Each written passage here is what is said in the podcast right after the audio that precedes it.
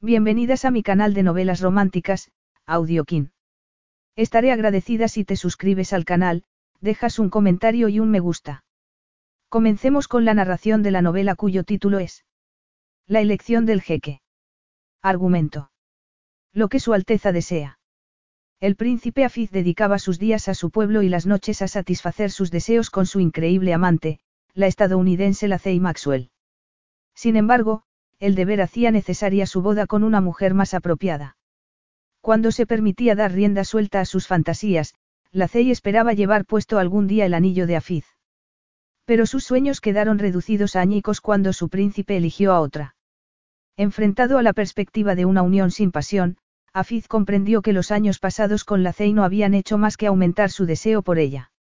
Así pues debía convertir en virtud su único vicio, por el bien de su pueblo, y por el de ambos. Capítulo 1. La foto de su amante estaba en la portada de todos los periódicos del kiosco. La Cey se ajustó las gafas de sol que ocultaban unos chispeantes ojos azules y contempló el periódico más de cerca. Aunque escrito en árabe, el titular era de grandes dimensiones y, sin duda, algo importante debía de haber ocurrido. Algo que explicaría la algarabía reinante en el mercado. El príncipe Afiz había sido nuevamente motivo de orgullo para su pueblo. Pidió un ejemplar de la prensa inglesa mientras se preguntaba qué habría hecho el príncipe. Había incrementado la fortuna de las arcas reales. Había convencido a otra empresa para que se instalara en el sultanato de Rudaina. Había ganado algún premio. Decidió que lo mejor sería esperar a llegar a su casa antes de leer el periódico y echó otro vistazo a las fotos de Afiz que llenaban el kiosco. Tenía una expresión solemne, pero, aún así, consiguió que le entrara un cosquilleo de excitación en la piel. Resultaba de lo más irritante que ese hombre le arrancara semejante respuesta incluso desde una foto. La imagen correspondía a una de las fotos oficiales que el palacio ofrecía periódicamente a la prensa. Pero, aunque habitual, no dejaba de llamar la atención de los lectores. Nadie podía sustraerse a los misteriosos ojos oscuros del príncipe Afiz. Era espectacularmente guapo desde los negros cabellos hasta la estructura ósea. Las mujeres lo miraban de lejos, maravilladas ante la masculina belleza. Aunque quizás lo que presentían era la salvaje fuerza bajo los sofisticados modales. La Cey había reconocido al instante el apetito sexual oculto bajo la despiadada contención. La mayoría de las mujeres huía de la advertencia que encerraba su gesto, pero a la Cey no hacía más que atraerla. La implacable autodisciplina de Afiz le había resultado fascinante, y también le había supuesto un desafío. Desde el momento en que se habían conocido, no había deseado otra cosa que arrancarle el impecable traje de rayas para descubrir los sensuales secretos que ocultaba. Solo con pensar en él ya se sentía impaciente por regresar a su casa. Debía volver antes que él. A pesar de sus múltiples ocupaciones, siempre encontraba tiempo para visitarla al anochecer. El llameante sol empezaba a descender por el cielo del desierto. No quería tener que responder ante Afiz si acudía a su casa y ella no estaba. Nunca le preguntaba a qué dedicaba sus días, reflexionó ella. Al principio, esa falta de interés le incomodaba. Pensaba que el tiempo se detenía para ella hasta verlo aparecer. Había momentos en que le gustaría compartir sus planes e ideas, incluso contarle cómo le había ido, pero al final siempre se contenía. Aún no estaba preparada. La Cey quería mostrarle a Afiz todo de lo que era capaz, demostrarle que estaba dispuesta a convertir el sultanato en su hogar permanente. No le había resultado sencillo. Muchos días, semanas, había sentido nostalgia de su hogar. Sola y aburrida, había echado de menos su amplio círculo de amistades y alegre vida nocturna. También añoraba las comodidades básicas. El que no le hubieran entregado el periódico en su ático aquella mañana no era sino otro agravante más, pero tampoco le sorprendía. Tras haber vivido casi seis meses en el pequeño país árabe, aún no se había acostumbrado a la intermitencia de los servicios, a los frecuentes cortes de electricidad y a la tardanza de los trabajadores en acudir a sus puestos. Su conexión con el mundo exterior era igual de errática. Las comunicaciones solían fallar, como en esos momentos. Y, cuando funcionaban, estaban sometidas a fuertes censuras. Desde luego, no tenía nada que ver con el estilo de vida que había disfrutado en Saint Louis, aunque tampoco se quejaba. Estaba dispuesta a renunciar a todas las comodidades a cambio de lo único que no podría tener en los Estados Unidos de América, Afiz. La Cey se estremeció de anticipación y pagó el periódico. Tras pronunciar unas pocas palabras en árabe, se sintió orgullosa cuando el chico del kiosco la entendió. Con timidez, se ajustó el pañuelo naranja alrededor de la cabeza. A lo mejor ya estaba preparada para mostrarle a Afiz todo lo que había aprendido en los últimos meses. No hablaba el idioma local con fluidez y tampoco conocía a fondo la cultura, pero empezaba a impacientarse. Ya era hora de conocer a su familia y amigos. La Cey se mordió el labio inferior y se imaginó haciendo la petición ante Afiz. La idea le hacía sentirse incómoda. Lo había estado demorando, pero no porque le preocupara que su familia perteneciera a la realeza. Le preocupaba estar presionándolo en exceso. No quería tener que darle un ultimátum. La última vez que había tomado posiciones lo había perdido todo, y no estaba preparada para perder a Afiz. A diferencia de sus padres, quienes no habían tenido problema alguno en abandonarla para perseguir un sueño, Afiz no había sido capaz de marcharse de su lado y la había llevado con él a su hogar. Al menos, a su país. Por mucho que deseara formar parte de la vida de Afiz, debía ser paciente. Afiz debía saber a qué se dedicaba, por mucho que le incomodara que otra persona tomara el mando de su vida. Sin embargo, se encontraba en un país en el que se seguía otro código de conducta.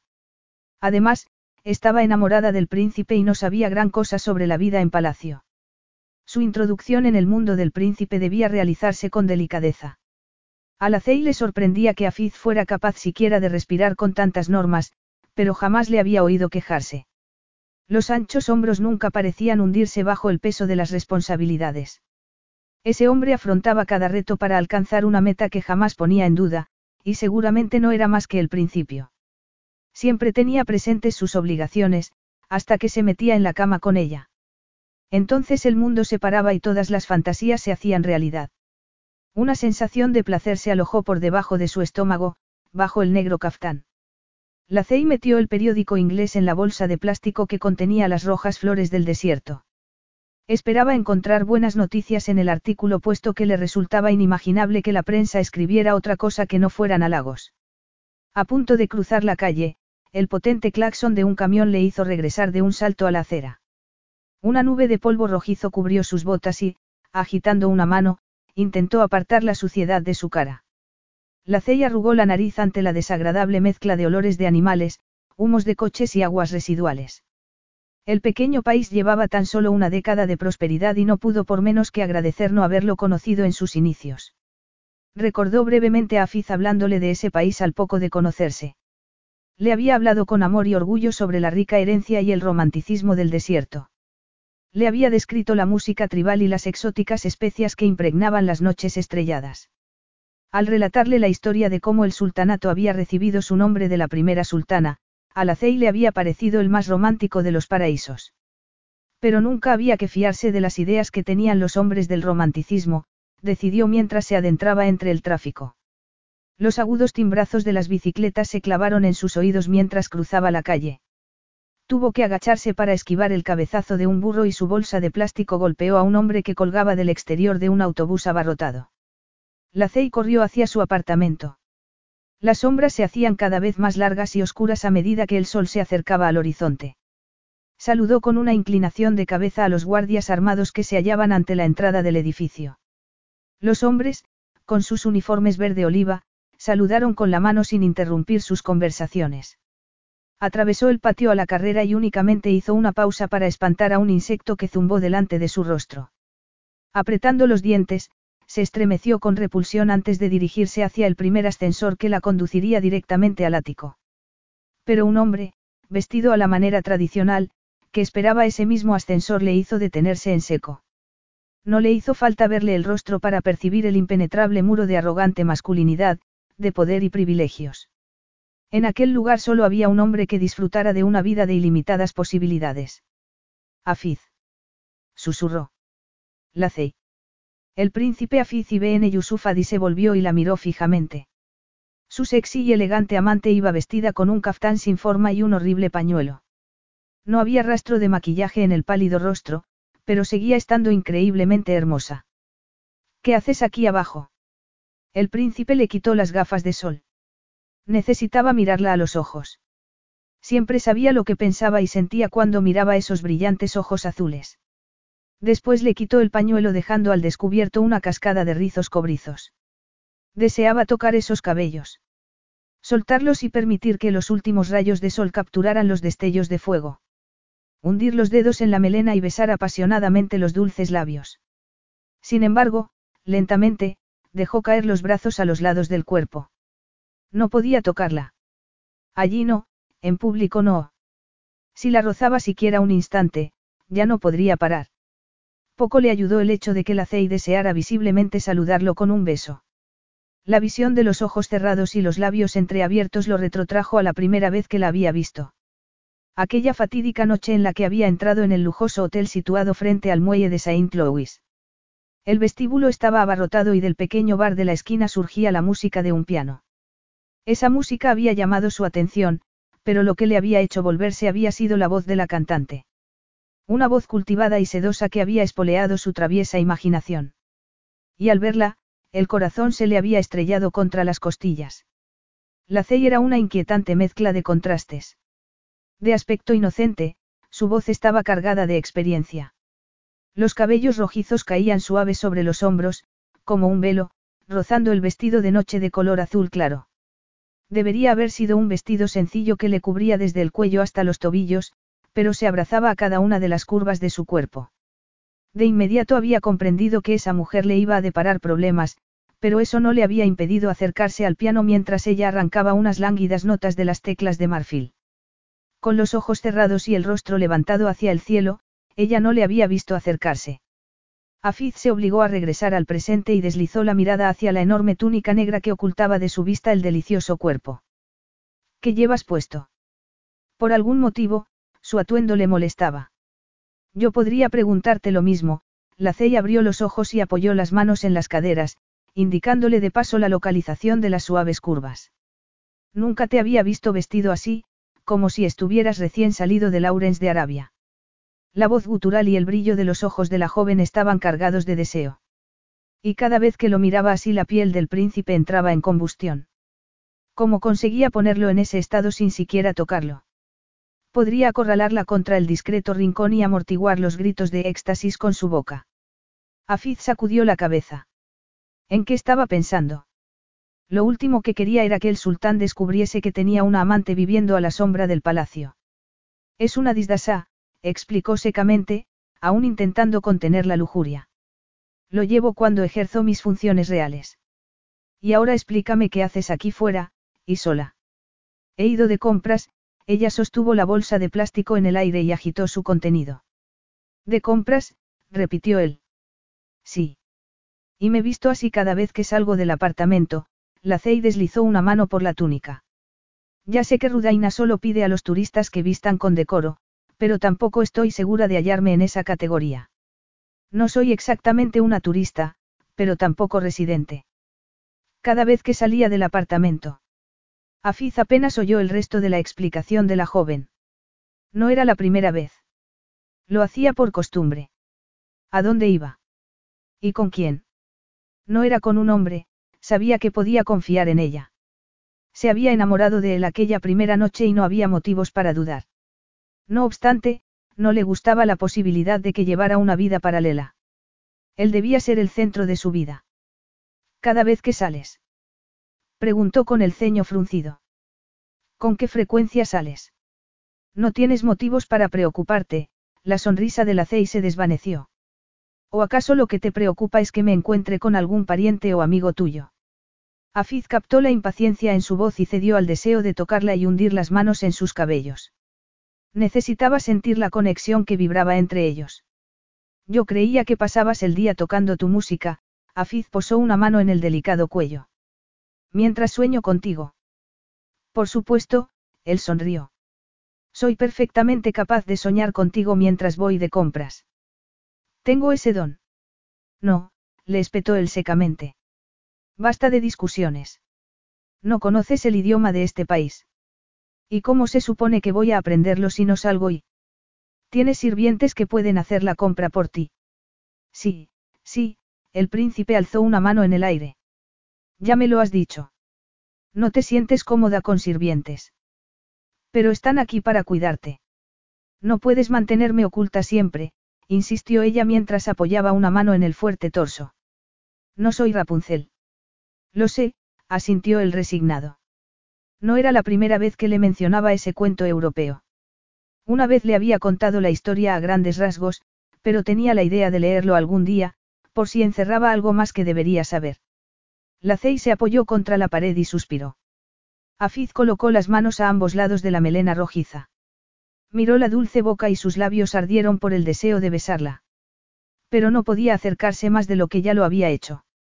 Afiz, estamos fuera, le recordó ella. No deberías estar tan cerca de mí. El príncipe lo sabía, pero no podía parar. Esa mujer era su único vicio y se confesaba totalmente adicto. Cada día lo arriesgaba todo por estar junto a ella. Pero todo aquello pronto acabaría. Inclinó la cabeza, pero se detuvo bruscamente. Afiz permaneció quieto sin apartar la vista de los labios de la. La agitada respiración de ambos resonaba en sus oídos. Un beso podría proporcionarle paz, o encender una hoguera. Cada beso conduciría al siguiente. Como si estuviera en trance, Afiz le acarició el ceño fruncido y la mejilla, y deseó poder sustituir la mano por sus labios. Tragó nerviosamente y recordó el sabor de esa piel. No debería estar con ella. Peor aún, no debería siquiera desear estar con ella.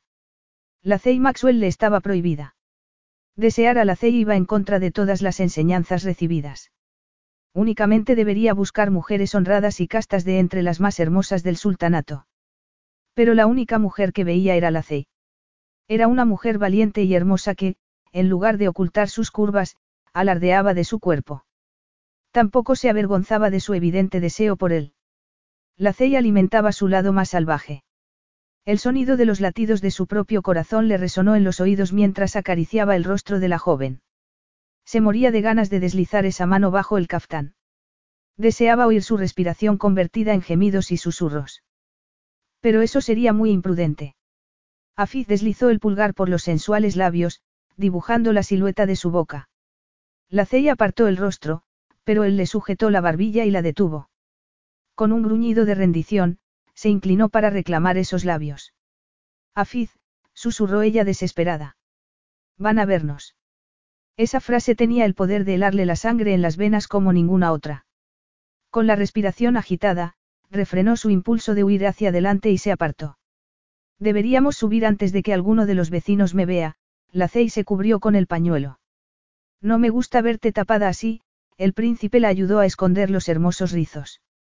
Instintivamente rechazaba ocultar la cautivadora belleza de la Cey. Créeme, a mí tampoco me gusta. Esto es lo más parecido a un horno, pero me vuelve invisible. La Cey, tú nunca podrías ser invisible, él la miró incrédulo. La Cey le obsequió con una deslumbrante sonrisa y sus mejillas se colorearon de placer, como si acabara de dedicarle el más atrevido de los cumplidos.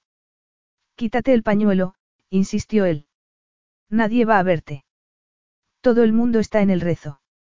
Afiz no entendía por qué odiaba ese pañuelo y las gafas de sol hasta el punto de estar dispuesto a arriesgarse a que fueran descubiertos.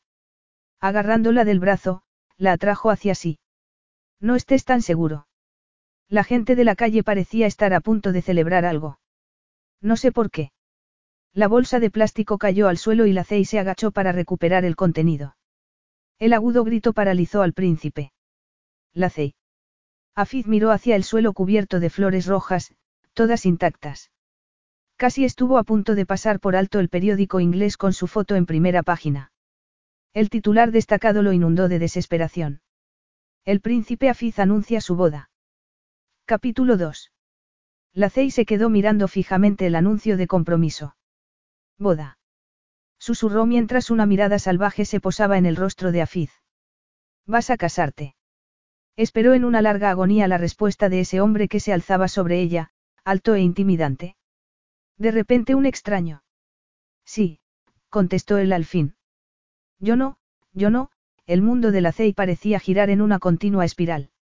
De nuevo leyó el titular, pero su visión le resultaba demasiado dolorosa. Apresuradamente metió las flores y el periódico en la bolsa. Sus manos temblaban de ira y algo muy parecido al miedo se agitaba en su interior. Miedo a perderlo todo. Pura ira ante la idea de que Afiz estuviera con otra mujer. Una ira que amenazaba con desbordarla. Quería gritar ante la injusticia y clavar las uñas en algo. Reclamar sus derechos. Afiz le pertenecía. Has estado con otra mujer, no se lo podía creer. Todo este tiempo has estado con otra. No, Afiz entornó los ojos ante la acusación. Desde que nos conocimos hace un año en Saint Louis, tú has sido la única mujer para mí. Era la única mujer, pero se iba a casar con otra. Entonces, ¿cómo? No lo comprendo. He conocido a la novia hoy y ella estuvo de acuerdo, el príncipe se agarró las manos a la espalda. Acabas de conocerla. La Cey lo miró boquiabierta. O sea, que se trata de una boda concertada. Por supuesto, él soltó una amarga carcajada. Entonces, ¿qué problema hay? Preguntó ella con voz temblorosa. Rechaza el matrimonio. No puedo, contestó Afiz con pesar mientras apartaba la mirada. La Cey quiso dar una patada en el suelo y exigir una respuesta mejor, pero sabía que no la obtendría. No cuando el rostro del príncipe estaba cubierto por esa máscara de hermetismo. No eres el príncipe heredero, protestó ella, aunque no lo entiendo puesto que eres el primogénito, pero eso significa que disfrutas de mayor libertad. Te lo explicaré por última vez, Afiz cerró los ojos hastiado. El sultán elige a la siguiente línea de sucesión al trono. Mi padre eligió a mi hermano. Y no, aunque nunca llegaré a reinar no disfruto de mayor libertad. En mi caso, tengo aún menos libertad. No deberías haber accedido a casarte con esa mujer, la Cey se negaba a escuchar. Las emociones contenidas le obstruían la garganta. He dado mi consentimiento, insistió él con dulzura. No puedo retractarme. ¿Y qué pasaba con las promesas que le había hecho a ella? Promesas sobre permanecer juntos. Esas promesas no importaban. Ella no importaba. ¿Por qué has accedido? Ella sujetó la bolsa de plástico contra el pecho, aunque hubiera preferido sujetar algo más fuerte y sólido, algo como Afiz, hasta que pasara la tormenta emocional. Deberías haberte negado. En esta ocasión no pude hacerlo, el príncipe temió haber revelado demasiado. En esta ocasión. La Cey lo miró con desconfianza. ¿Cuánto tiempo llevas buscando esposa? No podríamos discutirlo en otro lugar. Le espetó él. Subamos al apartamento, la empujó hacia el ascensor con mano firme y pulsó el botón de llamada mientras ella miraba al vacío, como si su cerebro hubiera perdido la capacidad para registrar los actos más cotidianos. ¿Te casas? repitió mientras sacudía la cabeza. No me lo puedo creer. ¿Por qué no me lo dijiste? Te lo estoy diciendo, Afiz mantuvo los ojos fijos en los luminosos de las plantas. Ahora, después de que todo esté zanjado, no se molestó en ocultar la acusación de su voz. No exactamente, aunque no se ha hecho oficial hasta esta mañana, él la miró. Quería decírtelo antes de que lo descubrieras por alguna otra fuente. Que considerado por tu parte, eso explicaba la ausencia de prensa ante su puerta. Afiz se sobresaltó ante el amargo sarcasmo, pero a ella no le importó. Iba a casarse. Con otra. Sintió como si le apuñalaran el corazón. ¿Cuándo será la boda? Después de Leid, la respuesta quedó casi ahogada por el timbre del ascensor. Eid. Si no recordaba mal, era una fiesta que sucedía al Ramadán. En tres meses. Se aventuró a adivinar. Más o menos. La Cey entró en el ascensor, con la cabeza dándole vueltas. Tres meses. Solo le quedaban tres meses con Afiz. Pero ¿en qué estaba pensando? Ya no le quedaba más tiempo. Por Dios que no sería lo bastante fuerte para aguantarlo. Iba a romperse del dolor. Afiz era un hombre prometido. Estaba fuera de su alcance. Y no había tenido tiempo para prepararse. De repente sintió la boca muy seca e instintivamente contuvo los sollozos que amenazaban con estallar. Deberías haberme contado que buscabas esposa. No la buscaba. No tengo el menor interés en casarme y lo he aplazado todo lo que he podido. La Cey se sintió espantada. Afiz no tenía ningún interés en casarse. Ni siquiera con ella. Si eso era así, ¿qué significaban los últimos seis meses? Eran mis padres los que me buscaban esposa, le explicó él. Pero tú estabas al corriente, protestó la Cey. Sabías lo que iba a ocurrir. Afiz se mantuvo en silencio mientras pulsaba insistentemente el botón del ático. ¿Cuánto tiempo llevan buscando? Una parte de ella quería saberlo mientras que otra deseaba negar que todo aquello estuviera sucediendo. El príncipe siguió callado, con la mandíbula apretada.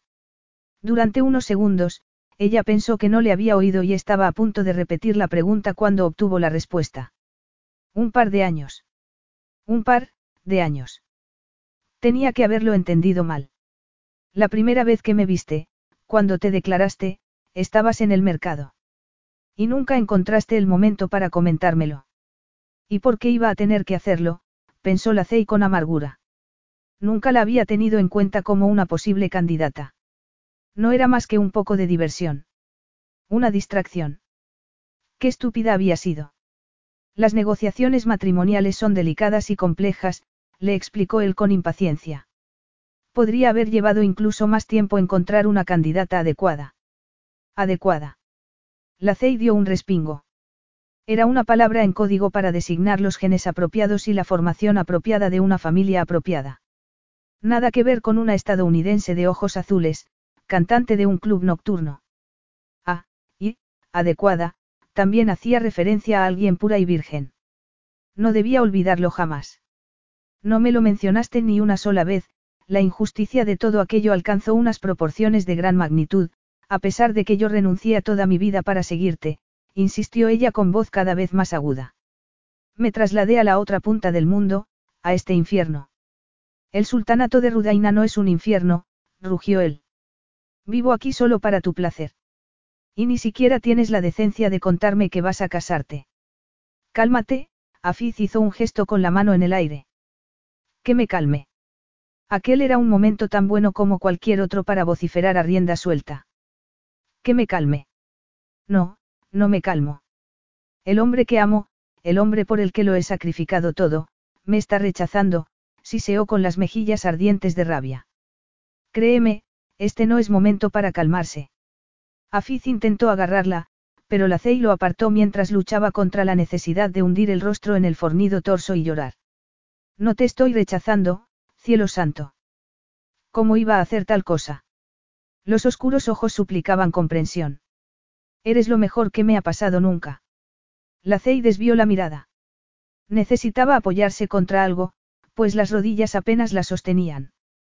Un inquietante zumbido llenaba su cabeza y respiraba entrecortadamente. Mientras el ascensor proseguía su ascenso, comprendió al fin que Afiz debía de estar tan traumatizado como ella por los acontecimientos. Había soltado un juramento, y Afiz nunca juraba. Él siempre controlaba la situación y su entorno con la misma voluntad de hierro con la que controlaba su temperamento. En realidad, se controlaba a sí mismo. Ese hombre jamás bebía ni apostaba. No cometía excesos. Su musculatura era la de un atleta bien entrenado. Apenas dormía, demasiado ocupado en mejorar las condiciones de vida de Rudaina. Cuando no estaba dedicado a sus deberes reales y patriotas, cumplía con las obligaciones familiares. Incluso se casaba por decisión de sus padres. Solo perdía el control cuando estaban en la cama. La Cey dio un respingo mientras la primera lágrima ardiente resbalaba por su mejilla. La primera de muchas que siguieron como un torrente. ¿Cómo se le había ocurrido pensar que Afiz podría contemplar un futuro con ella? No había mencionado ni una sola vez la posibilidad de un final feliz. Ni una sola vez había salido de sus labios la palabra, matrimonio. Pero el sueño se había fraguado en lo más profundo de su corazón. Había sido muy ingenua al pensar que lo único que necesitaba era paciencia, que trasladándose hasta allí se adentraría lentamente en la cultura de ese lugar hasta llegar a aparecer públicamente junto a Afiz. Sin embargo, ese sueño había muerto desde el instante en que Afiz se había prometido a otra. La Cey dio un respingo al comprender plenamente el significado de todo aquello. La negrura contra la que había estado luchando invadió su mente. Prometido a otra. El zumbido se hizo más fuerte hasta casi eclipsar el grito de alarma de Afiz. La C. Afiz la atrapó cuando estaba a punto de caer al suelo. Quitándole el pañuelo, le recostó la cabeza contra su hombro. Estaba muy pálida y tenía el rostro bañado en sudor. La Cey, repitió mientras le daba unos golpecitos en la mejilla. Hace mucho calor, ella pestañeó repetidamente.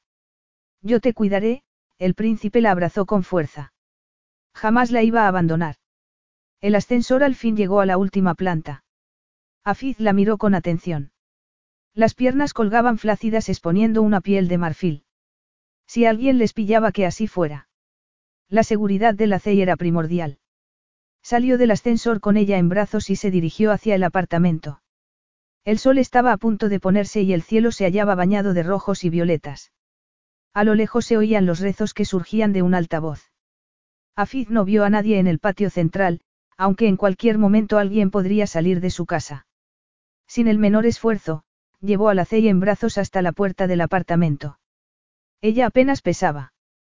Contempló de nuevo su rostro y la fragilidad que desprendía lo golpeó como un puño. No era la primera vez que dudaba de su decisión de llevarse a su amante a Rudaina. Vivir oculta se cobraba su precio. Como no lo había visto antes. No había querido verlo. Estoy bien, la Cey se movió, repentinamente consciente de su escrutinio. No, no lo estás, el príncipe se apoyó contra el timbre y esperó a que el sirviente estadounidense, vestido con una camiseta y pantalones militares, abriera la puerta. Alteza. ¿Qué ha sucedido? Preguntó Glenn, aunque en su rostro no se reflejaba alarma alguna. Su atlético cuerpo, producto de años de entrenamiento militar, vibró dispuesto a actuar ante la primera orden de su jefe. No pasa nada, se ha desmayado por culpa del calor, Afiz se quitó las sandalias y entró en la casa. La llevaré a la ducha. Que tu esposa prepare algo frío y dulce para que se lo beba. Lo siento, Alteza, Glenn se revolvió los cabellos. Ella insistió. No pasa nada, repitió él por encima del hombro mientras se dirigía al dormitorio principal. La CEI siempre ha tenido problemas para seguir las normas. Aún no estoy muerta, anunció la CEI con los ojos cerrados. Lo he oído todo. Mejor, porque no quiero que vuelvas a salir sin Glenn, contestó Afiz en la enorme habitación donde tantas horas había pasado explorando el cuerpo de la CEI y revelándole los más recónditos secretos de su corazón. Pero en esa ocasión, las sedas y los enormes almohadones no le incendiaron la sangre. Quería que la CEI se acostara y permaneciera en la cama hasta haber recuperado la energía. Es tu guardaespaldas y... Y, si alguien hace alguna pregunta, debe comportarse como mi pareja porque en este país las mujeres no pueden viajar solas, la CEI concluyó la frase con tono monótono. Ya lo sé. Pues que no vuelva a suceder, con el pie descalzo, Afiz abrió la puerta del cuarto de baño y encendió la luz. No volverá a suceder. La determinación de la voz de la CEI hizo dudar al príncipe, que la miró de reojo mientras la dejaba en el suelo. Por primera vez no fue capaz de leer nada en su expresión. Normalmente, los ojos azules se oscurecían de indignación, brillaban de deseo y chispeaban con cualquier otra emoción. Su repentino cambio de comportamiento lo confundía. Te mantienes de pie. Afiz deseaba abrazarla hasta poder interpretar sus gestos, pero la Cey tenía otras ideas y se apartó de él. Sí, dando un paso atrás, ella se quitó las botas con una inusual falta de energía. Afiz mantuvo una mano extendida por si tenía que agarrarla y abrió el grifo de la ducha y se volvió hacia ella para ayudarla a quitarse el caftán. La exclamó de nuevo al ver el delicado cuerpo vestido únicamente con la ropa interior de color melocotón. Su cuerpo reaccionó de inmediato y dejó caer la pesada túnica al suelo. ¿Qué? La se miró los brazos y las piernas. ¿Qué sucede? Se supone que deberías llevar varias capas de ropa bajo el caftán, Afiz se aclaró la garganta y le desabrochó el sujetador, rozándole los pechos con los temblorosos nudillos. Parecía un adolescente. Estás de broma. Ella se quitó lentamente las medias. Me cocería viva. Afiz la observó desprenderse de la ropa interior.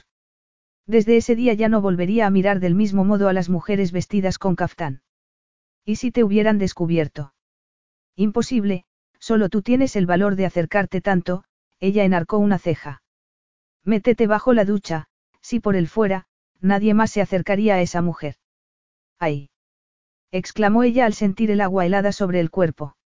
Está muy fría. Enseguida te acostumbrarás, contestó Afiz empleando las mismas palabras que utilizaba cada vez que ella se quejaba de la falta de agua caliente. La familiaridad lo relajó, aunque la visión de los erectos pezones le nubló el cerebro. Ya puedes marcharte, balbuceó ella mientras probaba de nuevo el agua con la punta del pie. No quiero que te desmayes en la ducha, Afiz se apoyó contra la puerta y se cruzó de brazos. No lo haré. Y ahora márchate antes de que tu túnica real se empape, insistió ella. No le faltaba razón. El cuarto de baño, que ya parecía una sauna, poseía el diseño tradicional de Rudaina, con la excepción del inodoro europeo. El suelo de cemento tenía un desagüe y también se utilizaba como plato de ducha. Dado que no había cortina ni mampara, el agua salpicaba hasta el último rincón. Si está segura, Afiz le dedicó una traviesa sonrisa. Aunque también podría quitármela. No me cabe duda, ella lo miró furiosa.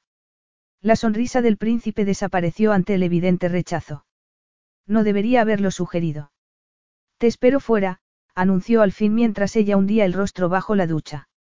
Al salir del cuarto de baño estuvo a punto de chocar con la doncella, que entraba en el dormitorio con una pequeña bandeja que contenía un zumo helado y un plato con higos y dátiles. ¿Cómo está? preguntó Annette. Hay que llamar al médico. No, no está enferma, la incrédula mirada de la mujer lo irritaba. Si pensara realmente que la CEI necesitaba un médico, habría llamado a ese doctor estadounidense que había comprendido que el favor de un príncipe valía más que el dinero en ese país. Además, se trataba de un facultativo de primera fila y totalmente al día en los adelantos médicos. Afiz lo había comprobado en persona cuando la CEI, al poco de llegar al país, había bebido agua sin purificar. Había vivido una horrible semana y el príncipe había insistido en que recibiera la mejor de las atenciones. Ha sufrido un golpe de calor, le explicó a la doncella. La ducha le está sentando muy bien. Nos deshicimos de los periódicos, tal y como nos ordenó, pero no se nos ocurrió que la CEI decidiera salir de casa a comprar uno, la mujer retorció la tela del vestido amarillo en sus nerviosas manos y miró con preocupación hacia la puerta del cuarto de baño. No ha sido culpa de nadie, si acaso había algún culpable era él. Debería haber preparado a la CEI para la posibilidad de una boda, pero se había aferrado a la esperanza de que la novia elegida lo rechazara. Por favor, búscale algo ligero para vestirse. Por supuesto, la doncella abrió las puertas del armario, revelando unas prendas de algodón en todos los colores del arco iris. Afiz se dirigió a la sala de estar e intentó recuperar la paz que siempre solía sentir al entrar en esa casa. Decorada con una ecléctica mezcla de mesas de madera labrada al más puro estilo del país, los sofás correspondían plenamente al mundo occidental. La CEI había aportado su personalidad con brillantes alfombras étnicas y pinturas llenas de colorido de artistas locales. El apartamento era más que un hogar. Era el Edén, el único sitio en el que podía sentir tanto pasión como paz. El único lugar del mundo en el que experimentaba el amor incondicional. El príncipe se sentó ante el piano que dominaba la estancia. Su traslado al país había resultado enormemente dificultoso. Que un afinador acudiera en avión cada dos meses tampoco era sencillo, pero ver la alegría de la CEI y escuchar su música hacía que todo mereciera la pena. Pasó un dedo por las partituras. Esa mujer tenía talento. Se lo había dicho en numerosas ocasiones, pero ella siempre sacudía la cabeza en desacuerdo. La música era una gran parte de su vida, pero no quería obsesionarse, como les había sucedido a sus padres, que seguían buscando su gran éxito. Ella no compartía ese deseo. Por tanto, la CEI había concentrado toda su pasión en él. Le hacía eso sentirse menos culpable por habérsela llevado a su país. Se sentía menos culpable porque ella no tenía interés en seguir una carrera musical, porque no tenía lazos familiares. Afiz consideró las preguntas mientras se acercaba al balcón que dominaba el Golfo Pérsico. Desde luego todo eso había facilitado el hecho de que le pidiera que lo abandonara todo para seguirlo, que se encerrara en el apartamento y esperara sus eventuales visitas. Hasta ese día no se había quejado. Y, sin embargo, había tenido todo el derecho a quejarse. Él lo había arriesgado todo para poder pasar más tiempo con la CEI. Mantenían una relación prohibida. Una relación que a partir de ese día se había convertido en imposible. Pero en el vocabulario de Afiz no cabía esa palabra y no estaba dispuesto a que la prohibición invadiera su vida con la CEI.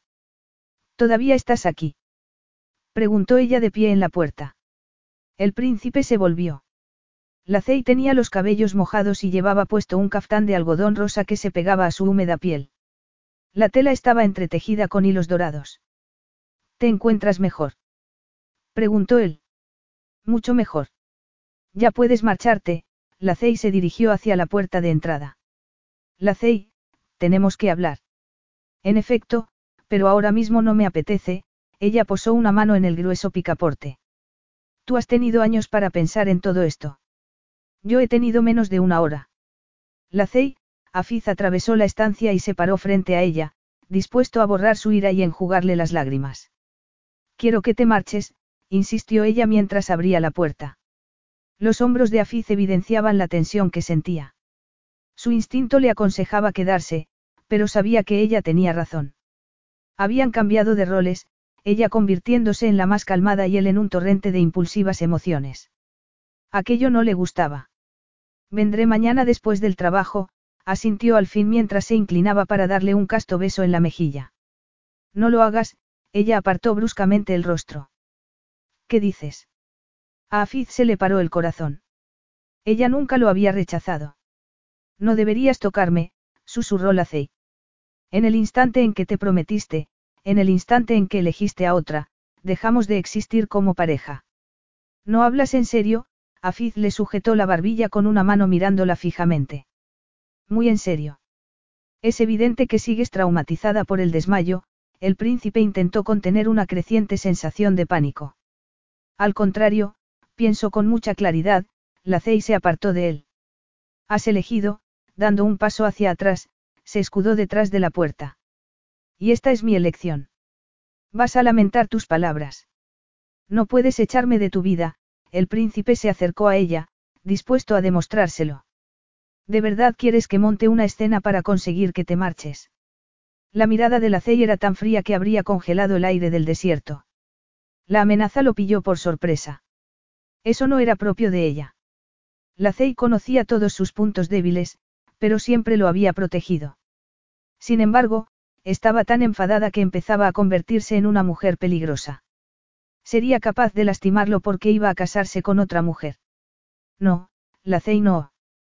Ella le era fiel, pero eso era cuando creía que no tenía ninguna rival. ¿Cómo podía convencerla de que ese matrimonio lo era únicamente sobre el papel? Volveré, decidido a cambiar de estrategia, Afiz se calzó. Y me estarás esperando. No me digas lo que tengo que hacer, los ojos azules centelleaban desafiantes. No tienes ningún derecho. Todavía me perteneces, Lacey, anunció él. Y nada ni nadie cambiará eso. Capítulo 3. La túnica blanca le golpeaba furiosamente las piernas a Afiz mientras irrumpía en su despacho. Hubiera preferido encontrarse en cualquier otro lugar, si bien las lúgubres sombras palaciegas eran una buena compañía para su estado de ánimo. Alteza, su secretario personal colgó apresuradamente el teléfono antes de hacerle una reverencia que a punto estuvo de quebrarle los huesos. Su Majestad desea hablar con usted. Afiz apretó la mandíbula invadido por el temor. El día no podría ir peor. El sultán no llamaba a su hijo mayor a no ser que se hubiera producido algún suceso desagradable. Cuando solicitó verme? Hace diez minutos, Alteza, contestó el otro hombre con la mirada fija en la alfombra persa. Le llamé al móvil y le dejé varios mensajes. Había apagado el móvil para no ceder al abrumador impulso de llamar a la CEI. Su alarde de confianza en que ella fuera a cumplir sus órdenes iba a salirle caro. Quería rugir de frustración, pero necesitaba conservar la calma y permanecer centrado ante el sultán. El príncipe comprobó su aspecto en el espejo de cantos dorados. No se le ocurría nada que hubiera podido ofender al sultán Yusuf, pero el monarca no necesitaba escarbar mucho para encontrar algo que no le gustara de su primogénito. Incapaz de retrasar lo inevitable, Afiz se cuadró de hombros y se dirigió a las oficinas de palacio. Entró en la suite del sultán y permaneció respetuosamente de pie ante la puerta donde esperó a ser anunciado. Mientras uno de los secretarios corría hacia el enorme escritorio de madera para transmitir el mensaje al sultán, Afiz empezó a ser cada vez más consciente de las miradas de reojo y la creciente tensión. Con suma frialdad miró a cada uno de los empleados a los ojos hasta que todos bajaron la mirada en señal de respeto. El sultán despidió a sus secretarios con un gesto de la mano y los hombres salieron corriendo del despacho con una expresión de alivio que acrecentó la inquietud en el príncipe. Yusuf permaneció sentado, leyendo una nota escrita sobre un grueso papel. Afiz, saludó al fin a su hijo. Majestad, el príncipe se acercó a su padre y lo saludó con una breve inclinación de cabeza. Siéntate, el sultán arrojó los papeles a un lado de la mesa. Su hijo obedeció y tomó asiento en una silla al otro lado del escritorio. La tradición mandaba que debía mantener la cabeza baja y la mirada apartada. Nunca se le habían dado bien las tradiciones. El hombre mayor se reclinó en el asiento y estudió a Fiz. Ni el menor atisbo de afecto surcó su expresión. Eres muy afortunado de que la hija de Abdulla haya accedido a casarse contigo. La fortuna no tenía nada que ver con aquello. No importaba quién fuera la novia. Se casaba con esa mujer por dos motivos. Era su deber real y otro paso más hacia la redención. Esa chica conoce tú, el rey separó las manos, desperdiciada juventud. Y su familia también. Afiz apretó los dientes y ordenó a sus manos que no se movieran de las rodillas. No iba a responder. No iba a permitir que su padre le hiciera perder los nervios. A medida que se acerque la fecha de la boda, van a aprovecharse de esa información. La dote ni siquiera es merecedora de un príncipe. Tenemos suerte de que no hayan exigido una compensación. Afiz permanecía en silencio, con los dientes a punto de rompérsele. No tienes nada que decir, Afiz. Lo tenía, pero la mayor parte no podía expresarse en voz alta. Lamento que mi pasado siga perjudicando a nuestra familia, su pesar era profundo y sincero. Nada podría borrar el sufrimiento que había causado a Rudaina y eso lo destrozaba. Su vida debía consagrarse a evitar cualquier sufrimiento futuro causado por su parte. Yo también, el sultán Yusuf suspiró. Te cuento esto porque espero muchas maniobras por parte de la familia Abdullah, chasqueó los labios con desagrado al mencionar a su futura familia política. Cualquiera de los parientes masculinos podría engañarte. Convencerte para que aceptes una dote menor. Afirmar que hiciste una promesa cuando no hubo ninguna. La irritación se acumuló en el pecho de Afiz. Gracias a años de práctica, su expresión no dejaba traslucir sus sentimientos. Era capaz de negociar contratos multimillonarios, delicados acuerdos internacionales y multiplicar por diez la riqueza de su país. Pero su familia nunca reconocía sus logros. Ellos solo se acordaban de sus errores. No tendrás ningún contacto con la familia Abdulla, le ordenó su padre. Todas las peticiones deberán dirigirse a mi despacho. ¿Lo has entendido, Afiz? Sí, Majestad, esa orden no le iba a costar cumplirla. Si ese era el propósito de la reunión, Afiz se preguntó por qué no se lo habría enviado por escrito en una nota en lugar de hablar con él. A fin de cuentas, continuó Yusuf. Tu madre y yo no podemos soportar otro escándalo tuyo. El príncipe cerró los ojos, embargado por el dolor. Debería habérselo figurado. Este matrimonio debe celebrarse, el sultán dio un autoritario golpe sobre la mesa que resonó en la cabeza de su hijo. Si se rompe el compromiso, será una vergüenza para la familia. Y avergonzar a la familia era su especialidad. Su padre no lo había dicho, pero Afiz lo oyó perfectamente en sus gestos. No era nada nuevo. Ya has perdido tu derecho al trono por tus malas decisiones, le censuró con brutal franqueza. Si mancillas este acuerdo, me encargaré de desposeerte de todo lo que te es querido. De verdad creía su padre que sería capaz de sabotear el acuerdo matrimonial. Afiz se sentía estupefacto. No le había demostrado ya con creces que era capaz de sacrificar sus deseos personales por el bien del país. Pero, si no impides esta boda, su padre hizo una pausa, te concederé lo que más deseas. Afiz dio un respingo y su mente voló directamente hasta la CEI mientras una ardiente sensación de pánico lo cegaba. Lo sabía. Si te casas con la mujer que he elegido, volverás a ser el heredero al trono. La Cey deslizó los dedos sobre las teclas de marfil del piano, pero no tocó ni una nota. No podía. La música había quedado silenciada dentro de ella. Glenn y Annette hacía horas que se habían retirado, pero ella no conseguía dormir por mucho que lo intentara. Se sentía débil y agotada, y su mente ansiaba el olvido. ¿Qué le pasaba? ¿Por qué la abandonaban con tanta facilidad? Primero sus padres, luego a Fiz. Siempre se había aferrado a la convicción de que habría estado unida a sus padres si se la hubieran llevado con ellos en sus viajes.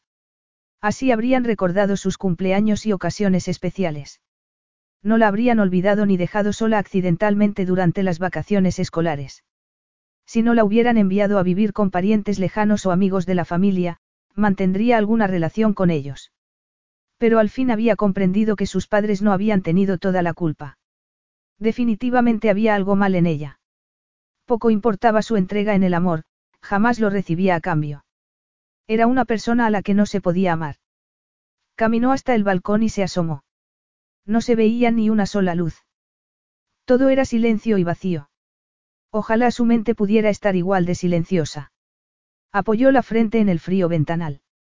En cuanto a Fiz se hubo marchado, su mente se había poblado de pensamientos y temores fragmentados. Las preguntas giraban en su cabeza como un torbellino y había permanecido horas con la mirada fija en las paredes. Por mucho que la doncella la había tentado con comida, se había negado a comer. Tenía la garganta hinchada e irritada de tanto llorar y estaba segura de que se ahogaría con el más pequeño de los bocados. Alimentarse no significaba nada para ella y se había acurrucado en el lado de la cama de Afiz, donde había ahogado los sollozos con la almohada, pues un minuto sin él convertía la vida en insoportable. Su mente estaba sumida en el mismo caos que las ropas que había arrojado al interior de la maleta. Había recogido todas sus pertenencias, patéticamente escasas, símbolo de la vacuidad de su vida antes de conocer a Afiz. Y en esos momentos poseía todavía menos porque tras ella dejaba su corazón. La Cey frunció el ceño e intentó contener sus emociones. Tenía muchas cosas que hacer, por ejemplo, encontrar un lugar donde vivir. Se frotó los ojos con las palmas de las manos. Necesitaba empezar de nuevo en algún lugar que no le despertara ningún recuerdo. Un lugar donde Afiz no pudiera encontrarla. De todos modos, estaba segura de que no iba a perseguirla por el mundo. Había tomado una decisión y ella no había sido la elegida. Nunca iba a ser ella. No quería saber nada de la mujer que iba a compartir su vida con Afiz. La mujer que llevaría su anillo, su apellido, y sus hijos en su seno. La Cey pestañeó con fuerza ante el ardor de ojos. Ya había gastado todas las lágrimas. El sonido de la llave en la cerradura le hizo volverse bruscamente y la esperanza inundó su agotado cuerpo al ver entrar a Afiz. Afiz, instintivamente se acercó a él, como una polilla a la luz. ¿Qué haces aquí? Lo miró fijamente, memorizando cada detalle. Iba vestido como un obrero, extraño atuendo para un miembro de la familia real, aunque incluso ese tipo de prendas resultaba elegante en él. La sencilla túnica era tan negra como sus cabellos. El algodón abrazaba el atlético torso y terminaba por debajo de las rodillas. Los pantalones vaqueros se pegaban a los fuertes músculos de las piernas y los pies iban calzados con sandalias. El reloj de alta gama había desaparecido, pero el anillo real brillaba orgulloso en su mano. No estaba seguro de que siguieras aquí, sus manos jugueteaban nerviosas con las llaves. ¿Me estás vigilando? La Cey desvió la mirada al dormitorio, donde las maletas aguardaban bajo la cama. Podrías haber llamado. No, he venido para despedirme, Afiz soltó las llaves con desesperante lentitud. Esta noche. Ahora. La Cey se quedó helada a medida que las palabras calaban en su maltrecho corazón. He tenido una reunión con el sultán esta tarde, él asintió sin dejar de mirar las llaves, como si deseara recuperarlas. Si por mi culpa no se celebra el matrimonio acordado, lo perderé todo. Te ha amenazado tu padre. Susurró ella horrorizada. Me ha advertido, la corrigió él. Y no puedo dejar de preguntarme si sabe algo. Quizás no sepa tu nombre o dónde vives, pero sí que tengo a alguien como tú en mi vida. Alguien como tú. La frase resultaba de lo más hiriente. ¿Qué había querido decir? Y, sobre todo, ¿qué significaban esas palabras para Afiz? No deberías estar obligado a casarte con alguien a quien no amas, de pie ante él, la Cey apoyó una mano en el brazo del príncipe, ofreciéndole consuelo, aunque alguien tan fuerte como él debería ser capaz de soportarlo. La Cey, Afiz pareció sobresaltarse y le tomó el rostro con las manos. Un matrimonio real nunca tiene que ver con el amor. Siempre ha sido así. La Cey cerró los ojos, consciente de que era la última vez que él la acariciaba. Con la poca autodisciplina que aún le quedaba, se apartó. Te voy a echar de menos, Afiz, anunció con la voz quebrada mientras nuevas lágrimas se acumulaban en sus ojos. El príncipe soltó un suspiro y le enjugó las lágrimas con la mano.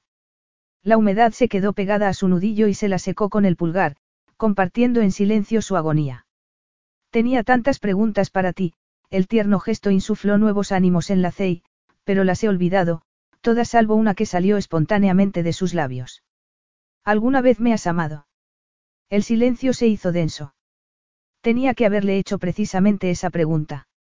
Afiz permaneció inmóvil.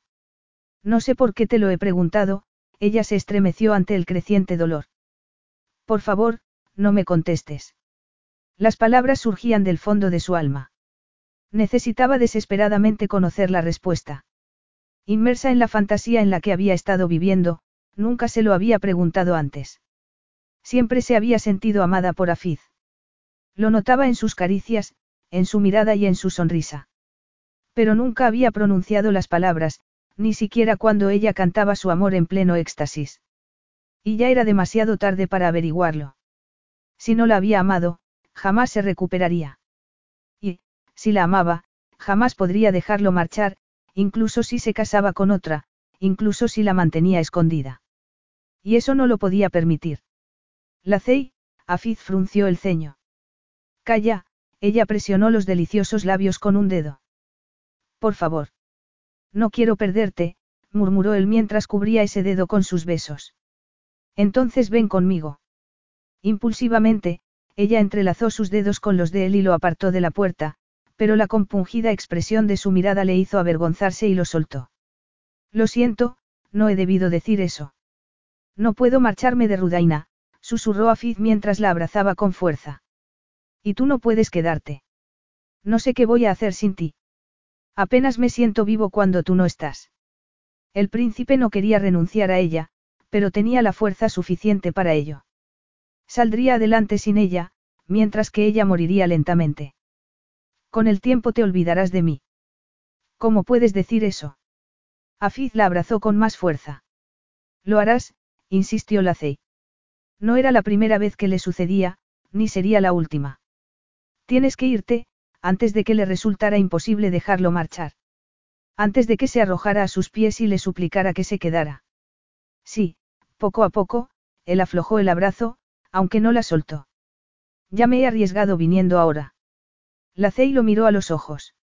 El aroma del desierto seguía impregnando su cálida piel. El firme latido de su corazón vibraba bajo su mano. La pasión brillaba en su mirada. Así quería recordarlo. Adiós, Afiz. Afiz se agachó y la besó suavemente en los labios. Al igual que ella, mantuvo los ojos abiertos para guardar ese último beso en la memoria. Las lágrimas de la Cey le nublaban la visión y sus labios permanecieron pegados a los suyos. Sintió el impulso del hombre de llevarla con él, y la lucha por dejarla atrás. Tengo que irme, murmuró él. Lo sé, una solitaria lágrima rodó por su mejilla cuando él la soltó. Ojalá. Ojalá que. Al no recibir respuesta, Afiz la agarró por los brazos. Dímelo, le suplicó. No, ella sacudió la cabeza.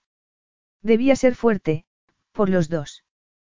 Te deseo toda la felicidad. Eso no es lo que ibas a decir, el príncipe la zarandeó con suavidad. No terminemos esto con una mentira, su voz estaba cargada de agonía. Me volveré loco intentando imaginarme qué quisiste decir. No puedo, la Cey apartó la mirada. Había estropeado el momento por no soportar dejarlo marchar. Dime qué deseas, insistió él. Si está en mi mano, haré que tu deseo se haga realidad. Ojalá, ella tragó con dificultad, maldiciendo su debilidad. Ojalá tuviéramos una noche más. Los ojos de Afiz emitieron un destello y algo en su interior se liberó, algo oscuro y salvaje. Deseaba poseerla para que ella nunca pudiera olvidarse de él. Ese es un deseo que si puedo concederte, su rostro se tiñó de lujuria. Esta noche. No, la Cey sacudió la cabeza. Aquello tenía que acabar. Si se acostaba con él esa noche, haría todo lo posible por retenerlo. No podemos. Estás prometido a otra. El sultán te ha advertido. También es mi deseo, él la tomó en sus brazos y se dirigió al dormitorio. No me niegues una última noche. Capítulo 4. La Cey se abrazó con fuerza a Fiz. La lámpara de noche desprendía un tenue resplandor que dibujaba sombras sobre la cama deshecha. El príncipe cerró la puerta con el pie. Ella no comprendía por qué no corría hacia la cama. Entre ellos se sentía la palpitante urgencia. Solo disponían de una noche para vivir toda una vida. La injusticia de todo aquel asunto la golpeó de lleno, pero no quiso concentrarse en ello. No iba a desperdiciar los últimos momentos con Afiz en algo que no podía controlar. Lo único que podía hacer era crear un hermoso y duradero recuerdo. Algo para aliviar el dolor que sentiría cada vez que pensara en el amor perdido. Afiz se quedó de pie junto a la cama y la Cey se arrodilló sobre el colchón acariciándole la mejilla y mirándolo a los ojos. Al ver la tristeza dibujada en el rostro de su amado, tuvo que morderse el labio inferior para no hablar. No era habitual en él mostrar sus sentimientos, pero la emoción era tan fuerte que no la podía contener. La Cey cerró los ojos y descansó la cabeza contra el fuerte torso. Quería aliviar su dolor. Ella también sufría. Le dolía saber que después de aquella noche no volvería a verlo ni podría tocarlo. No iba a poder estar cerca de él. Su respiración entrecortada resonó en la habitación. La La voz de Afiz sonaba tierna. Ella alzó el rostro y buscó sus labios, vertiendo todo lo que era en ese beso. El dolor y la ira, el amor y los sueños sin cumplir. El calor que generaban no era un fuego lento, sino una llamarada salvaje. La Cey sentía el peligroso poder que escondía, pero no le importó. En el pasado había bailado a su alrededor, sabiendo que podría escaparse a su control. Pero en esa ocasión lo reclamó. Afiz tironeó del caftán. Era una advertencia, si no satisfacía su apetito sexual, se volvería destructivo. Aunque no creía que fuera posible. Ya no quedaba nada por destruir. Quería ascender hasta la cima con él y hacer caso omiso de la posibilidad de hundirse en las profundidades. La Cey apartó los labios de Afiz. Respiraba entrecortadamente y le observó arrancarle el caftán y revelar su cuerpo desnudo. Una parte de ella le advertía de la necesidad de ir más despacio. No quería que su última noche fuera así. Quería que fuera dulce y romántica. Aquello, en cambio, era salvaje y primitivo, pero no podía parar. No quería ir despacio. Afiz se quitó su túnica y ella alargó una mano con la intención de acariciar el torso bronceado.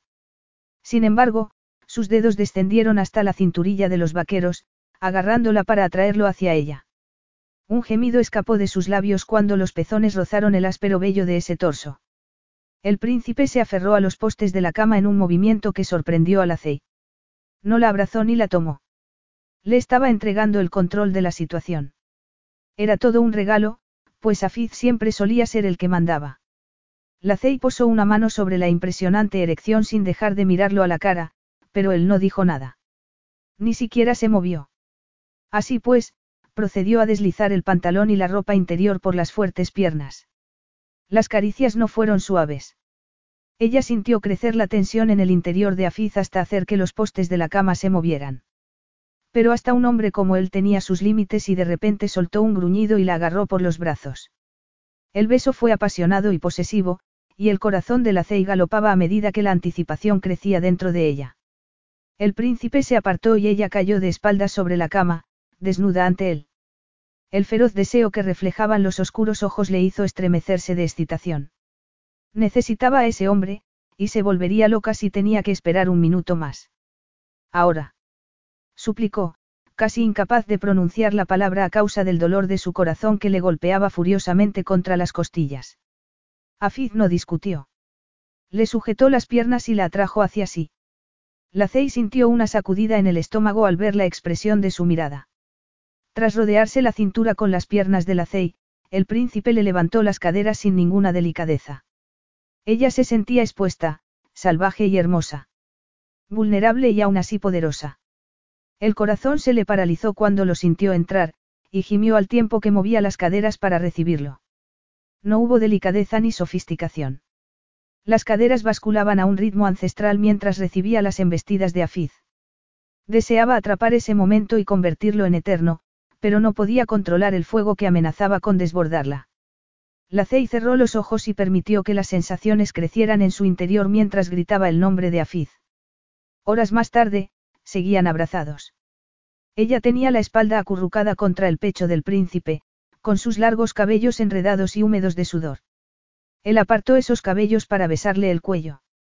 La sábana y la colcha yacían revueltas en el suelo, pero ella no tenía necesidad de abrigar su desnudez. Le bastaba con el calor que desprendía el cuerpo de Afiz. Respiró hondo y dejó escapar el aire con deliberada lentitud. No iba a llorar. Todavía no. No quería que el último recuerdo que tuviera Afiz de ella fuera el de sus lágrimas.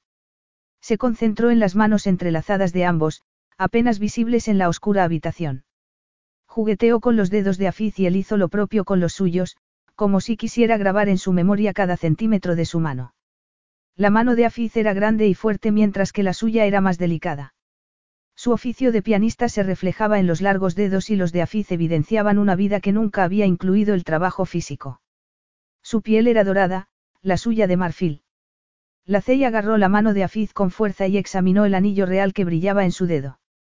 Con un profundo dolor de corazón, miró por la ventana y vio filtrarse por ella la luz del amanecer. La noche había terminado. Su tiempo había acabado. Sin embargo, se resistió a anunciarlo. Si Afiz no iba a mencionarlo, ella tampoco. A fin de cuentas, no habían decidido cuándo darían por terminada la noche. Para la gente de Rudaina el día no empezaba hasta las doce del mediodía. Era consciente de estar arañando un poco más de tiempo y se mordió el labio inferior mientras el príncipe le apretaba los dedos. Quería agarrar esas manos para siempre. Corría el serio peligro de no permitirle marcharse. De nuevo miró hacia la ventana. No se habían despegado ni un instante durante la noche.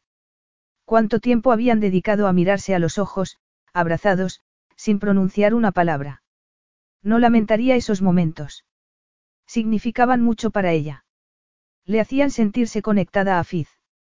Ya es de día, habló al fin tras humedecerse los labios. Su voz hizo añicos el pacífico silencio y sintió la tensión en los músculos del príncipe. No, no lo es, contestó él con su voz gutural. Ya ha salido el sol, ella frunció el ceño y señaló hacia la ventana. No estoy de acuerdo, Afiz la tumbó sobre la espalda. El sol aún no ha terminado de salir.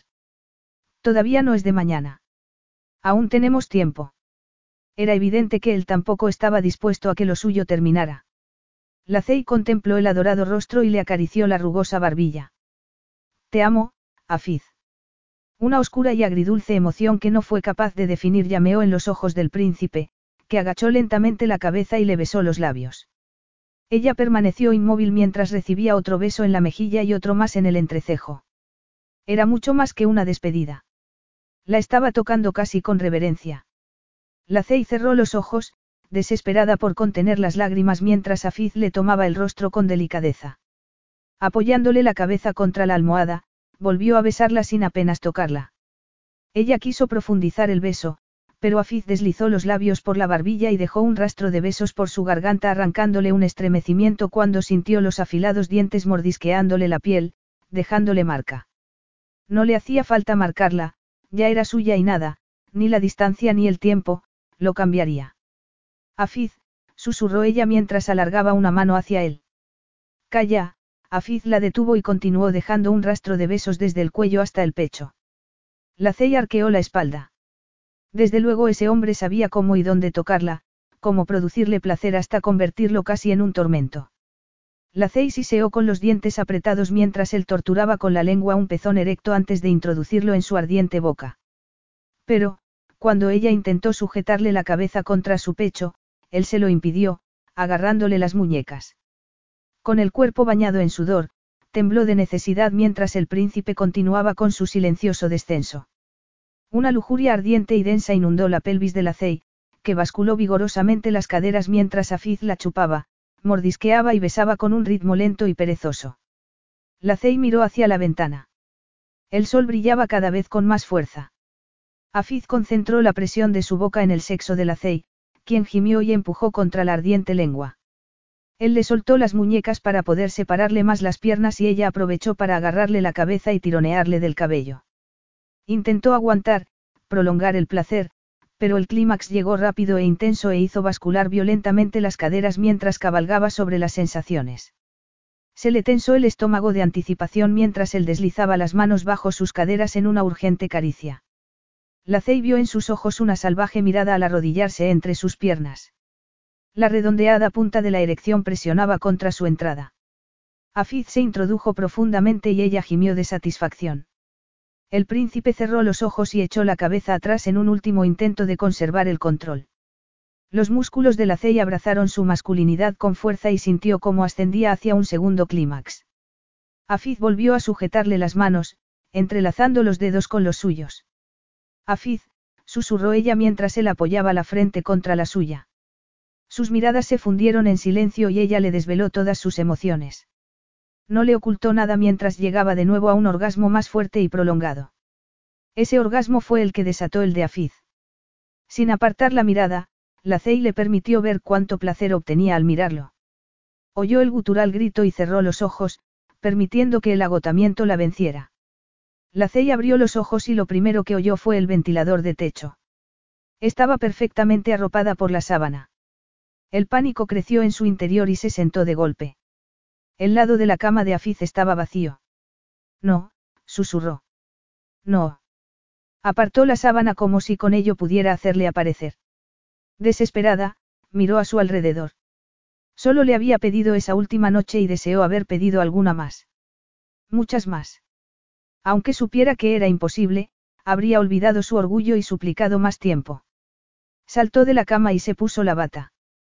El lado de la cama de Afiz seguía caliente. Aún cabía la posibilidad de que estuviera allí. Afiz. Llamó con voz trémula. El silencio fue su única respuesta. Mordiéndose el labio inferior, abrió la puerta del dormitorio. La esperanza la abandonó al contemplar el salón vacío. Cerró la puerta de un portazo y corrió descalza hasta la ventana. Abrió las cortinas de golpe y buscó en las tranquilas calles. Durante un breve instante creyó haberse equivocado. Ese hombre no caminaba por la calle con la majestuosa arrogancia de Afiz. Caminaba lentamente. Dubitativo. Con la cabeza inclinada y los hombros caídos. La Cey cerró los puños, dispuesta a golpear el cristal y gritar su nombre para que se volviera. Pero el instinto la detuvo. Era consciente de que a él le resultaba tan difícil marcharse como a ella dejarle marchar. Tenía que ser fuerte. Si no por ella, al menos por él. Afiz, sollozó con la frente apoyada contra el cristal. El príncipe se detuvo y ella lo observó con ojos desmesurados. Era imposible que le hubiera oído llamarlo. Volviéndose ligeramente, él se detuvo justo antes de mirar hacia la ventana. Alacey estaba a punto de estallarle el corazón. Necesitaba verlo una vez más. Solo una vez para poder atesorar la imagen en su recuerdo y llevársela con ella para mitigar su soledad. Necesitaba echar otro vistazo para poder recordar que en una ocasión había sido amada. Pero por otro lado no quería que él se volviera. Necesitaba que él se mantuviera fuerte. Necesitaba ver su fuerza y saber que estaría bien sin ella. La Cey contuvo la respiración cuando Afiz volvió a detenerse. Las lágrimas corrían por sus mejillas y tuvo la sensación de que el futuro pendía de ese instante. Pero Afiz se cuadró de hombros y reanudó la marcha. El futuro de la Cey acababa de saltar al vacío. Verlo marchar le produjo una sensación agridulce. Sollozando, lo miró hasta que desapareció al volver la esquina. Pero ella no se movió, por si acaso cambiaba de idea y regresaba para echar un último vistazo a su ventana. Sabía que eso no ocurriría. Él era lo bastante fuerte por los dos y la Cey se dejó caer al suelo. Todo había acabado. Ya no estaban juntos. Se sentía a punto de morir y no tenía ni idea de cómo iba a poder evitar desmoronarse sin Afiz a su lado para abrazarla y transmitirle su fuerza. Capítulo 5. Por el modo en que se acobardaron los empleados de la oficina, Afiz comprendió que su expresión debía de ser fiera. Tanto peor, pensó mientras miraba a un joven ejecutivo que había tenido la mala suerte de encontrarse en su campo visual. Normalmente, le gustaba ir a su despacho de la ciudad por la tarde, tras haber cumplido con todas sus obligaciones reales. Era un alivio salir del palacio, silencioso como un mausoleo. Aunque construido por sus antepasados, no se sentía identificado con el monumento histórico, o con la gente que lo habitaba. Los visires estaban demasiado concentrados en el protocolo y las tradiciones. Huían de cualquier idea nueva. O de cualquier idea que surgiera de él. La corte parecía haber olvidado que le habían criado para servir y velar por el sultanato. Su educación y experiencia se habían centrado en las relaciones y los negocios internacionales. Tenía muchos planes e ideas para mejorar la vida de sus paisanos, pero nadie quería escuchar a un príncipe caído en desgracia. Algo que iba a cambiar en cuanto se casara con la mujer elegida por su padre. Se dirigió a su escritorio y observó que, a diferencia de sus turbulentos pensamientos, en su despacho todo estaba en orden. El moderno edificio, completo con lo último en tecnología, solía destilar energía desde que amanecía. El sultán y el resto del palacio no tenían voz en lo que sucedía allí, un lugar en el que Afiz disponía de la libertad necesaria para explorar y arriesgarse. Los jóvenes que empleaba allí eran incuestionablemente leales, eficientes y brillantes. Hombres educados fuera de Rudaina que hablaban fluidamente árabe e inglés. Se sentían igual de cómodos vestidos con trajes occidentales que con la ropa tradicional de su país. Eran unos hombres muy parecidos a él, salvo por unas cuantas gotas de sangre real y unos cuantos años en un mundo que le había arrancado todo idealismo. Por el rabillo del ojo vio a su secretario correr hacia él. Uno de los ayudantes ya se encontraba junto a la mesa intentando parecer invisible mientras le dejaba con cuidado una taza de café. El amargo aroma fue bien recibido, pues no había dormido en días. Decidido a sumergirse en el trabajo, se sentó ante su escritorio. Buenas tardes, Alteza, saludó con cautela el secretario mirándolo como si su jefe fuera una cobra a punto de atacar. Ya hemos introducido los cambios en su agenda. La atención de Afiz se esfumó rápidamente, algo nada propio de él. Conocido por su concentración hasta el más mínimo detalle, llevaba unos días muy distraído. Quizás estuviera incubando algo. Desde luego no tenía nada que ver con la CEI, él no se regodeaba en el pasado ni se obsesionaba con aquello que no podía cambiar. Ya había pasado página. La CEI. No quería mirar por la ventana, pero el impulso fue demasiado fuerte y dirigió hacia allí su atención, buscando el ático. Hacía meses que había trasladado la oficina a aquel lugar por las vistas y en numerosas ocasiones se descubría a sí mismo mirando hacia el edificio, aunque era consciente de que desde allí no podía verla. Simplemente con saber que estaba ya le producía una gran sensación de paz. Hasta ese momento. El zumbido del móvil interrumpió su ensoñación. Se le encogió el estómago de anticipación y miedo. Solo unas cuantas personas conocían ese número. Consultó la pantalla y lo embargó la desilusión al comprobar que no se trataba de ella. Afiz despidió a su secretario con un gesto de la mano y contestó la llamada. Alteza. Soy Glenn, se identificó el guardaespaldas de la CEI. Siento molestarle, pero hemos sufrido un contratiempo. Nuestros visados de salida han sido retrasados. En Rudaina nunca se cumplen los plazos, Afiz se frotó la frente y suspiró. Una sensación de inquietud le recorrió la columna vertebral. Estaba el palacio detrás de aquello. Conocían la existencia de la CEI. De inmediato rechazó esa opción. El palacio no iba a molestarse por una cantante estadounidense de clubs nocturnos. ¿Han dado alguna explicación? No, soborné a los funcionarios claves y me senté a tomar el té con el oficial de la policía, pero no estoy consiguiendo ninguna información. En otras circunstancias, haría que alguien de Palacio dirigiera una petición especial al funcionario adecuado, Afiz volvió a mirar por la ventana. Tenía que sacar a la CEI del país antes de que su presencia arruinara todo por lo que tanto había trabajado, pero eso atraería una atención indeseada. Tendremos que esperar. Deberían estar listos en un día o dos. Sí, señor. Podría ponerse la CEI al teléfono para que se lo pueda explicar.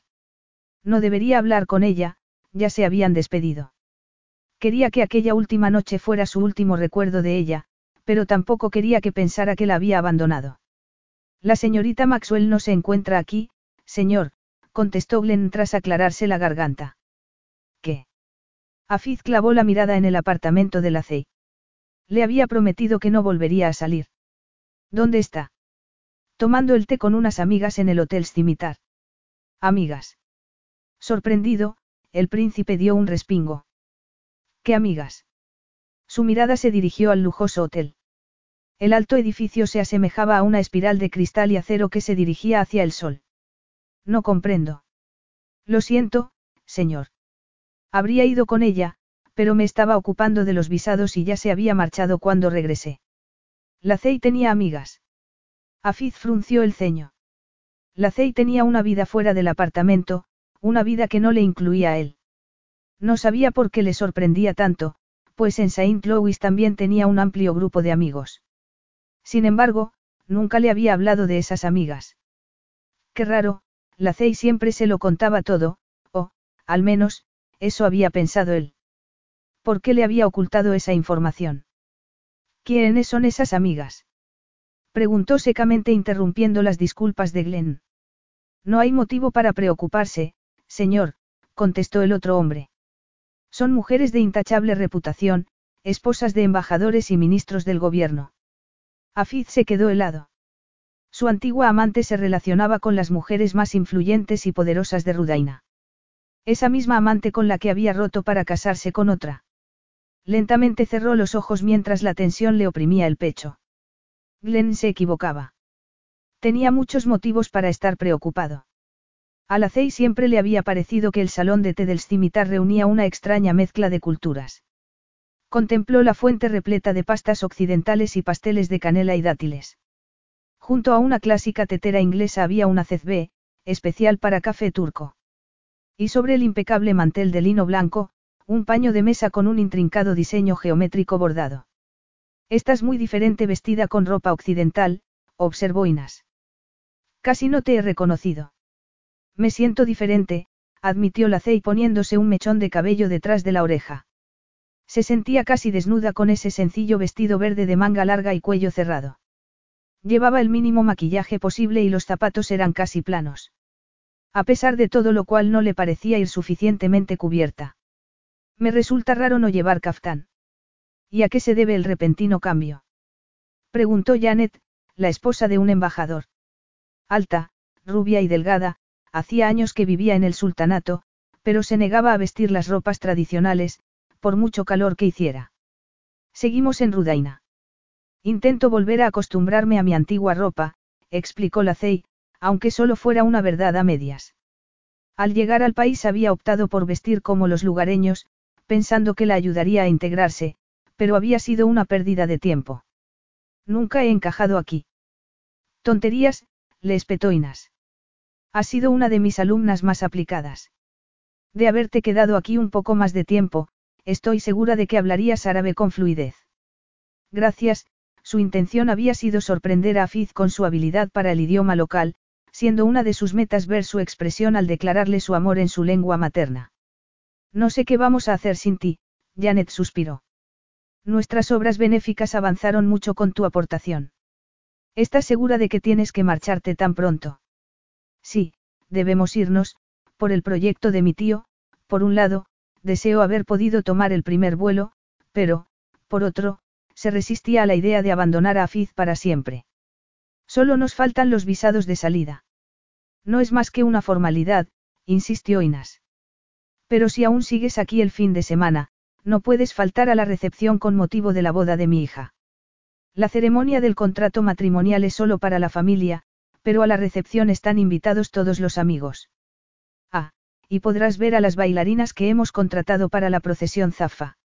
Eso me gustaría, había oído todos los detalles de la boda y deseaba compartir ese momento tan especial con su amiga, pero en su día había declinado la invitación para no robarle tiempo a Fiz. ¿A qué había renunciado a Fiz por estar con ella? La Cey frunció el ceño. No podía compararse, Afiz era un hombre importante y muy ocupado. La mayor parte de la corte estará allí porque mi esposo y el padre del novio son ministros del gobierno. Sé que no podías asistir por los compromisos de tus tíos, pero esta será la última vez que nos veamos y, Inas frunció el ceño cuando en el salón de té se hizo repentinamente el silencio. ¿Qué sucede? No estoy segura, murmuró Janet. Todo el mundo está mirando hacia el vestíbulo. Oh, Dios mío. Susurró Inas volviéndose hacia sus amigas. Es el príncipe. ¿Cuál de ellos? La Cey dio un respingo y el corazón falló un latido ante la posibilidad de ver a Afiz. ¿Qué príncipe? El mayor, Afiz. La Cey tuvo que esforzarse por introducir el aire en los pulmones al ver entrar a Afiz en el salón de té. Sin el menor esfuerzo atraía la atención de todos los presentes, no por el impecable traje de negocios o la altiva inclinación de su barbilla. Tampoco por su caminar de conquistador o su porte real. Era el poder que exudaba y que indicaba que podría ser un valioso aliado o un peligroso enemigo. Se notaba que podía arruinarle la vida a un hombre con solo chasquear los dedos, o robarle el corazón a una mujer con una sonrisa. Afiz pasó junto a ella sin siquiera mirarla. Tenía el rostro tenso, como esculpido en piedra. Ni siquiera la había visto. La Cey abrió la boca incrédula. ¿Cómo era posible? Estaba acostumbrada a encontrarse los ojos del príncipe fijos en ella cada vez que entraba en una habitación. Miles de emociones estallaron bajo su piel, pero no estaba dispuesta a dejarse llevar por ellas. No debería importarle haberse vuelto invisible tres días después de que él la hubiese abandonado, era lo esperable. De haber permanecido junto a Afiz, habría sido lo habitual cada vez que se encontraran en público. Y no deseaba vivir una vida así. La Cey cerró los ojos y reunió la poca compostura que le quedaba. No estaba dispuesta a convertirse en el segundo plato, aunque ello significara vivir sin su príncipe. Se negaba a ser dejada de lado. Es guapísimo, observó Janet en voz baja mientras Afiz salía del salón de té para dirigirse, presumiblemente, a los salones privados. También lo es su prometida, les informó Inas. Conozco a los Abdulla. La Cey dio un respingo. Ojalá no lo hubiese oído. No quería saber nada acerca de la mujer con la que Afiz iba a casarse. Era mucho más sencillo así. ¿Qué aspecto tiene? Janet se inclinó hacia adelante. Nabeela es la perfecta representante de Rudaina. La Cey tenía todos los músculos en tensión. Ya tenía un nombre al que asociar a la mujer y, de algún modo, lo empeoraba todo. No quería poner nombre o rostro a la persona que tenía al hombre que amaba. Ha sido criada para vivir en palacio. Sus padres tenían la esperanza de que se casara con un consejero real o un ministro. Pero jamás soñaron con que el sultán y su esposa la eligieran para ser princesa. Será una buena esposa para Afiz. No, no lo será. Ese hombre es mío. La idea se agarró a la mente de la Cey como si tuviera garras, rasgando la fina máscara que había tejido tras conocer el compromiso de Afiz, y dejando expuesta la verdad sangrante, reventando la purulenta herida. Sabía que Afiz iba a casarse, pero nunca pensaba más allá de la boda. Pensaba en Nabeela como en la novia, pero nunca en ambos como pareja, compañeros. Marido y mujer. La Cey bajó apresuradamente la mirada. Se sentía físicamente enferma.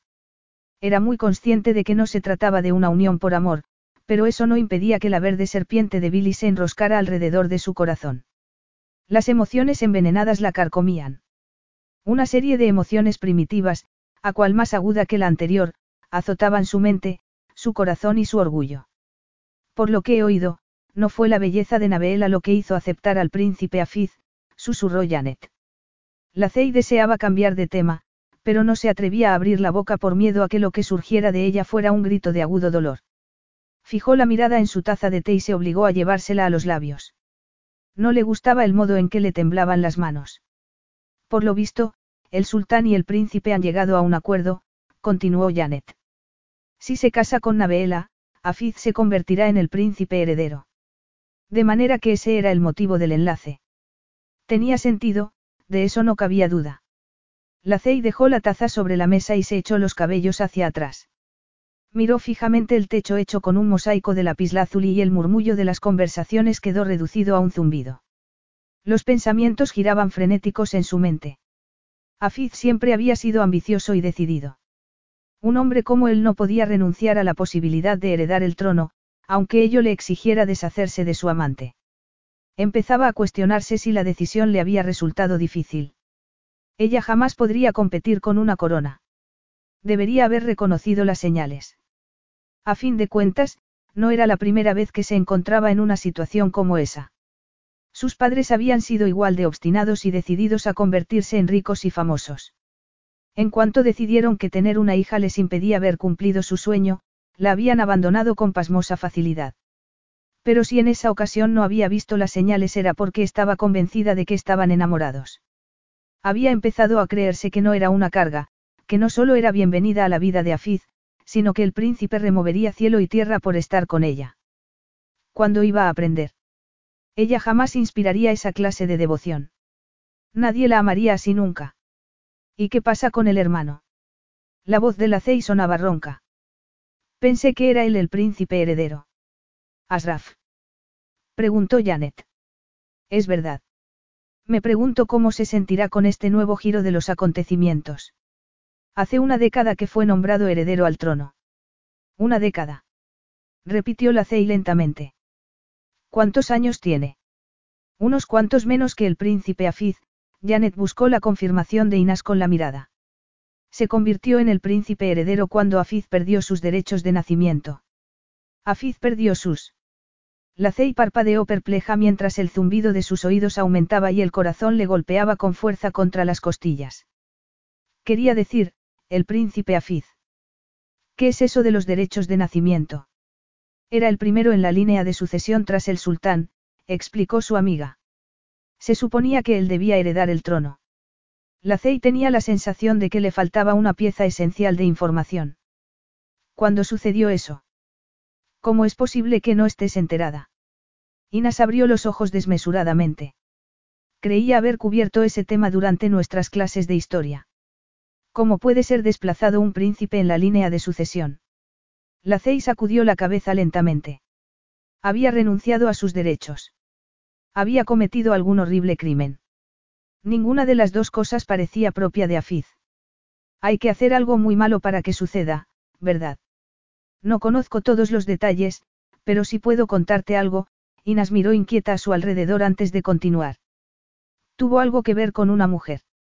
A la se le vaciaron los pulmones de aire mientras se le llenaba la boca del sabor de la desesperación. Afiz lo había perdido todo por una mujer. Una profunda sensación de entumecimiento le protegía el cuerpo de quebrarse bajo el intenso dolor. ¿Qué mujer?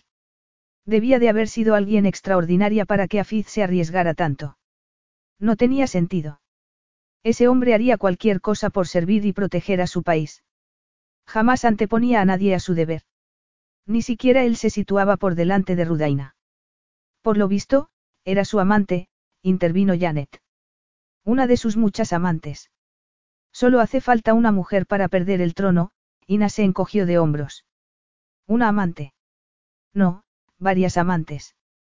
La Cey no debería sorprenderse.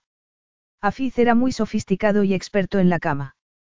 Pero, por algún motivo, había tenido la sensación de que su papel en la vida de Afiz era muy distinto al de esas otras mujeres. Había creído ser alguien especial. Quizás era especial. Quizás, se sujetó las manos con fuerza bajo la mesa. Tenía que dejar de convertir su relación con Afiz en un cuento de hadas. Pero, entonces, ¿por qué lo había arriesgado todo para llevarla con él al sultanato? ¿Por qué había permitido que se iniciara esa relación?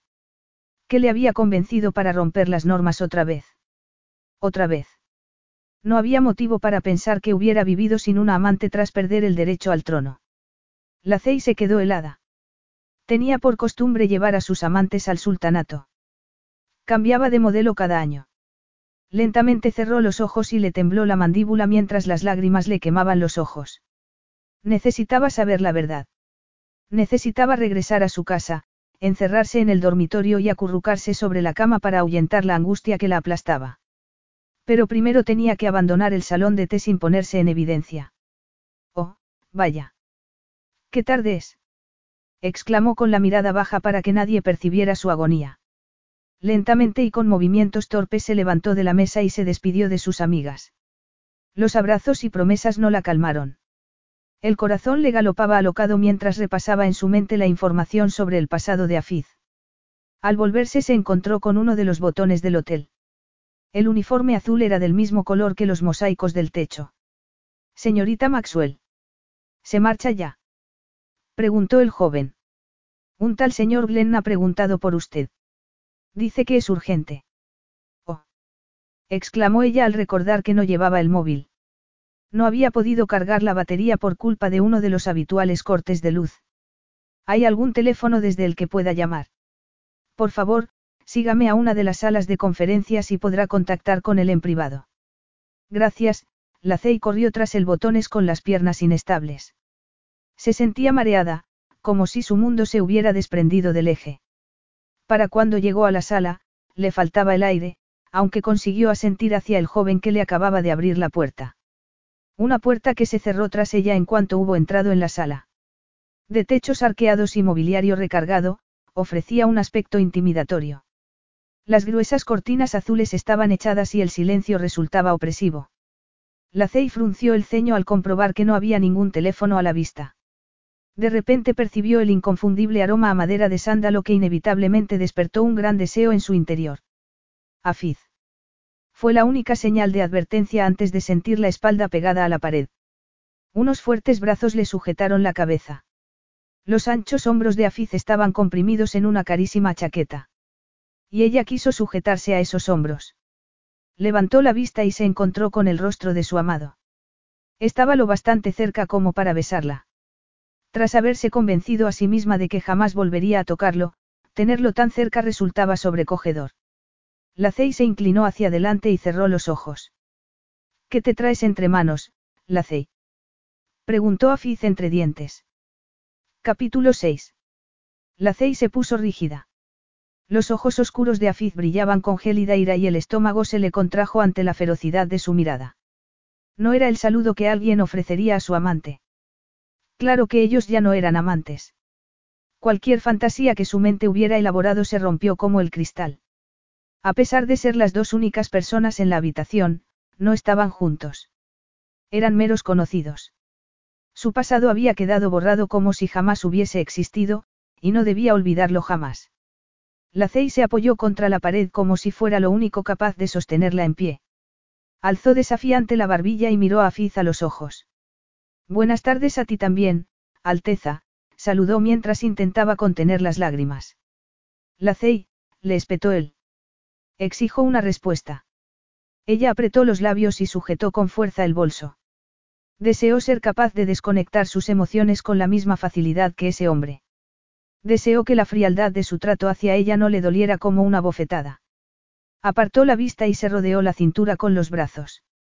No soportaba esa falta de intimidad en la oscura mirada. Echaba de menos los secretos compartidos durante el año transcurrido. Tenía la sensación de estar siendo lanzada hacia una tormenta de arena sin que hubiera nada a lo que agarrarse.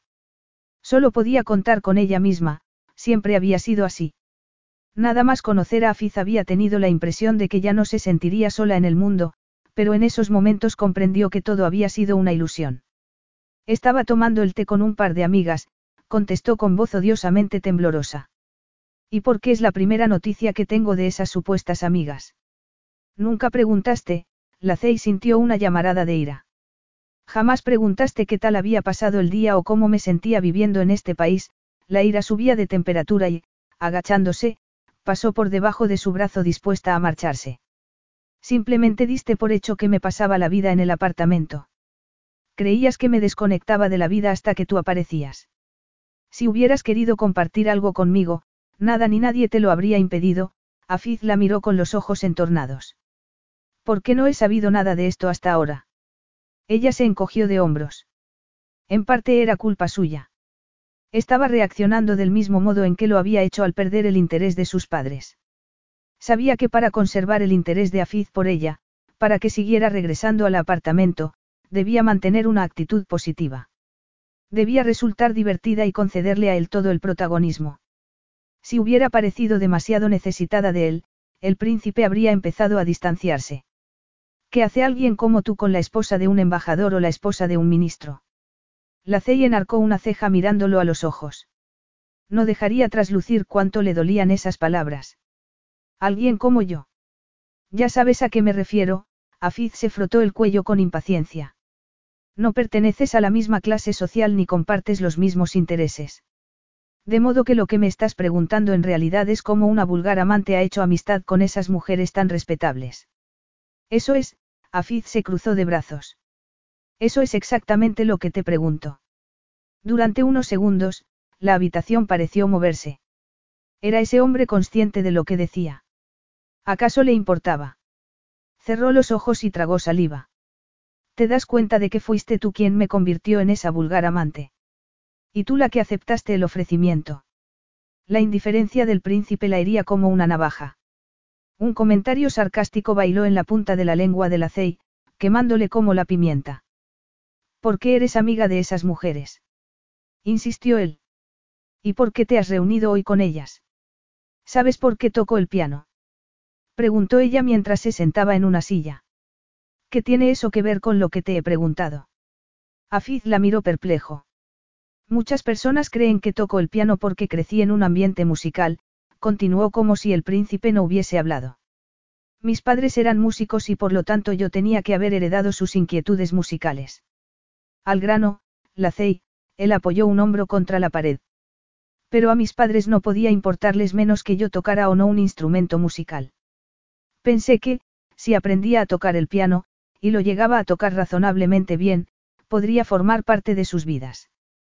Me llevarían de gira con ellos en lugar de dejarme tirada todo el tiempo. La Cey sonrió amargamente al recordar el inmediato rechazo de sus padres a ese plan. Recordó cómo su padre había declarado que uno de los aspectos positivos de esos viajes era tomarse un respiro de sus obligaciones como padre. Pues que no funcionó. Pero, por algún motivo, pensé que esta vez sí. Esta vez. Afiz frunció el ceño. Cuando me propusiste venirme a vivir aquí, pensé que estábamos construyendo un futuro juntos. Una vida, ella desvió la mirada, avergonzada por su ingenuidad, su fe en los finales felices. Y me esforcé por convertir este lugar en mi nuevo hogar. Inas está muy orgullosa de sus raíces y era mi profesora. Ha sido mi tutora de historia y lengua árabe. Has estado aprendiendo árabe. Nunca te he oído hablarlo. Aún no estaba preparada para demostrarte mis habilidades, se defendió ella ante la manifiesta incredulidad del príncipe. Mi árabe está muy lejos de ser fluido. ¿Y la mujer del embajador? Por la mueca de los labios de Afiz, era evidente que no se creía una palabra. Conocía Janet y su proyecto benéfico contra el hambre. Llevamos seis meses trabajando juntas, la CEI se interrumpió al comprobar que estaba siguiendo los mismos patrones y obteniendo los mismos resultados. En ambas ocasiones había volcado toda su energía en los intereses de otra persona. En ambas ocasiones había pensado que su dedicación le resultaría beneficiosa, que los demás verían que encajaba perfectamente en su mundo y la recibirían con los brazos abiertos. O, por lo menos, apreciarían sus esfuerzos. No debería resultarle tan difícil conservar a sus seres queridos cerca. Iba a tener que dejar de dárselo todo a personas que no lo querían. Que no la querían. Y así sin más te conviertes en su amiga, la voz de Afiz interrumpió sus pensamientos. Amiga de las dos mujeres que podrían destruir todo aquello por lo que he trabajado si llegaran a mencionar el más mínimo rumor a alguno de sus poderosos amigos o maridos. ¿Es eso lo que te preocupa? La Cey tamborileó con los dedos sobre la mesa de conferencias. Durante todo el tiempo que pasamos juntos, jamás hice nada para perjudicarte. ¿Por qué iba a hacerlo ahora? Porque creías que algún día me casaría contigo y ahora resulta que me voy a casar con otra. ¿Quieres vengarte? Espera un momento. Estás diciendo. Ella se irguió en la silla y se llevó una mano al pecho. ¿Crees que intento? No hay mayor peligro que el de una mujer despechada, Afiz le lanzó una gélida mirada. Mujer despechada. Tú me has despechado. No, tú me has sacrificado, pero... Y tú necesitas devolverme el golpe, él extendió los brazos, ofreciéndose como blanco. ¿Crees que yo tendría el poder de lastimarte? Preguntó la Cey, consciente de que sí lo tenía, al menos temporalmente. Por eso no me lo contaste. Jamás pensé en ti como en un cobarde, y no lo eres. Simplemente no das ninguna información que no sirva a tus intereses. La Cey se mordió el labio inferior mientras él se acercaba con el peligroso caminar de una pantera al acecho. Explícate, la Cey, le pidió él en un susurro no exento de advertencia. El acuerdo al que has llegado con el sultán, contestó ella apresuradamente. Ese que te convertirá en el príncipe heredero si te casas con la mujer elegida por él. ¿Cómo sabes tú eso? Un destello de sorpresa asomó a los ojos oscuros. Todo el mundo lo sabe, la Cey inclinó la cabeza, desaparecido el último átomo de esperanza. Era cierto. La había abandonado ante la posibilidad de convertirse en el siguiente sultán. El acuerdo se alcanzó después de anunciado el compromiso, contestó él secamente antes de darle la espalda. Y no sé por qué te estoy dando explicaciones. ¿Quieres decir a alguien como yo?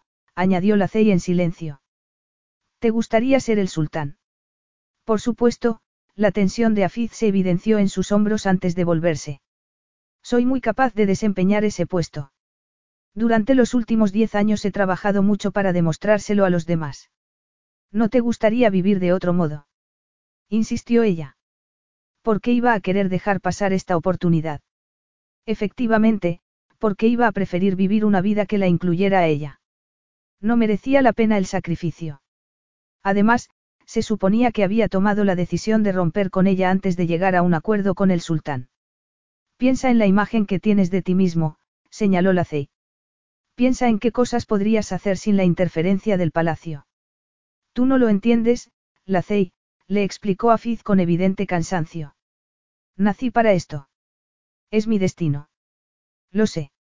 Por eso te exiges tanto, ella dio unos rítmicos golpecitos con el zapato en el suelo antes de adentrarse en un territorio inexplorado. No se trata solo de ambición, ¿verdad? Estás buscando tu redención. Afiz ladeó la cabeza como si estuviera olfateando el peligro, como si ella se estuviera acercando demasiado a su secreto. Acercándose demasiado a la verdad. Hace diez años perdiste tus derechos de nacimiento. Por eso el sultán eligió a tu hermano como heredero al trono. Y llevas todos estos años intentando recuperarlos. Sabía la verdad. Afiz sintió una inmensa vergüenza que le quemaba las venas e, instintivamente, se encogió de hombros. Incapaz de mirarla a los ojos, a pesar de que ella tenía todo el derecho del mundo a juzgarlo, mantuvo la vista fija en el suelo. ¿Cómo sabes todo eso? Preguntó con voz ronca. Me hubiera gustado saberlo por ti, la Cey interrumpió los golpecitos en el suelo y un denso silencio envolvió al príncipe. Afiz no contestó. Le hubiera gustado poder negarlo, pero llevaba una década soportando la desgracia y aquello no tenía por qué ser diferente. Y, sin embargo, lo era. No quería que la Cey conociera sus errores. No quería que supiera la clase de persona que había sido. ¿Por qué no me lo contaste? Fue la Cey la que rompió el silencio porque cuando estaba con ella se convertía en mejor persona. Con la Cey podía ser el hombre que quería ser, el príncipe en que aspiraba a convertirse para su país. La Cey le creía capaz de lograr lo imposible y sabía que a su lado podría hacerlo. De haber conocido su pasado, lo habría seguido creyendo. Estaba seguro de que no. Pero la Cey lo había averiguado. Y su opinión significaba mucho para él. No sabía cómo iba a soportar su desprecio. No es algo de lo que me enorgullezca. Y por eso decidiste ocultármelo. Preguntó ella percibiendo la ira en la temblorosa voz del príncipe. Por eso solo me ofreciste un aspecto de ti. Pensaba que estábamos más unidos. Afiz abrió la cortina y dejó entrar la luz del sol. La imagen de su adorado país no consiguió calmar su remordimiento. Se estaba ahogando y no había posibilidad de escapatoria. Cerró los puños con fuerza y se imaginó el alivio que sentiría si atravesara la ventana con ese puño. En su mente oyó el estallido del cristal, pero no podía ceder al impulso. Aunque, que no estaría dispuesto a hacer por salir de esa habitación, lejos de la firme mirada de la Cey. Eras un adolescente cuando perdiste el título de príncipe heredero. No, tenía 21 años y ya era un adulto, Afiz tenía la sensación de que esa sería la pregunta más sencilla a la que iba a tener que enfrentarse. ¿En serio? Ella chasqueó la lengua. Los 21 años es la edad de forzar hasta el límite. Él sacudió la cabeza. La espontánea defensa de la CEI debería haberle reconfortado, pero sería solo un consuelo fugaz. Para mí las cosas son diferentes. Por tu condición de príncipe. Por ser el heredero al trono. Porque mi país se hizo muy próspero cuando yo tenía 18 años. Fui enviado a los Estados Unidos de América para recibir una buena educación. Para aprender a proteger y aumentar esa riqueza, Afiz respiró hondo y se volvió hacia ella. Pero lo que hice fue gastarla. Todo. La Cey abrió los ojos desmesuradamente. No, la cantidad no importa, esa cantidad la llevaría grabada a fuego en su alma por toda la eternidad. Sin embargo, la cifra jamás podría igualar el sufrimiento de su pueblo. Me lo gasté. Lo robé, el príncipe se estremeció ante la crudeza de su propia narración. Robé el dinero al pueblo de Rudaina para gastarlo en mi placer. Era el príncipe Playboy. Eso no es nada propio de ti, la Cey lo miraba como si de repente fuera un extraño. Sin embargo, era mejor que el desprecio que él sentía por sí mismo. Pues era yo, insistió él. Búscalo tú misma. El sultán intentó borrar el escándalo, pero, si buscas bien en Internet, todavía puedes encontrar algo. Mis despilfarros eran legendarios. ¿Y cómo se terminó todo aquello? El sultán recibió informes y me hizo regresar. En cuanto llegué vi todo lo que aún faltaba por hacer en Rudaina. Eso me hizo sentir más vergüenza que cualquier castigo. Y tu castigo por gastarte el dinero fue perder los derechos al trono, la Cey frunció el ceño. No, se me retiró toda responsabilidad y autoridad. Cualquier derecho y privilegio. Se me perdonó el ser azotado por mi estatus social y no volví a salir de Rudaina hasta que hube recuperado la confianza de mi padre. Y, aún así, no crucé la frontera hasta que lo consideré necesario. Pero eso sigue sin explicar cómo perdiste tus derechos de nacimiento. El castigo recibido había sido insignificante en relación al crimen cometido, pero el sultán no quería que la gente conociera toda la historia. Uno de los informes recibidos por el sultán tenía que ver con mi amante del momento. Entiendo, contestó la Cey secamente. No, no lo entiendes, Afiz la miró a los ojos. Ella se quedó embarazada. El hijo era tuyo. Ella palideció, aunque consiguió conservar la compostura. Lo descubrí demasiado tarde, cuando ya había abortado, la amargura lo corroía por dentro. A menudo me he preguntado si el sultán no tendría algo que ver con eso. No abiertamente, por supuesto, añadió con cinismo. Sigo sin entenderlo. No lo entiendes, Lacey. Rugió él. No estuve a la altura de las expectativas puestas en mí. Demostré que no tenía madera de líder, la lista de sus pecados era larga. Utilicé el dinero para mi placer. Era imposible que el país se sintiera orgulloso de mí. Era incapaz de asegurarles un buen heredero al trono. Pero, sobre todo, no pude proteger a mi propio hijo. Afiz, la Cey se acercó a él. El príncipe se preparó para la diatriba, incluso para ser abofeteado. Nada de ello le dolería tanto como la decepción que había sembrado en ella. Sin embargo, la Cey apoyó una mano en su brazo. No permitas que tus errores te definan. Eres un buen hombre. Tu opinión no es neutral, pero gracias, él dio un paso atrás. ¿Cómo podía seguir creyendo en él? ¿Acaso no había escuchado lo que le había contado? Confía en mí. Yo no lo abandonaría todo por un príncipe playboy. Y desde luego no seguiría a cualquiera a la otra punta del mundo. Si no recuerdo mal, el término que empleaste fue, infierno, le recordó él. Rudaina te necesita, a pesar del dolor, la Cey no cedió. El error que cometiste no fue en balde, hizo una pausa en busca de las palabras adecuadas. Has renacido de tus cenizas como el ave fénix. Eres más fuerte e inteligente. Todos estos años has trabajado duro para cuidar de tu pueblo. Pero jamás recuperaría la confianza de ese pueblo. Su hermano guardaba las distancias, como si las decisiones equivocadas fueran contagiosas. Y sus propios padres no soportaban tenerlo delante. No soy la clase de hombre que intentas describir, aunque desde luego desearía serlo. Desearía merecerse la admiración de esa mujer. Eres bueno para Rudaina. El sultanato te necesita, insistió ella mientras le tomaba el rostro entre las manos. Si no pensara así, te llevaría conmigo. Afiz apoyó el rostro en las dulces manos, pero una llamada al móvil le interrumpió. No contestes, susurró la Cey. Podría ser Glenn. Solo llamaría si hubiera alguna noticia importante, Afiz descolgó. Sí. Nos han negado los visados de salida, informó el guardaespaldas. Han explicado el motivo. Una sensación de frialdad invadió al príncipe al considerar las posibles consecuencias. No, pero se comportan de una manera muy extraña, como si jamás hubiera sucedido algo así. ¿Qué propone que haga ahora, Alteza? Enseguida te llamo, Afiz colgó la llamada y miró por la ventana. Rápidamente analizó el último movimiento del sultán y lo que representaba. No le gustó ninguna de las respuestas posibles. ¿Sucede algo? Preguntó la Cey. Os han negado los visados de salida, murmuró él mientras pensaba en el siguiente paso a dar.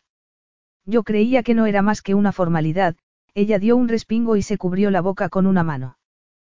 Tu padre conoce mi existencia. Sabe que soy tu amante. No nos precipitemos. Podría ser un simple error administrativo, Afiz intentaba tranquilizar a la aunque era consciente de que sus respuestas no lo conseguirían. Eso no tiene ningún sentido. ¿Por qué no puedo abandonar el país? Lo lógico sería que tu padre me escoltara hasta la frontera para asegurarse de que me marchaba de inmediato. No necesariamente, reflexionó él con amargura. ¿Qué está pasando aquí? Ella apretó los labios. Existe la posibilidad, explicó él, de que el sultán considere tu presencia ventajosa para él. Me convertiría en el novio más complaciente del mundo. No me gusta cómo suena eso, contestó la Cey. Estoy metida en un lío. Va a utilizarme. Debería haberlo previsto, murmuró Afiz. No es la primera vez que lo hace. ¿Cuándo lo ha hecho? Hace diez años. Ella respiró hondo. Afiz, necesito saberlo. ¿Qué sucedió con tu última amante? La que se quedó embarazada. Capítulo 7. Afiz se apoyó contra la ventana y cerró los ojos, embargado por la sensación de culpabilidad. Jamás olvidaría esa etapa de su vida y se negaba a perdonarse a sí mismo. Los errores cometidos formaban parte de él y habían influido en sus decisiones desde entonces. Se llamaba Elizabeth, contestó. Yo ya era todo un playboy cuando la conocí en Montecarlo. ¿Cómo era? Preguntó la Cey. Hermosa. Profesional. Ambiciosa. Haces que parezca una persona fría y sin sentimientos, ella frunció el ceño. Se ganaba la vida como amante, lo que había compartido con Elizabeth no tenía nada que ver con el cariño y el afecto. Nuestra relación fue puramente física, por decisión de ambos. Porque a él no le había interesado comprometerse, demasiado ocupado participando en fiestas, apostando y explorando el mundo lejos de Rudaina y la vida en palacio. Afiz se obligó a continuar. La Cey necesitaba oírlo. Llevábamos juntos unos meses cuando supe que estaba embarazada, el príncipe desvió la mirada. No reaccioné bien a la noticia. Ojalá pudiera volver atrás y cambiarlo todo. ¿Qué hiciste? preguntó la Cey. Afiz no deseaba dar voz a los recuerdos que lo atormentaban, a los momentos que habían demostrado la clase de hombre que había sido. Estaba furioso. Asustado, admitió con un suspiro. Un bebé lo cambiaría todo y juré que era imposible que fuera mío. No quería que fuera mío. No te imagino comportándote así, Afiz, la Cey apoyó una mano en el fuerte hombro. Pues era yo. Un príncipe egoísta y malcriado que sabía que estaba a punto de perder su libertad. Acusé a Elizabeth de ser infiel. No iba a permitirle atraparme o extorsionarme económicamente, él se revolvió los cabellos. No soporto recordar cómo la traté. Quizás fuera tu primer impulso, pero seguro que te volviste más racional en cuanto te calmaste. La abandoné, Afiz sacudió la cabeza. La Cey tenía una opinión demasiado elevada de él. Mi padre me había ordenado regresar y aproveché la ocasión para huir de mis responsabilidades. Tú nunca harías algo así, ella lo miraba incrédula. Fue durante mis momentos más bajos. Intentaba ocultar lo que había hecho y también la persona que era. Ocultárselo al sultán y a mi pueblo. Incluso a mí mismo. Imposible. No me resultó tan difícil. Quería convencerme de que Elizabeth era la mala de la película.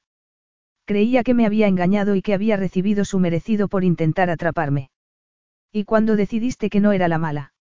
No fue por algo en concreto. Poco a poco empecé a comprender cómo había tratado a todo el mundo en esa época de mi vida. Debería haberme comportado mejor con ella. Intentaste encontrarla después para arreglarlo. No se me permitía viajar, él asintió, pero eso no iba a detenerme. Hice que uno de mis hombres la buscara, respiró hondo. Pero llegué demasiado tarde. Elizabeth había abortado. Se hizo un denso silencio mientras Afiz recordaba aquella llamada. Se había sentido roto de dolor y no había vuelto a ser el mismo tras saber que no había protegido a su hijo no nacido. Estaba furioso conmigo mismo, continuó. Si le hubiera mostrado a Elizabeth la menor preocupación o algo que le hiciera pensar que podía contar conmigo, jamás habría tomado esa decisión tan drástica. ¿Y crees que tu padre tuvo algo que ver? Estoy seguro. Elizabeth se lo insinuó a mi hombre, pero creo que tenía demasiado miedo para confesarlo abiertamente. Tenía miedo de enfadar al sultán. Y no le faltaban motivos. Debería yo tener miedo. No, aseguró Afiz. Puedes contar conmigo. Nunca te abandonaré. Lo siento, la Cey se pegó a él. Siento que mi presencia en tu vida esté causando tantos problemas, el aire estaba cargado de electricidad, pero Afiz no hizo amago de tocarla. Tú no eres una carga, contestó secamente. Tener a la Cey en su vida había sido una bendición. Ella se inclinó hacia adelante y apoyó la frente en su hombro. Afiz permaneció tenso, inmóvil. Seguía corriendo un gran riesgo. Si alguien entraba en la habitación y lo veía a solas con la Cey, ni siquiera se atrevía a pensar en las consecuencias. Tengo que irme, Afiz se aclaró la garganta y se apartó de ella. Sé cómo arreglar todo esto. ¿Qué vas a hacer? Ella lo siguió hasta la puerta. Lo que sea necesario, el príncipe sonrió con amargura.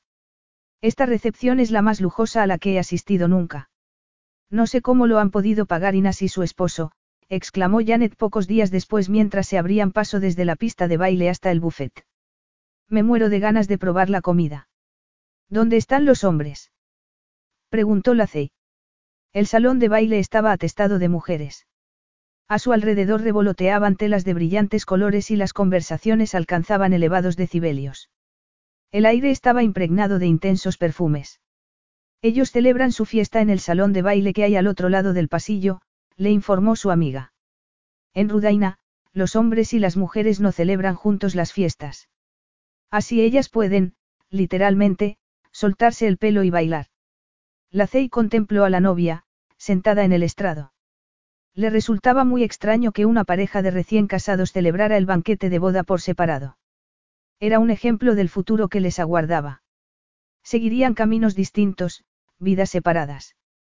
Eran así todos los matrimonios allí. No veo a Inés, observó ella tras estudiar a las mujeres que acompañaban a la novia. Ya la encontraremos. Por cierto, me encanta esa ropa que llevas puesta. Gracias, la Cey se miró el caftán de un color azul claro que llevaba. Quería ponérmelo una última vez antes de marcharme. No había estado segura de lo apropiado de las mangas transparentes o el modesto cuello. La falda se abría suavemente y el complicado bordado hacía juego con el de las zapatillas. ¿Has conseguido ya los visados de salida? Eh, sí, mintió ella. Ya queda poco para que me marche, en realidad, esa misma noche, aunque no quería que nadie lo supiera. Consultó la hora y dio un respingo. Ya debería estar en su casa para recoger sus cosas. Janet, vete tú al buffet, yo tengo que irme. Ya. Ella sacudió la cabeza. Te vas a perder a las bailarinas y el desfile nupcial.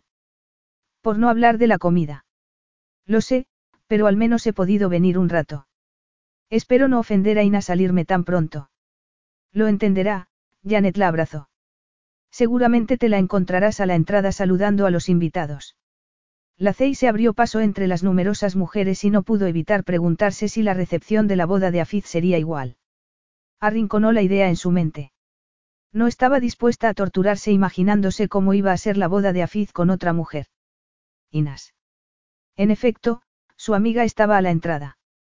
Inas, qué boda tan hermosa, y tu hija también, echó una última ojeada a la joven que se hallaba sentada en el estrado. Tanto el velo como el vestido rojo estaban cubiertos de un intrincado bordado y de su cuello y muñecas colgaban grandes piezas de oro. Parece una princesa. La Cey, me alegra tanto verte, Inas le dio un beso en cada mejilla. No te imaginas quién ha venido. Casi gritó la mujer. ¿Quién? La Cey no se imaginaba quién podría provocar tal excitación en su amiga. Inas. Una mujer mayor la llamó. El gesto de Inas cambió de inmediato. La sonrisa se hizo más amplia y se estremeció de alegría. Tuvo que hacer un gran esfuerzo por mantener la mirada baja en señal de cortesía hacia la otra mujer. Con las manos unidas frente a ella, habló respetuosamente en árabe. La Cey instintivamente retrocedió. Algo le decía que debería mezclarse con la gente y desaparecer. Permítame presentarle, Inas le impidió marcharse agarrándola de un brazo. La Cey miró fijamente a la mujer mayor cuyos cabellos grises estaban cubiertos por un pañuelo blanco y el cuerpo por un caftán bordado. Majestad, le presento a la Cey Maxwell. He sido su profesora de árabe desde que llegó a nuestro sultanato. La Cey, te presento a la sultana Zafira de Rudaina. La madre de Afiz. La Cey sintió que le flaqueaban las piernas y lo disimuló con una temblorosa reverencia. Contempló a la sultana a través de los ojos entornados y descubrió a la otra mujer inspeccionándola como si se tratara de un raro insecto. Tuvo que esforzarse para no mirarla directamente a los ojos. Seguramente por esto no quería Afiz que conocieras a su familia. La Cey buscó la puerta de salida con la mirada mientras se preguntaba cómo iba a poder salir de aquella situación. Su mente estaba en blanco y el pánico le congelaba la garganta.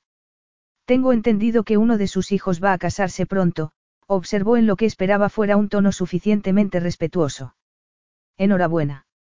Gracias, la sultana se puso tensa y la Cey se preguntó si habría roto alguna regla del protocolo. Estoy segura de que la señorita Abdulla será una apreciada incorporación a la familia real, continuó ella en tono dubitativo. Desde luego, mucho más preciada que mi hijo, la sultana se encogió de hombros con desdén. La Cey se sintió a la par escandalizada e indignada. ¿Cómo se atrevía la sultana a hablar así de Afiz? Además, se lo había soltado sin más a una extraña. A saber qué diría en privado. Desvió la mirada y luchó por contener sus palabras. No comprendía la sultana. Zafira lo mucho que su hijo trabajaba y se sacrificaba para enmendar sus errores. No veía que se había convertido en una persona sumamente válida.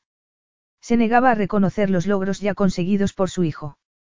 Las lágrimas ardían en los ojos azules mientras la esperanza inundaba su pecho. ¿Por qué iba a preferir a Fiz permanecer junto a su familia en lugar de con ella? La idea se deslizó entre sus costillas como una navaja antes de dar un giro mortal. De verdad era lo que deseaba. ¿Cómo iba a abandonar a Fiz dejando que se enfrentara solo a aquello? En el fondo era consciente de no ser ninguna aliada. Era una carga. Iba a marcharse de su lado para que él pudiera convertirse en el hombre que deseaba ser.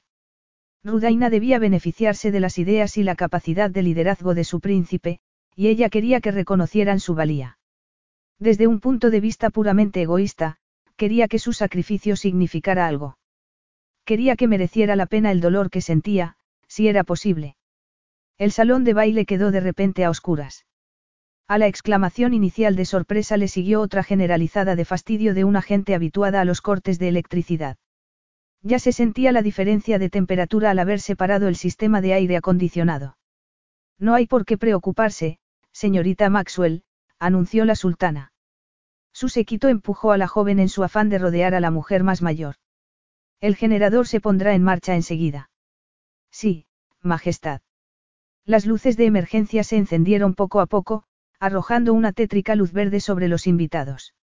Y, de repente, las luces se encendieron antes de volverse a apagar. No, no, no. exclamó Inas. Esto no puede suceder en la boda de mi hija.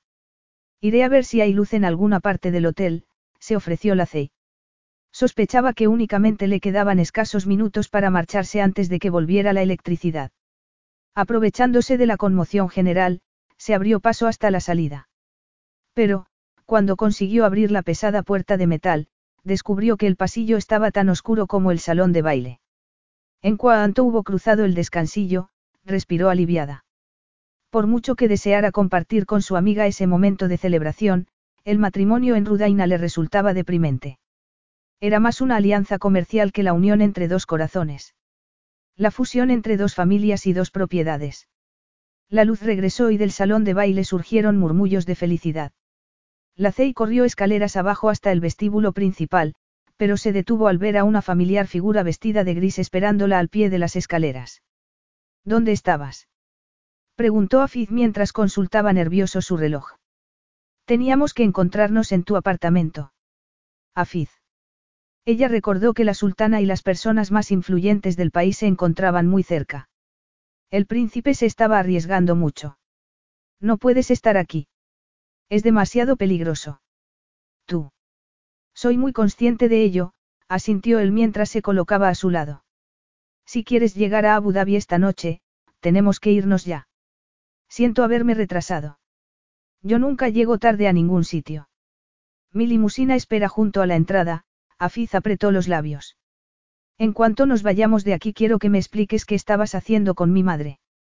La Cey se puso tensa ante el tono de acusación de la voz del príncipe. ¿Cómo lo había averiguado? No le hacía falta mirarle a la cara para saber que estaba enfadado. Pero ¿por qué la culpaba a ella? No sabía que la sultana fuera a venir. ¿Cómo iba a saberlo? Afiz murmuró algo mientras la arrastraba fuera del hotel. La Cey se sintió culpable. No le gustaba sentirse como un obstáculo y odiaba ser la fuente de los problemas de ese hombre. De inmediato se detuvo en sus pensamientos. Ella no era ningún obstáculo. No era una carga. Lo único de lo que podía acusársele era de amar a un hombre que no la consideraba lo bastante buena para casarse con ella. Capítulo 8. Afiz mantuvo una tensa calma mientras se instalaban en la limusina.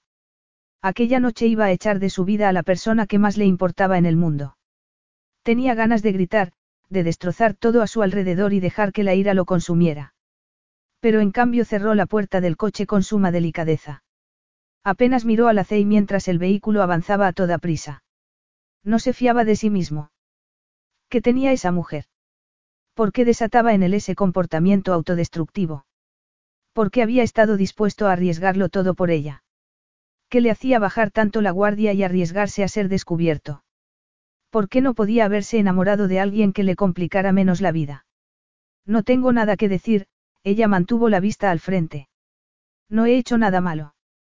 Sí, lo has hecho, Afiz agitó una mano en el aire. Tiempo atrás, la tristeza de la Cey lo habría destrozado y habría hecho cualquier cosa por verla feliz, pero en esos momentos deseó que pudiera ver el mundo a través de sus ojos. No tengo que darte explicaciones, continuó ella. Mi amiga me presentó a tu madre. Pensó que era lo bastante buena para conocer a la sultana. ¿Por qué tú no lo crees así? ¿Sabe tu amiga todo sobre ti? Preguntó él. ¿Sabe que eres la amante del príncipe? Por supuesto que no, la Cey puso los ojos en blanco. Afiz miró a la joven con severidad. Llevaba medio año en su país, pero seguía sin comprender cómo funcionaba el sultanato de Rudaina. Lo había arriesgado todo por verla aquella noche. Se armaría un monumental escándalo si lo encontraran a solas con una mujer. Y, si descubrían que era su amante, los resultados serían catastróficos. Siento que te incomode el que haya conocido a la sultana, añadió furiosa. De verdad lo sentía. ¿Acaso no le había sugerido días atrás que viviría mejor sin el título? La Cey estaba furiosa por el abrupto fin de su sueño, mientras que a él le estaban ofreciendo el objetivo de todos sus desvelos. No hacía falta mucho para eliminar sus posibilidades, pero no pensaba que la Cey fuera tan diabólica. No, no lo sientes. Quieres que me sienta incómodo y preocupado. Estás disfrutando con todo esto, el príncipe se agarró a la puerta del coche cuando tomaron una curva cerrada. Quiero toda la verdad. ¿Desde cuándo conoces a mi madre? Acabo de conocerla, insistió la Cey. Aún no hemos mantenido una conversación profunda. Afiz sacudió la cabeza. Los ojos de la Cey brillaban inocentes y aún así no creía que la reunión hubiera sido fortuita. Podía haberlo organizado todo para dejar caer un par de bombas. Ni se atrevía a pensar en cuántas ocasiones le habrían engañado esos ojos azules. Te juro que no le he dicho nada. Esto no puede estar sucediendo, murmuró él.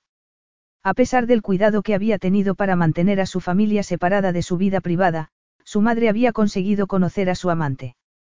Ser presentada a una amante o concubina era una grave ofensa para la sultana. Si la verdad saliera a la luz, lo pagaría muy caro. Lo tenías todo planeado, ¿verdad? ¿Planeado el qué? Conocer a tu madre.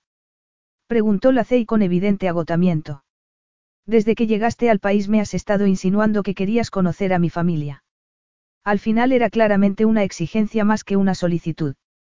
Eso fue antes de que comprendiera que nuestra relación era totalmente prohibida, la Cey se frotó el rostro con las manos y suspiró. Antes de saber que yo era muy inferior a ti y no lo bastante buena para conocer a tu familia.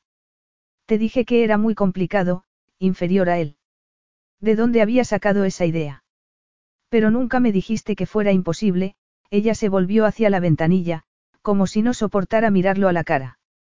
Debería haberme imaginado que tramabas algo cuando te negabas sistemáticamente a presentarme a tus amigos. Qué ingenua fui. No tengo nada por lo que disculparme. Me trajiste con falsas promesas, la Cey sacudió la cabeza.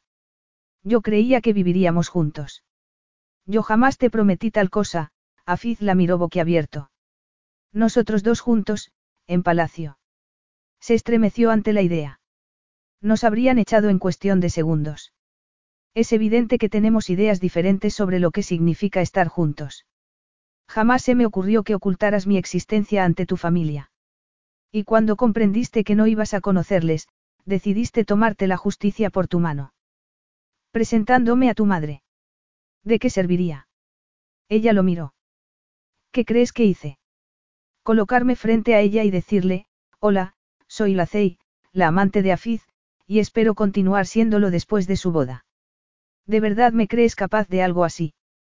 Lo sería si pensaras que serviría de ayuda, él la contempló horrorizado y algo parecido al pánico le contrajo el estómago. Ayuda. Ella lo miró con creciente sospecha. ¿Ayuda para qué? Ayuda para evitar que me case, Afiz se había resignado a que en su vida no habría amor ni felicidad y la Cey habría terminado por comprender que no iba a poder evitar la boda. Por última vez, exclamó ella con voz crecientemente aguda. No intentaba arruinar tu boda. Estoy contraviniendo todos mis instintos al no luchar por ti, ella echó la cabeza hacia atrás y la apoyó contra el asiento. Por eso estás tan susceptible. Has renunciado a mí y pensabas que iba a luchar por ti. Por nosotros. ¿Y por qué me he retirado desde el principio? Tengo que estar tramando algo, no. ¿Y crees que a mí me ha resultado fácil renunciar a ti? ¿No crees que tuve miles de dudas? He pospuesto esta boda todo lo que he podido para estar junto a ti. Pospusiste la boda hasta conseguir un acuerdo más ventajoso, masculló la cey entre dientes, por ejemplo, una nueva oportunidad para ser el príncipe heredero. En cuanto lo obtuviste, no perdiste el tiempo en deshacerte de mí. Lacey, yo no soy como tus padres, intenta no compararme con ellos. No prescindí de ti para perseguir una ambición. No metas a mis padres en esto. ¿Crees que te abandono por ambición, igual que hicieron tus padres? Actúas como si mi vida fuera a ser un torrente de felicidad y abundancia. ¿Crees que tus padres viven mejor sin ti? Sí. exclamó ella. Pues te equivocas, Lacey, Afiz la miró fijamente. Se han perdido muchísimas cosas.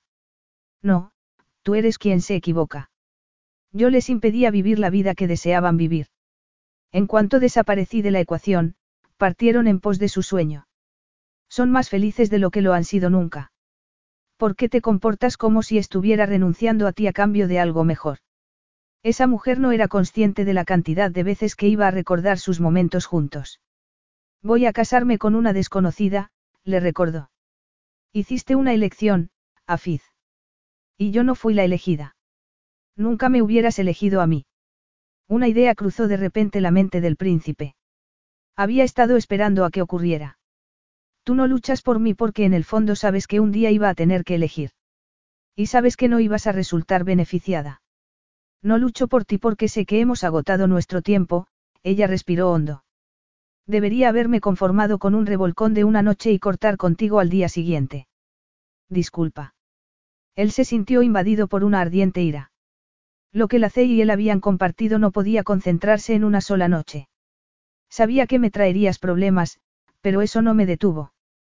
Al contrario, la C sacudió la cabeza con desdén.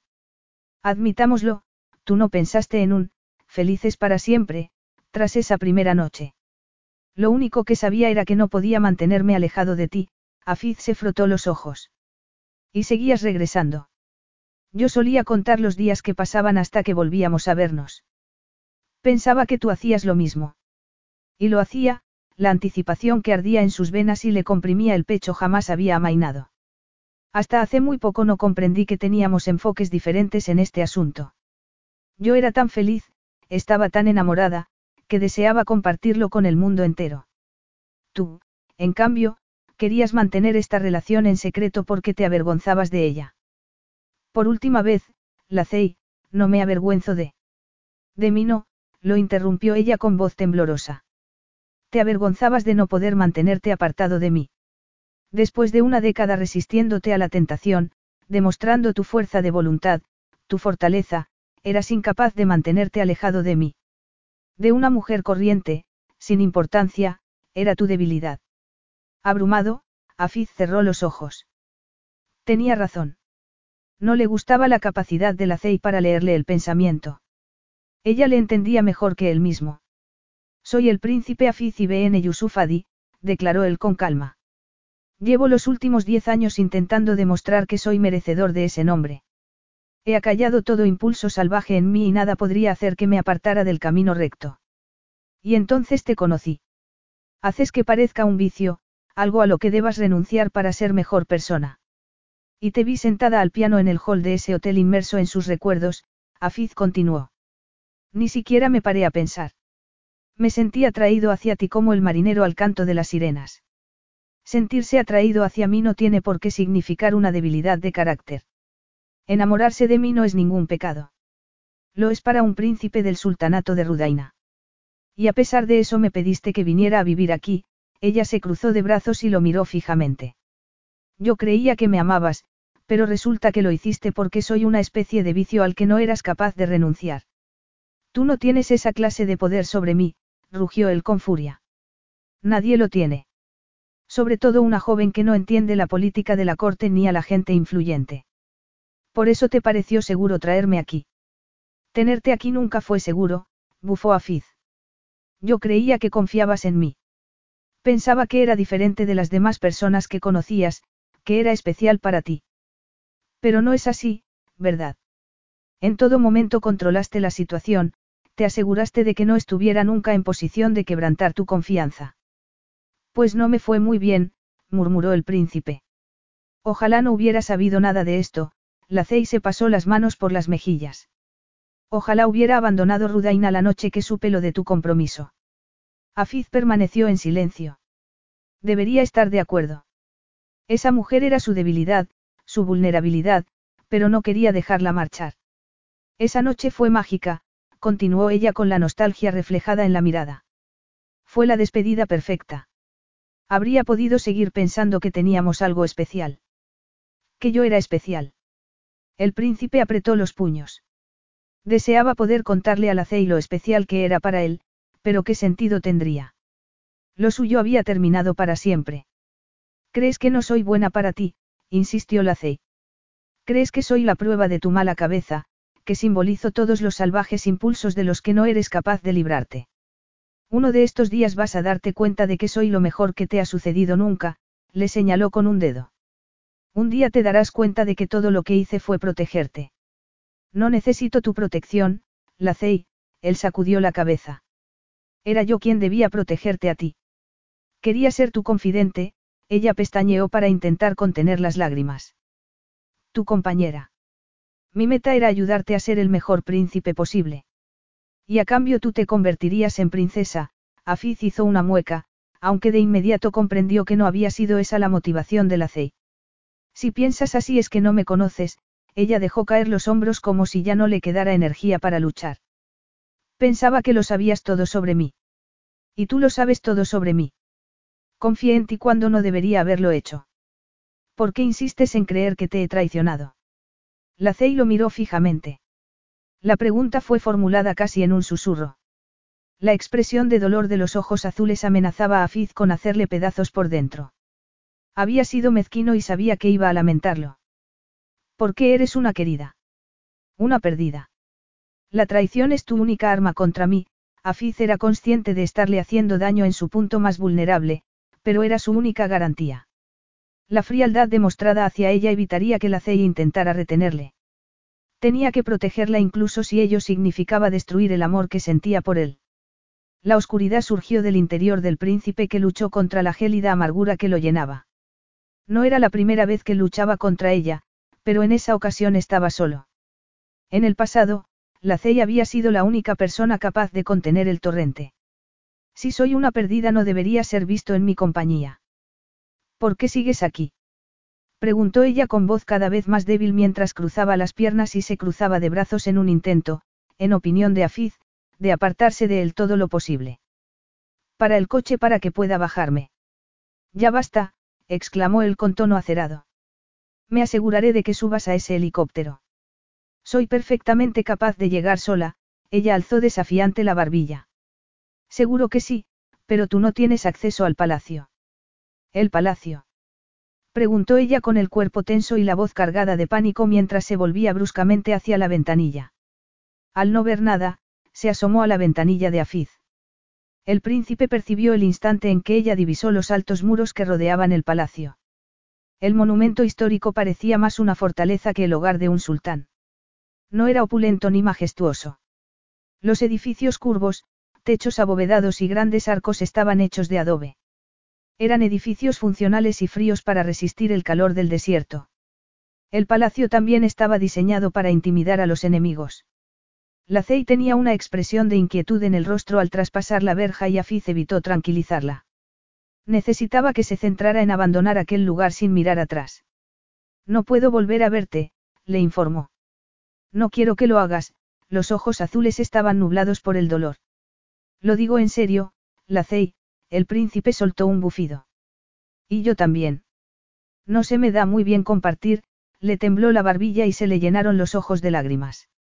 No te pongas en contacto conmigo a no ser que hayas cambiado de idea y me desees a mí únicamente. Eso no iba a suceder, pensó Afiz. No podía suceder. La limusina se detuvo junto al helipuerto. El príncipe descendió del coche y le ofreció una mano a la. Cuando ella dudó, la agarró firmemente de la muñeca. Una ardiente descarga le atravesó la piel, pero la ignoró mientras la ayudaba a bajarse de la limusina.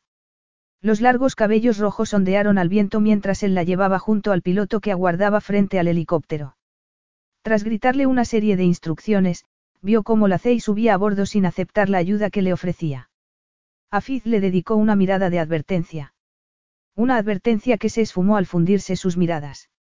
Incluso después de lo sucedido, después de todo lo que se habían dicho, anhelaba un último beso. Se sentía desesperado y su boca ardía en deseos de saborear los dulces labios. El deseo lo atravesaba como las cuchilladas de una navaja porque sabía que la Cey se marchaba de su lado para siempre. Desvió la mirada, la oscuridad de su interior eclipsaba el dolor de saber que era la última vez que la iba a ver. Sus caminos jamás volverían a cruzarse y no podía intentar ponerse en contacto con ella. La Cey desaparecería de su vida, pero el recuerdo perduraría en su pensamiento. Alteza, gritó el piloto, abriéndose paso entre los pensamientos de Afiz. Tenemos que irnos. El príncipe tuvo un último momento de duda. No podía cortar por lo sano con la Cey, por mucho que deseara hacerlo. Por mucho que necesitara hacerlo por el bien de ambos. Sus miradas se fundieron de nuevo. De los ojos azules no escapó ni una lágrima, ni una palabra surgió de sus labios. La Cey no se movía, pero su lucha por mantener la compostura era evidente. Era una pose, su manera de decirle que iba a estar bien. Estaba hermosa y elegante. Majestuosa. Afiz creyó que el corazón iba a estallarle en el pecho. La Cey estaba mucho más hermosa que la primera vez que la había visto. Se consideraba afortunado por haberla conocido y amado, pero ella jamás lo sabría. Sentía la garganta cerrada y el cuerpo sin energía. Tenía que decírselo. Había pensado que sería mejor no hacerlo, no darle ninguna respuesta que le infundiera esperanza, una razón para luchar. Pero no podía dejarla marchar convencida de que no le importaba. Te amo, Lacey. Ella lo miró incrédula y frunció el ceño como si pensara haber oído mal. Como si solo hubiera oído lo que deseaba oír. Quizás pienses que te odio, o que me avergüenzo de ti, continuó él por encima del ruido del rotor, pero no es verdad. Corrí todos esos riesgos porque te amo. Siempre te amaré. La Cey alargó una mano en el preciso instante en que el helicóptero empezaba a elevarse. Afiz quiso tomarle esa mano, pero se obligó a contenerse. El helicóptero se elevó hacia el cielo, llevándose con él a su amada, su última oportunidad de ser feliz. Pero él no se merecía ser feliz. No se merecía una vida junto a la Cey. El príncipe permaneció en el mismo lugar, aunque su instinto le gritaba que corriera tras ella. Un desgarrado sollozo escapó de su garganta mientras veía alejarse el helicóptero, hasta que no se vio el menor rastro del aparato. El silencio atravesó sus sueños y deseos hasta hacerlos añicos a sus pies, y la oscuridad descendió sobre su corazón. Capítulo 9. La Cey, mi turno está a punto de empezar, gritó Prilla por encima de la música. Estarás bien. No tienes de qué preocuparte, la Cey sonrió a su compañera de piso. No le gustaba que Prilla tuviera que ejercer de madre, ni que la hubiera arrastrado a esa fiesta para que saliera del apartamento. Hace mucho que no he ido de fiesta, pero empiezo a recordar cómo era. Me alegro, asintió su amiga. Sé que estás intentando recomponer un corazón roto, pero eres demasiado joven para pasarte todo el día en la cama o trabajando en el hotel. Tienes razón, la Cey bebió un trago de cerveza mientras observaba a sus compañeros de trabajo moverse por la piscina del complejo turístico. Formaban una ecléctica mezcla de jóvenes en trajes de baño y vistosos vestidos de verano. En cuanto Prilla se marchó, ella cerró los ojos y suspiró. En cinco minutos se iría también. Todavía no estaba segura de por qué había optado por quedarse en Abu Dhabi, pero había resultado ser una decisión acertada. La bulliciosa vida nocturna le había permitido encontrar trabajo en un hotel. También había hecho amigos a pesar de llevar solo un mes allí. Y estaba decidida a salir más y a conocer a más gente. Olvidar el pasado y recuperar el tiempo perdido. En ocasiones la determinación no bastaba. El tiempo vivido en Rudaina la había cambiado. La había marcado. La Cey miró el bikini violeta que llevaba puesto y el delicado sarón que envolvía sus caderas. Aún no se sentía demasiado cómoda mostrando su cuerpo y prefería seguir los cánones de recato que estaba obligada a respetar en cuanto salía del complejo turístico. La C.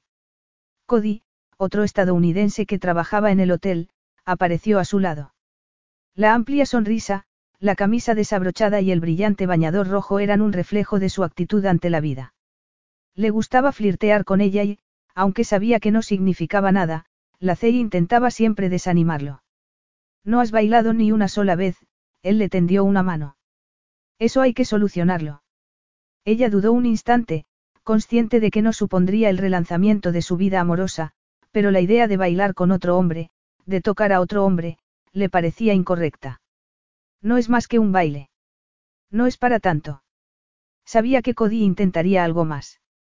¿Cómo explicarle que no se sentía lo bastante fuerte para lanzarse a un alegre revolcón? Al mirar al joven a la cara, comprendió que enamorarse de nuevo estaba fuera de toda cuestión. Sus labios dibujaron el amago de una sonrisa ante tamaña estupidez. ¿Por qué estaba preocupada? Junto a Cody, o cualquier otro hombre, podía estar tranquila. Ninguno podía acercarse siquiera a Fiz. Claro, ¿por qué no? La Cey soltó la cerveza y le tomó la mano. No sintió el cosquilleo de la anticipación cuando el joven apoyó una mano en su cadera, ni cuando los dedos le acariciaron la piel. No sintió excitación. No sintió nada. En realidad, no había sentido nada desde que el helicóptero había aterrizado en Abu Dhabi hacía un mes. Celebraba todos los ritos de la vida, pero por dentro se sentía muerta. Bailando en brazos de Cody se preguntó cuánto duraría esa canción. De haber sido Afiz su compañero de baile, habría deseado que la música no acabara jamás. Afiz. Tenía que dejar de pensar en él. La música adquirió un ritmo mucho más movido y ella se apartó bruscamente de Cody. El joven le hizo un gesto para que siguiera bailando, pero ella solo quería volver a su casa. No, no era cierto. Lo que quería era encontrar a Afiz. Eso no iba a suceder, se recordó. Él no la deseaba cerca. Era un vicio, un pecado. Las palabras del príncipe resonaron en su cabeza. Nada había cambiado. Tenía que pasar página. No te reprimas, Lacey. Gritó Cody mientras saltaba al ritmo de los tambores. Sigue adelante. Empieza ahora. Finge hasta que lo consigas. Lacey se movió al son de la música. Ojalá esa música tuviera el poder de hacerle olvidar. Pero la música no alcanzó su corazón, ni llenó su alma como solía hacer. La música formaba parte de ella. Era mucho más que su medio para ganarse la vida. Era su modo de expresarse y su fuente de paz. Y no podía permitir que Afiz le arrebatara eso también. Aceleró el ritmo, moviendo los hombros y las caderas al son de los tambores. Llevó su cuerpo al límite en un intento de romper el entumecimiento que sentía, de intentar que la música sonara tan fuerte que la impregnara. Si eso no servía, entonces esperaba que el baile la agotara hasta tal punto que consiguiera dormir sin soñar. Por el rabillo del ojo vio a alguien vestido con un traje negro. Tanta oscuridad estaba fuera de lugar en medio del colorido de la fiesta. Sin embargo, había algo familiar en cómo se movía. El corazón le dio un vuelco antes de pararse. Afiz. La sorpresa y la esperanza la atravesaron. Afiz allí. Imposible. Parpadeó con fuerza y la figura desapareció. La Cey se frotó los ojos. Empezaba a tener alucinaciones. Con el pulso acelerado, repasó a todos los presentes en la fiesta. ¿Cómo podía haberle parecido tan real? No deberían los recuerdos difuminarse con el tiempo. Frunció el ceño y reanudó el baile. Decididamente, la cabeza le estaba jugando malas pasadas. La Cey no comprendía por qué lo había visto con un traje negro y camisa sin cuello. El recuerdo que solía tener de él era vestido con las ropas tradicionales de su país, o directamente desnudo. Cerró los ojos con fuerza e intentó borrar las imágenes de Afiz en el proceso de desnudarse. Olvídalo, se ordenó. Es hora de volver a vivir. Afiz observó a la Cey bailar con la misma intensidad que empleaba en la cama. Habían pasado cuatro semanas desde la última vez que la había visto. Desde que le había declarado su amor. Una eternidad. No debería estar allí, pero era incapaz de apartarse de ese lugar. Y en esos momentos deseó no haber cedido a los impulsos. Estaba furioso, a punto de estallar. Por lo que había podido ver, la Cey era el alma de la fiesta. No se reía, ni siquiera sonreía, pero por su expresión, nada le importaba más en el mundo que esa música. Posó su mirada en el bikini y el sarong que llevaba. En lugar de ocultar sus curvas las resaltaba. La parte superior del bikini se abrazaba a los pechos y los pezones se adivinaban claramente bajo la tela. El sarong colgaba de las caderas, resaltando la fina cintura. La mirada continuó hasta el firme estómago. La piel de marfil había sido dorada por el sol, pero se notaba que había adelgazado. Sería por la pena de la separación. El príncipe bufó ante la idea y se cruzó de brazos. Su delgadez se debía más bien a tanta fiesta. Por mucho que lo intentara, no conseguía apartar la mirada de las largas piernas desnudas. Recordaba cómo esas piernas se habían abrazado a su cintura mientras él la penetraba. La Cey movió frenéticamente las caderas y él temió que su control fuera a deshacerse. ¿Dónde estaba el voluminoso caftán cuando más lo necesitaba? Empezaba a comprender las ventajas de la prenda. Aparecía rodeada de alegres jóvenes a los que atraía con el movimiento de sus caderas. Sin siquiera intentarlo, esa mujer era mucho más sensual que cualquier bailarina del vientre era consciente de que esos tipos harían cualquier cosa por acabar en su cama. Se notaba a la legua. Ya se habrían acostado con ella. La posibilidad encendió unos amargos celos en su interior. Sin poder aguantar más, se abrió paso entre los jóvenes que rodeaban a la y le agarró la muñeca, dolorosamente consciente del calor que lo invadió ante el contacto. La Cey abrió los ojos mientras él la abrazaba. Afiz se estremeció al sentir los suaves pechos contra su firme torso. Después de un mes sin ella, cada uno de sus instintos básicos le gritaba que no la dejara marchar nunca más. Me has echado de menos, Lacey. murmuró. Lacey parpadeó incrédula mientras Afiz esperaba una respuesta, preguntándose cómo lo saludaría. Lo apartaría de su lado. Lo recibiría con la misma afabilidad con la que se recibía a un viejo amigo. Se mostraría indiferente. Afiz. El príncipe la abrazó con más fuerza y todo a su alrededor, música y personas, desapareció. No me puedo creer que estés aquí, la Cey se cubrió el rostro con las manos. Sí que me has echado de menos, susurró él mientras le besaba la palma de la mano. Por supuesto, ella le rodeó el cuello con los brazos y se agarró a él con fuerza. ¿Cómo puedes preguntarme algo así? Salgamos de aquí, insistió Afiz. Estaba demasiado impaciente por saborear la boca de la Cey. Lo necesitaba más que el respirar. Te quiero solo para mí. El príncipe la condujo lejos de la fiesta, sujetándola fuertemente de la mano, como si temiera volver a perderla. Se dirigió al ascensor que les conduciría al apartamento en el que ella vivía, pero bruscamente se detuvo y la empujó contra un rincón oscuro. Demuéstrame cuánto me has echado de menos, había pasado demasiado tiempo y no estaba dispuesto a esperar ni un segundo más. La Cey no lo dudó y tomó la boca de Afiz con avidez. El beso bastó para que todo su entumecimiento desapareciera. Sentía un cosquilleo en la piel y el corazón le golpeaba las costillas con fuerza mientras la sangre rugía en sus oídos a medida que volvía a la vida. Seguía sin podérselo creer. Afiz había ido en su busca. La había elegido por encima de su prometida y de su deber. Por encima de su país. La había elegido a ella.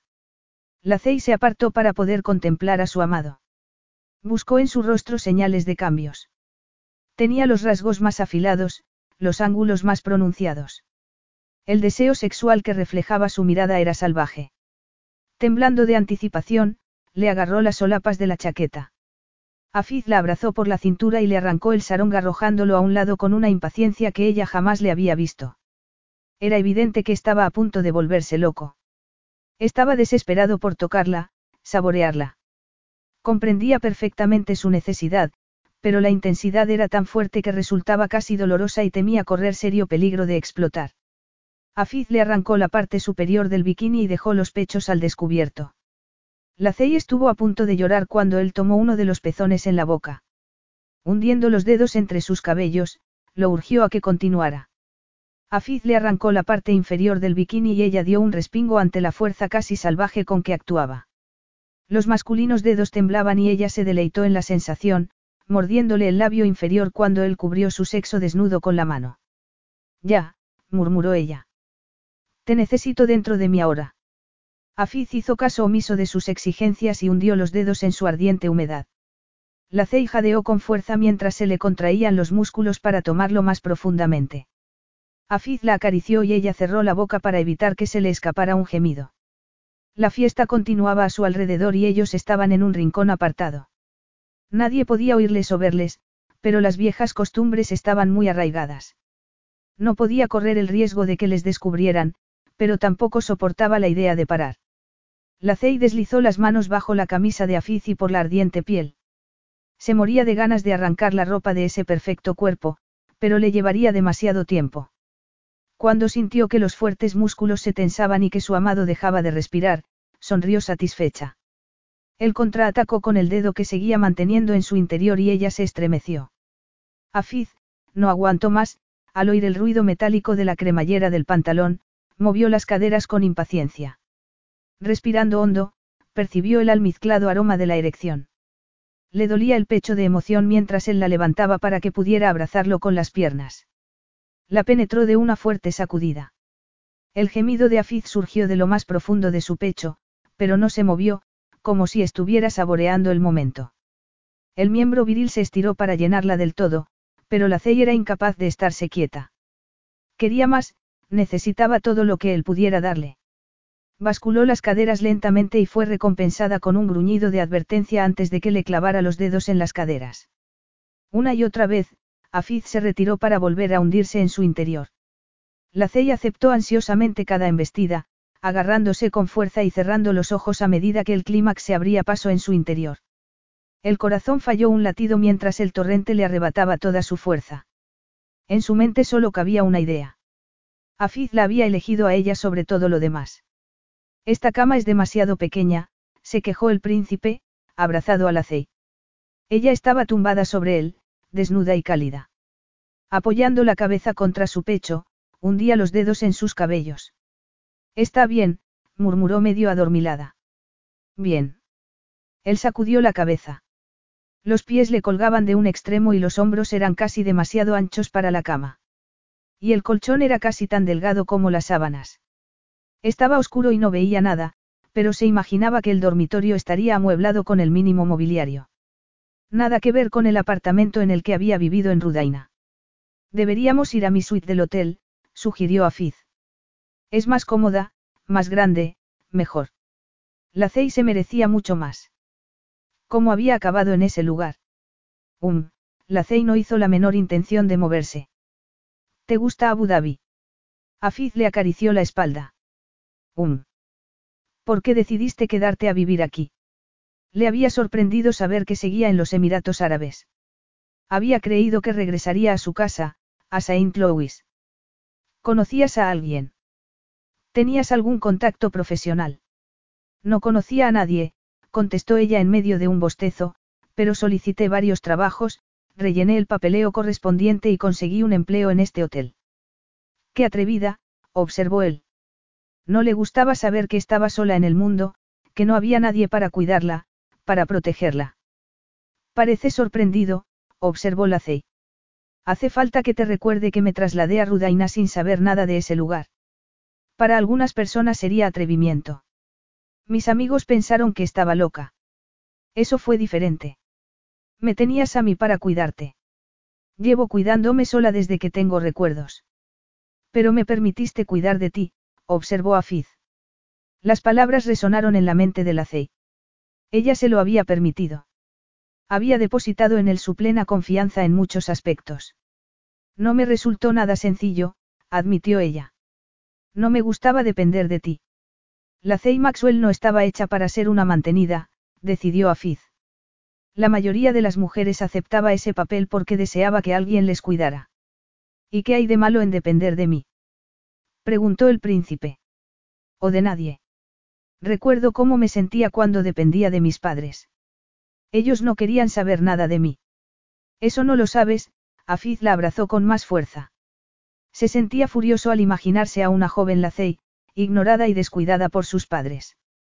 Si lo sé, no había rastro de tristeza en su voz. Hablaba como si estuviera exponiendo unos hechos. No han intentado ponerse en contacto conmigo ni una sola vez desde que vivo por mi cuenta. Es mejor así. Sé que tomé la decisión correcta al apartarles de mi vida. Fuiste tú quien se marchó. Él sintió un repentino escalofrío.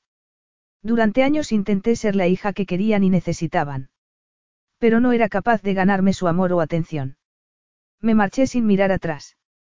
A Alice se le aceleró el corazón. Siempre había considerado a Lacey una mujer muy tenaz. Era uno de sus rasgos más admirables. La había visto ensayar una pieza musical hasta hacerlo perfectamente. O ayudarle a solucionar un problema en el trabajo, aunque les llevara toda la noche de discusiones. Pero incluso ella debía de tener límites.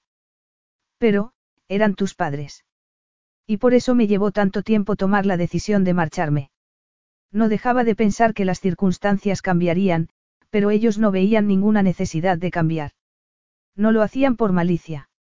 Eran unas personas extremadamente egoístas y me llevó años perdonarles, pero lo que no voy a hacer es intentar de nuevo ganarme su amor. Afiz sentía el pecho oprimido por un intenso temor. Siempre había pensado que el amor de la Cey era incondicional, lo único con lo que estaba seguro que podía contar. Sin embargo, la Cey había dejado atrás el mayor nexo de unión que podía tener una persona. Había creído que una vez que la Cey amaba a alguien, era para siempre. Pero su confesión lo cambiaba todo. La Cey, ella sintió una mano sacudiéndole el hombro, despertándola del mejor sueño que había tenido en mucho tiempo. La Cey, despierta. La Cey entreabrió los ojos y sonrió al ver a Afiz. La noche anterior no había sido un sueño. Vuelve a la cama, murmuró somnolienta mientras daba una palmadita al colchón. Hora de levantarse, bella durmiente, insistió él con una sonrisa. La Cey se fijó en que ya se había vestido. Sus cabellos brillaban húmedos de la ducha. La bella durmiente no es mi cuento de hadas preferido, protestó ella mientras se estiraba. ¿Prefieres Rapunzel? Preguntó el príncipe. Al final, me leí el cuento del que tanto hablabas. ¿En serio?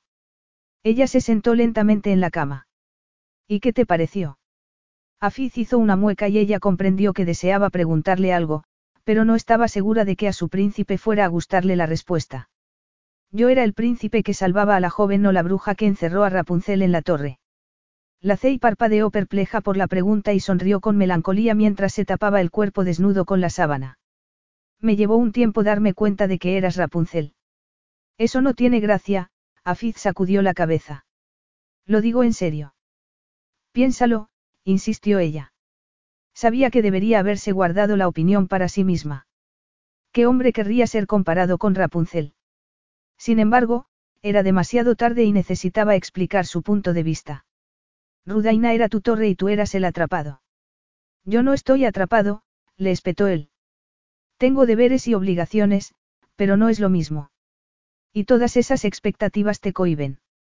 El sultán estaba más interesado en tu comportamiento que en tus logros. Ahora mismo no quiero hablar de eso, la irritación que reflejaban los ojos oscuros indicaba que el tema debía ser discutido ampliamente más tarde. No importa. Todo eso pertenece al pasado. Ya eres un hombre libre, declaró ella con una sonrisa. Has escapado de la torre. Aunque estoy segura de que querrás regresar al sultanato de vez en cuando. A fin de cuentas, es tu hogar. La Cey, ¿de qué estás hablando? Te has marchado de Rudaina, ¿verdad? Preguntó la Cey lentamente. Acordamos que no volveríamos a vernos hasta que me eligieras a mí y a nadie más que a mí. Yo jamás accedí a eso. La intentó recordar lo que se habían dicho aquella noche. Afiz le había declarado su amor. Era lo único que la había mantenido viva cuando pensaba si todo aquello había significado algo. ¿Me amas? Me buscaste, insistió ella. Pero no te vas a quedar. No, Afiz suspiró. Y sigues, la Cey dio un respingo mientras la comprensión se abatía sobre ella. Antes siquiera de que pudiera prepararse para el dolor, sintió el desgarro desde su interior. Sigo a punto de casarme. Sí. Esas palabras hicieron trizas sus esperanzas. La Cey cerró los ojos y dejó caer los hombros. No la había elegido. No la había buscado por todo el mundo para recuperarla. Capítulo 10. Seguía prometido a Navela. La cruda realidad la golpeó con fuerza. Afiz le había ocultado ese importante detalle antes de hacerla suya durante toda la noche. Menuda rata. Menuda sabandija. No se podía creer que le hubiera hecho eso. Otra vez. ¿Cuántas veces iba a caer en la trampa? Márchate, le ordenó con voz seca, sujetando la sábana contra el cuerpo. ¿Qué? La voz del príncipe estaba cargada de una arrogante incredulidad. Creía que me habías elegido.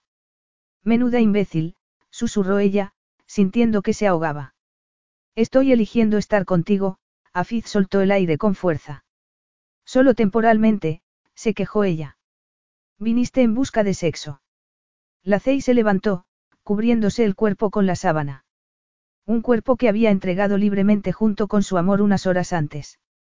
No estaba planeado, él extendió las manos en el aire. Sí, claro, menuda respuesta para alguien que lo planeaba todo hasta el más mínimo detalle. Intentas convencerme de que no planeaste venir a Abu Dhabi. No planeaste buscarme. No planeaste tomarme contra la pared minutos después de encontrarme. Vine para participar en una reunión, él se cuadró de hombros. Me alojó en este hotel y no supe que seguías en Abu Dhabi hasta que vi una foto tuya anunciando una actuación. Justo en el momento en el que ella no había creído poder sentirse peor. Encima ni siquiera había ido allí en su busca. Ni siquiera se había desviado de su camino para encontrarla.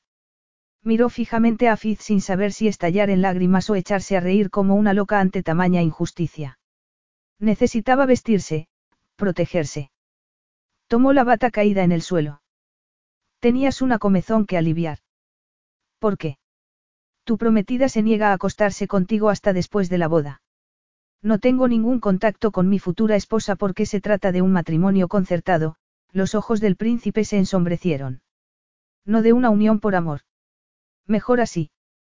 Supongo que no querrás que ella averigüe, hasta después de pronunciar los votos, lo podrido que tienes el corazón. Lacey, me disculpo por el malentendido. Malentendido. Aquí no ha habido ningún malentendido. Me ocultaste esa información porque, si yo hubiera sabido que seguías prometido, jamás te habría abierto los brazos de ese modo. No estés tan segura. Nosotros tenemos una conexión que... Conexión. La Cey soltó una carcajada cargada de amargura. No, lo que tenemos es un pasado. Nada más. Cortaste esa conexión cuando me sacaste de tu vida a toda prisa. Seguimos teniendo algo, protestó él. Por eso vine a verte y... Viniste para practicar el sexo porque no estás acostumbrado a vivir sin él, ella se puso apresuradamente la bata. La tela de seda, de un brillante color naranja, le arañó la sensible piel. Sabías que no te rechazaría. Sobre todo desde que me mentiste diciendo que me amabas. Eso no fue una mentira. Pero el momento fue sospechosamente oportuno, la Cey lo miró furiosa.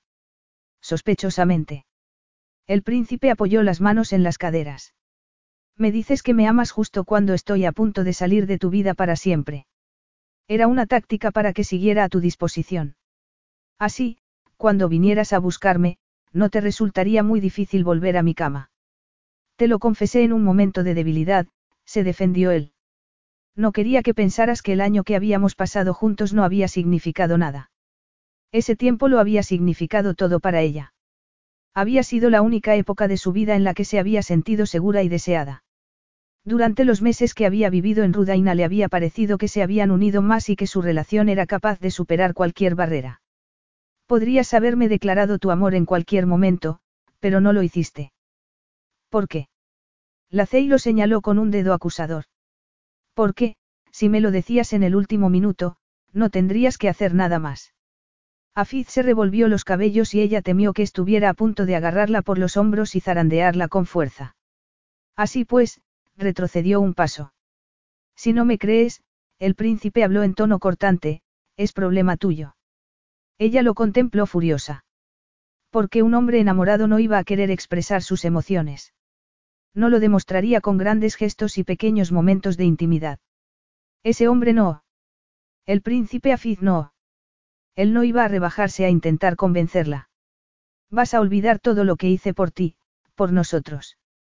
Adelante, continuó Afiz. Te amo, y nada ni nadie lo cambiará. ¿Y qué se supone que debo pensar?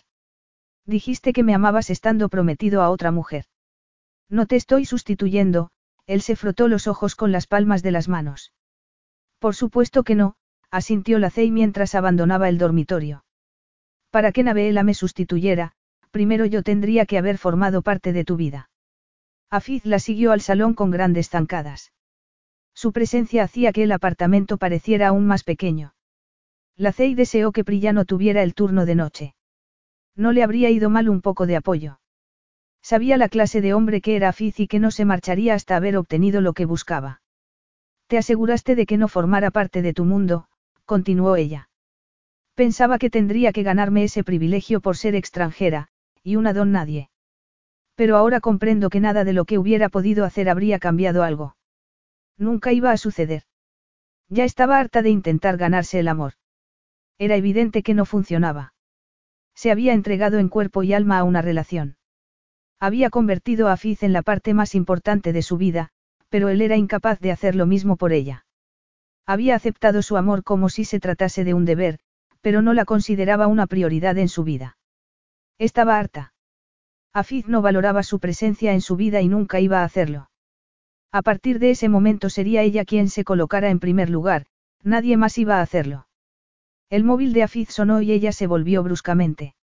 Ni te atrevas. Pero yo, el príncipe frunció el ceño y levantó la vista de la pantalla. No, no vas a contestar esa llamada. Me da igual si Rudaina acaba de desaparecer de la faz de la tierra. No puede ser tan importante como lo que está sucediendo aquí ahora mismo. La Cey, no seas. Lo digo en serio, Afiz. Por una vez, voy a ser tu prioridad. La persona más importante de tu vida está aquí, delante de ti, de modo que guarda ese teléfono. El austero rostro del príncipe se tensó. Era evidente que se estaba conteniendo. Y, si prefieres contestar esa llamada, sal de aquí y no vuelvas nunca, concluyó ella fríamente.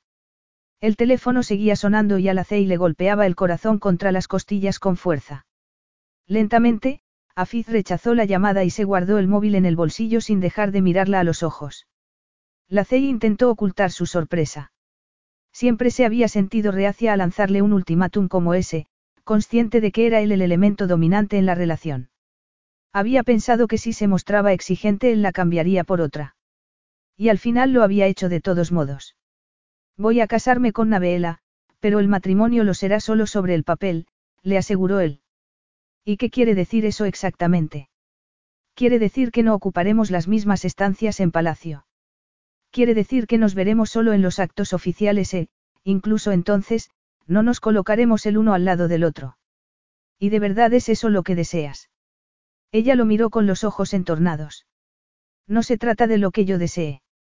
Se trata de cumplir con mis obligaciones. Vas a consumar el matrimonio. La ley así lo exige, Afiz intentaba visiblemente contener su impaciencia. Imaginarse a ese hombre en la cama con otra mujer hizo que la Cey se sintiera enferma. ¿Cómo se sentiría él si ella decidiera acostarse con otro hombre, aunque le asegurara que estaba obligada a hacerlo? Afiz haría todo lo posible por evitarlo. ¿Por qué no entendía que ella respondiera del mismo modo? Por ser una mujer. Sus mantenidas no tenían derecho a reclamar nada. Vais a tener hijos. Continuó ella. Siendo el segundo en la línea de sucesión al trono, no se me exige que tenga descendencia. Pero no serás el segundo, le recordó la Cey. Si te casas con Nabeela pasarás a ser el príncipe heredero. Es lo que me ha prometido el sultán, pero no sé si llegará a suceder, ni cuándo. Necesito ser nombrado príncipe heredero, admitió Afiz. No se me va a conceder una segunda oportunidad. Es lo que más deseas en el mundo, observó ella en tono neutro. Lo deseaba más de lo que la deseaba a ella. Es lo que has deseado todos estos años. Hace diez años abusé de ese poder. Si recupero el título, puedo enmendar mis errores. Puedo demostrar que he cambiado, que soy el líder que necesita mi pueblo. Pero el sultán tiene todo el poder, todo era una cuestión de poder. Y puede quitarte el título cuando lo desee. Eso es cierto, pero no lo permitiré. Sé cómo proteger lo que es mío. Esta vez nadie va a intimidar o acosar a las personas que son importantes para mí. Esta vez tengo el poder para contraatacar. Siempre has tenido ese poder, la Cey sacudió la cabeza resignada. Hablaba el afiz que ella conocía y amaba. No necesitas ser un príncipe para utilizarlo. No estoy de acuerdo, él echó la cabeza hacia atrás como si acabara de oír una blasfemia. Velar por Rudaina es el propósito de mi vida. Y no puedo hacerlo si no soy el príncipe. La CEI intentó imaginarse a Afiz sin su título. Seguiría siendo una persona arrogante e influyente. Las personas seguirían buscando su apoyo y consejo. Pero permitiría a su pueblo que representara al sultanato si no era príncipe. No había manera de saberlo. Puede que no esté de acuerdo contigo siempre, Lacey, pero siempre te he escuchado. Tú me has hecho ver el mundo de manera diferente, y echo de menos nuestras charlas, concluyó Afiz. Nosotros no charlábamos, ella desvió la mirada. Yo era tu amante, no tu novia. Compartíamos sexo. Montones de sexo. No hagas eso, le advirtió él. Deja de reescribir nuestra historia. Eso hacía. La Cey se mordió el labio inferior. Mientras había estado con Afiz se había sentido amada y adorada. Él se había mostrado generoso y solícito. Quizás hubiera habido algo más que sexo. Piensa en todas esas ocasiones en las que me escuchaste hablar de algún problema con un proyecto, o en mis preocupaciones por el sultanato, le recordó Afiz. Tú me dabas ideas y consejos. Yo sabía que podía contar con tu sincera opinión. Siempre me importó tu opinión. Ahora tienes a Naveela para todo eso. Naveela no velará por mis intereses. Ella no puede volverme loco. No puede amarme como tú. Entonces rompe el compromiso, susurró ella. No, Lacey, el príncipe dio un paso atrás y desvió la mirada. No hace falta que hagas todo esto para redimirte. Ya has compensado tus errores del pasado. No me merezco ser perdonado. Lo que no te mereces es un matrimonio sin amor, insistió ella. Sé lo que es vivir sin amor, rodeada de indiferencia. Te va erosionando hasta que te conviertes en una sombra de ti mismo. No puedo romper el compromiso. Es demasiado tarde. Y tampoco puedes abandonarme, la y cerró los ojos, rota por el dolor. Así pues, ¿qué vas a hacer? Lentamente abrió los ojos mientras una idea se formaba en su mente. Tenías pensado tenernos a las dos. Susurró escandalizada. Afiz permaneció en silencio. Márchate ahora mismo, ella palideció. No me puedo creer que me hayas insultado así. Ya te he explicado que mi matrimonio solo lo será sobre el papel. No será un matrimonio de verdad, ni siquiera una relación. Sal de aquí, la Cey señaló la puerta con un dedo. Le temblaba la voz de rabia. Dame una buena razón por la que esto no funcionaría, el príncipe suspiró. No quiero ser tu amante, durante una época de su vida había aceptado alegremente ese papel. Había sido la única manera de formar parte de su vida. Había aceptado las migajas que le había ofrecido, pero en esos momentos sentía que se merecía algo más. Tú no puedes ser mi esposa, murmuró él. De eso te aseguraste bien. Aunque no hubieras aceptado a Naveela como tu prometida, yo seguiría sin poder ser tu esposa. Porque yo era una mantenida. Tu mantenida. Esa no era la única razón. ¿Por qué no me crees digna del título? Eso no es cierto, Afiz la agarró de las muñecas. Te amo y quiero pasar el resto de mi vida contigo. Es el mejor compromiso que puedo ofrecerte. Compromiso, ella hizo una mueca de desdén. Estoy harta de compromisos. Esas son las reglas, rugió el impaciente. Pues rómpelas, sugirió la Cey. No sería la primera vez. Y lo lamentaré cada día de mi vida, pero esto es diferente. Tengo una idea. Deja de ocultarme y preséntame a tu familia. Demuéstrales que no es pecado amarme. Explícales que soy todo lo que necesitas y que soy la persona con la que te vas a casar. Eso no va a suceder. Nunca. La Cey contempló sus pies desnudos. Había ido demasiado lejos. Le había lanzado un ultimátum que había dejado bien claro los límites del amor que Afiz sentía por ella. Debería habérselo imaginado, debería haberse conformado con lo que le ofrecía, pero no podía. No iba a aceptar un papel menor y denigrante solo por formar parte de su vida. Eso no era amor. Tenía que protegerse. De repente se sintió muy débil, tanto que no fue capaz de mirarlo a los ojos. Respiró hondo, pero el aire le hacía daño en la garganta y en el pecho. Y esto, lo que sea que tuviéramos, tampoco va a volver a repetirse, necesito de toda su fuerza de voluntad para mirarlo. Quiero que te marches ahora mismo. Una llave giró en la cerradura y la compañera de piso de la CEI entró por la puerta. La CEI. ¿Por qué no has contestado a los mensajes? Preguntó Prilla cerrando de un portazo. La joven parecía sofocada, con el moño a punto de deshacerse y la tarjeta con su nombre colgando torcida de la chaqueta. Estaba sin aliento y con el rostro cubierto de sudor. ¿Estás bien? Le preguntó la Cey. Prilla, te presento a. El príncipe Afiz, la interrumpió Prilla. Eres el tipo que le rompió el corazón. ¿Cómo sabes eso? Preguntó la Cey sorprendida. Nunca te dije su nombre. No hizo falta, la joven deslizó un dedo por la pantalla del móvil. Está aquí, a todo color. ¿De qué estás hablando? El tono de voz de Afiz hizo que Prilla titubeara. De esto, girando el teléfono les mostró una foto en la que aparecían abrazándose durante la fiesta. Era una foto de excelente calidad y se distinguía perfectamente al príncipe Afiz. El rostro de la Cey estaba parcialmente oculto, pero su identidad no importaba. El cuerpo, vestido con el bikini, aplastado contra ese hombre bastaba. La Cey sintió náuseas y se cubrió la boca con una mano. ¿Cuántas fotos hay? exigió saber el príncipe. Las miradas de Afiz y la Cey se fundieron. Ella abrió los ojos desmesuradamente al recordar los ardientes momentos vividos en aquel rincón. No se habían preocupado de quién pudiera verlos mientras hacían el amor. ¿Qué pasaría si su descuido había quedado inmortalizado? ¿Qué habían hecho? La mirada de Afiz se endureció, sin duda considerando las repercusiones. De momento solo he visto esta. De momento. La Cey necesitaba sentarse antes de caer redonda al suelo. El príncipe estaba en lo cierto, ella no era más que un vicio. Era un veneno para él. Iba a arruinarle la vida. ¿Quién te la ha mandado? Preguntó a su amiga. A lo mejor podemos conseguir que borre la foto de su cámara, a lo mejor el fotógrafo no tenía ni idea de quién era Fiz y se la había enviado a Prilla porque su compañera de piso aparecía en la foto. No lo sé, contestó la joven.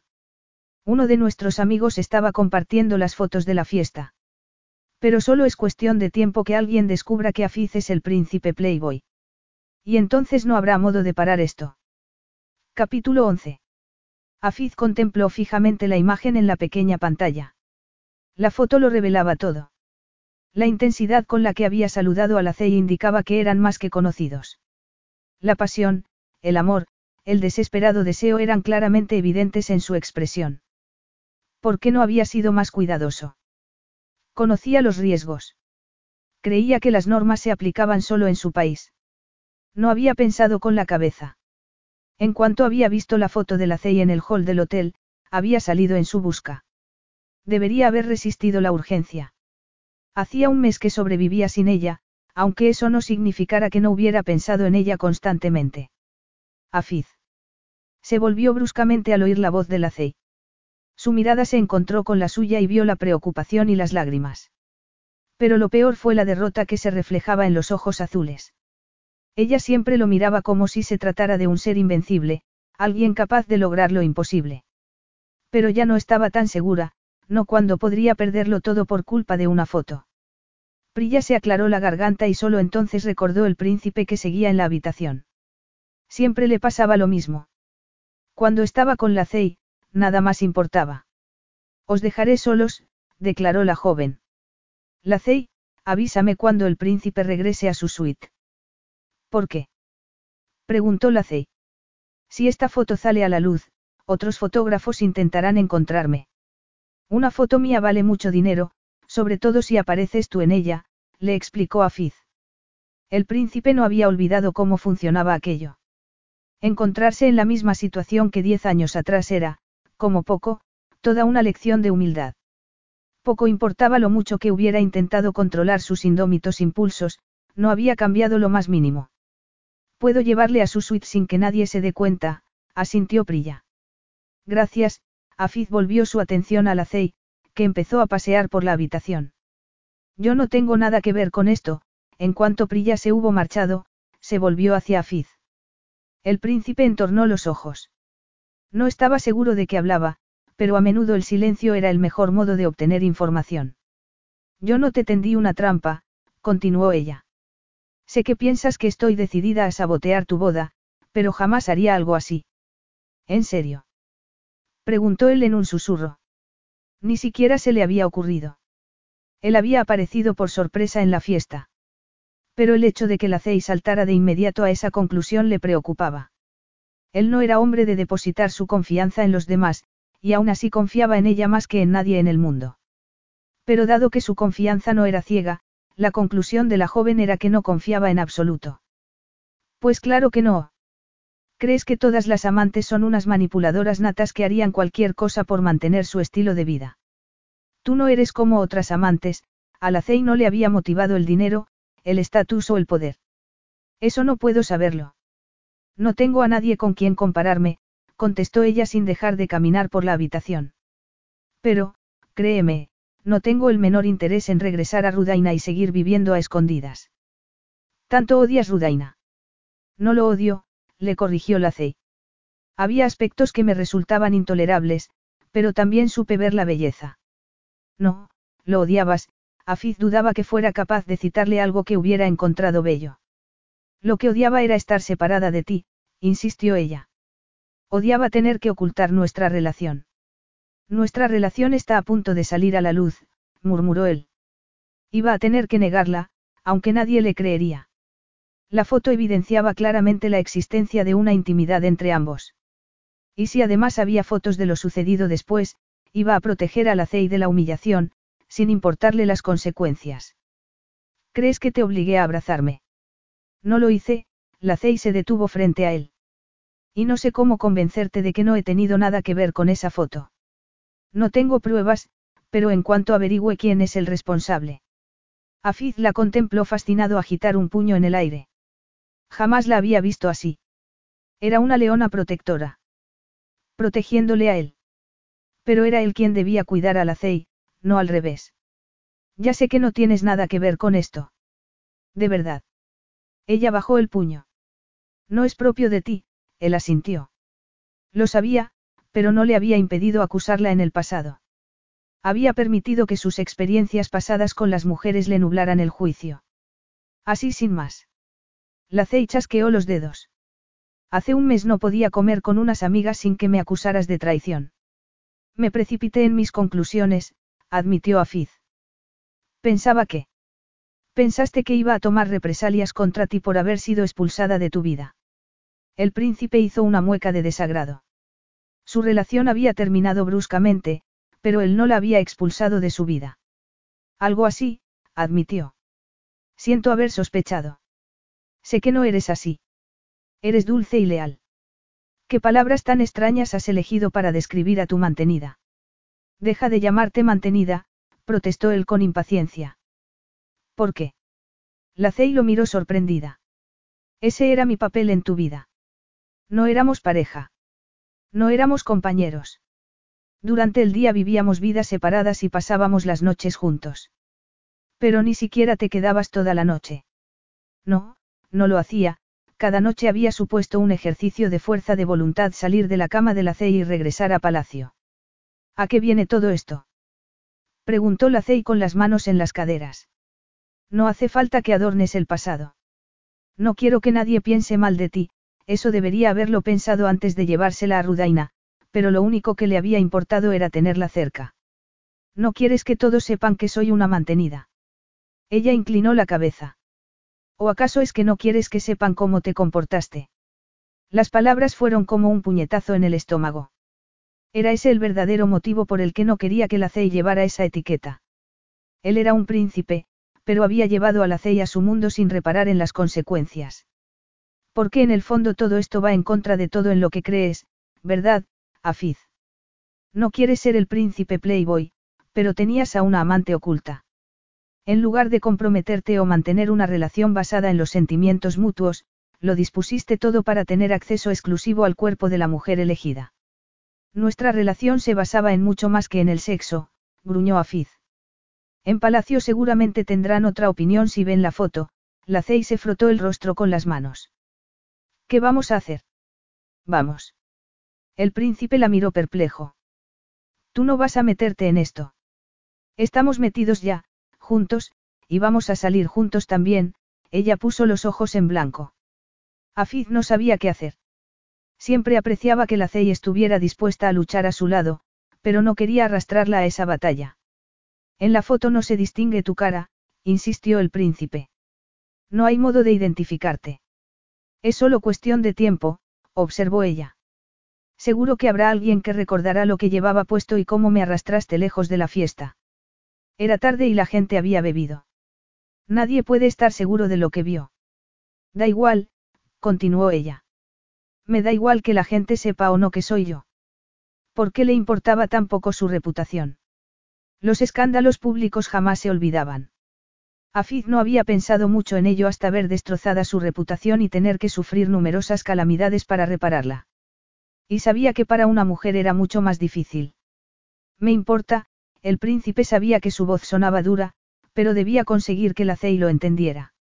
Si te ves atrapada en un escándalo conmigo, no te librarás de él jamás. Siempre serás recordada como la mujer que se acostó con el príncipe Playboy. No he hecho nada de que avergonzarme, la Cey alzó la barbilla desafiante. Nada. Preguntó él en tono incrédulo. Perdimos el control. Nos comprometimos e inventamos excusas que iban en contra de todo aquello que nos habían enseñado. De todo en lo que creemos, él se apartó de la CEI. Y aunque nos juramos que no volveríamos a vernos, que no pensaríamos en lo que podría haber sido, hemos roto nuestras promesas. En cuanto nos vemos, destruimos todo aquello que hemos intentado crear. El silencio entre ellos era eléctrico. La CEI le hacía soñar con una vida que no tenía derecho a perseguir. Afiz dio un respingo mientras el rencor inundaba su pecho. Respiró hondo y comprendió que nada había cambiado. No, no era cierto. Cuando estaba con la Cey, lo sentía todo con más fuerza. La vida sin ella iba a ser un suplicio. Debía ser fuerte y no ceder a sus impulsos. Lo había hecho durante años antes de conocerla. Tras defraudar a su pueblo, había sacrificado su felicidad para corregir sus errores y volvería a hacerlo, pero antes tenía que dejar de engañarse con la fantasía de una vida feliz junto a la Cey. Afiz, habló ella con voz ronca.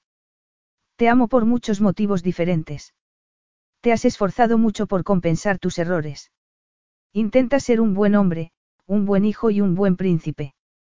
Siempre he admirado tu fuerza de voluntad. Pero tu única debilidad soy yo. Afiz quería negarlo. Durante todo este tiempo, la Cey sacudió la cabeza, He odiado la idea de ser tu vicio. Tu debilidad. Pero es cierto. Te estoy convirtiendo en un hombre que no deseas ser. Eso no es cierto. Me gusta quién soy cuando estoy contigo. ¿Te gusta tener que esconderte? Preguntó ella. Romper tus promesas. ¿Te gusta sentirte culpable porque no deberías amar a una mujer como yo? No, admitió él a regañadientes. Te habrías comportado así con cualquier otra mujer.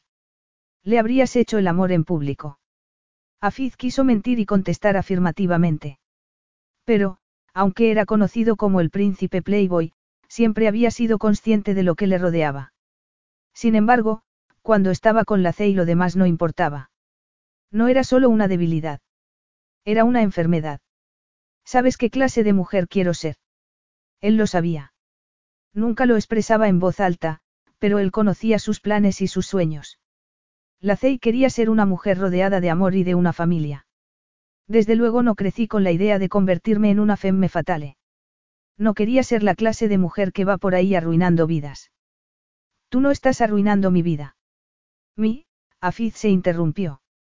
No quería pensar en ello, expresarlo en voz alta. Su estatus real formaba parte de su identidad y era la única constante verdadera en su vida. No era el obstáculo que le impedía estar con la Cey. Soy un problema para ti, Afiz.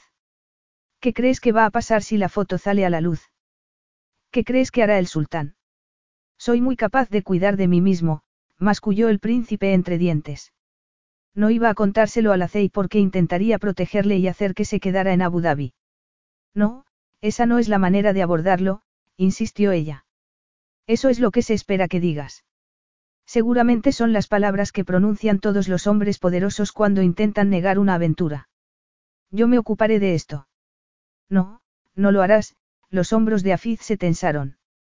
¿Por qué no? A Cey se le iluminó la mirada. Afiz conocía esa mirada. La Cey tenía un plan. Esto es lo que haremos, si se publica la foto, yo cargaré con las culpas. Ni lo sueñes. Escúchame, Afiz, le rogó ella mientras apoyaba una mano en su brazo. Es muy sencillo. Le diré a todo el mundo que te vi en la fiesta y me abalancé sobre ti, pero que tú me rechazaste. La foto dice todo lo contrario, él no iba a permitir que nadie tomara a esa mujer por una devoradora de hombres. Las fotos mienten, ella sacudió una mano en el aire. Nadie sabe lo que sucedió antes o después. Es muy posible que te hiciera una proposición, y que tú la rechazaras. No, Afiz la miró incrédulo. No recordaba ni una sola ocasión en la que hubiera rechazado a la. Funcionará, ella le apretó el brazo. No, no funcionará, el príncipe cubrió su mano con la suya. No voy a esconderme detrás de una mujer. Disculpa. La Cey apartó la mano bruscamente. Y, además, nadie te creería. Si lo harán. No, porque van a desenterrar todo mi pasado de Playboy y buscar a mis antiguas amantes. Afiz sintió el peso de su pasado sobre los hombros. ¿Cómo se le había ocurrido que podría borrar esos momentos? ¿Y por qué debía ser todo desenterrado otra vez? La Cey, hay una alta probabilidad de que alguien nos hiciera una foto después de abandonar la fiesta, Afiz estaba furioso consigo mismo por haber colocado a la Cey en esa posición. Si hubiera alguna foto más, ya habría salido a la luz, ¿no crees? Ella se sonrojó violentamente. No, preferirán insinuar que un escándalo aún mayor está a punto de destaparse, contestó él. Y después la venderán al mejor postor. Afiz, estoy segura de que no hay más fotos, insistió la Cey con voz temblorosa. Ya habríamos visto alguna. Tengo que llamar a unas cuantas personas y averiguar si alguien está comprando las fotos, el príncipe caminó hacia la puerta con el móvil ya en la mano. Muy bien, mientras tanto yo. Tú te quedarás aquí, él se detuvo y se volvió bruscamente. No tienes derecho a decirme lo que debo hacer, ella lo fulminó con la mirada. De todos modos, dentro de un par de horas tengo que trabajar. Prométeme que no intentarás arreglar nada, murmuró Afiz. Necesito que confíes en mí. Déjame que yo me ocupe. Pero. No te defraudaré. La Cey se mostró dubitativa y él supo por qué. Había defraudado a su anterior amante, abandonándola cuando más vulnerable y débil estaba. Era una época en la que no tenía el poder para defender lo suyo ante el sultán. Pero en esos momentos sí tenía ese poder, y no iba a permitir que le sucediera nada. Muy bien, masculló ella entre dientes. Esperaré, de momento. Pero, si te veo en apuros, yo. No, no lo harás, a Afiz le daba igual a qué se estuviera refiriendo. No iba a permitir que sucediera. A punto de abandonar el apartamento, se volvió de nuevo. Lacey, uno de estos días vas a comprender al fin que yo no merezco ser salvado. Capítulo 12. Lacey contempló al público y sonrió cálidamente mientras tocaba la última nota al piano. ¿Por qué desperdicio mi vida con esto? Se preguntó. ¿Por qué tengo la sensación de que mi vida está en suspenso? La sonrisa se hizo más tensa. El foco de luz que la iluminaba le hacía sudar. Se levantó de la banqueta y agradeció los tímidos aplausos con una reverencia. A esas horas lo más habitual era ver sentados a un puñado de hombres de negocios. Todos, sin excepción, lucían miradas perdidas, producto de los muchos viajes o las intensas reuniones. Era muy consciente de que apenas habían escuchado la música. Si les preguntaran, no la recordarían. Estaban allí porque no les apetecía regresar a sus solitarias habitaciones de hotel. La Cey sabía bien cómo se sentían. Ella misma había luchado contra la soledad antes de conocer a Afiz. Había sido una constante en su vida, y en sus canciones. La primera vez que había visto al príncipe había percibido la conexión. Una conexión que la había excitado y asustado a partes iguales. Miró a su alrededor y comprobó que Afiz no se encontraba allí. Había decidido no acercarse. Siempre le aseguraba que le gustaba escuchar su música, pero en esos momentos se preguntaba si no sería un cumplido vacío. O quizás lo que le gustaba era que tocara solo para él. Sin embargo, no pudo evitar sentir una punzada de desilusión. Había decidido no aparecer porque estaba muy ocupado, o porque no quería ser visto con ella. No debería dolerle. Estaba acostumbrada a que Afiz no formara parte de su vida. De haber aparecido, se habría sentido absurdamente feliz. Encantada al ser agraciada con su presencia. A pesar de haber tomado la firme decisión de no dejarse tratar nunca más así, sabía que no sería capaz de mantenerse firme. Deseaba a ese hombre en su vida, por poco que le quedara de estar junto a él. Sus sueños no eran tan grandes como las metas de Afiz.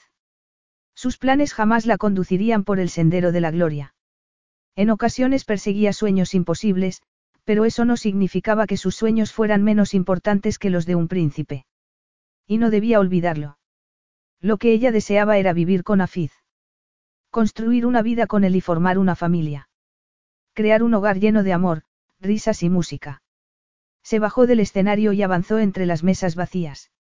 No servía de nada soñar con esa clase de vida. Jamás iba a tenerla. No mientras siguiera así, esperando, deseando que Afiz cambiara. Quizás fuera como Rapunzel. La ceia minoró el paso. Era ella la que estaba atrapada. No dejaba de actuar del mismo modo mientras esperaba que el resultado fuera diferente. Por eso tenía la sensación de que su vida estaba en suspenso. Estaba esperando a que el príncipe Afiz la llevara lejos de la torre, con él. Pero ya no. Por mucho que amara a ese hombre, y por mucho que estuviera dispuesta a aceptar las migajas que le ofreciera, no quería ser un amor a tiempo parcial. No podía compartirlo. Quería un amor que fuera exclusivo, uno que durara. Estaba dispuesta a luchar por ello, dispuesta a renunciar a muchas cosas por conseguirlo. Pero no sería su mantenida, o su amante a distancia. Se merecía algo más que eso. Atravesó el hotel y se dirigió a los alojamientos de los empleados. Un jardín cerrado separaba la residencia de los empleados del hotel. Normalmente le generaba una sensación de paz caminar entre las fuentes y los estanques, respirar el aroma de las brillantes flores.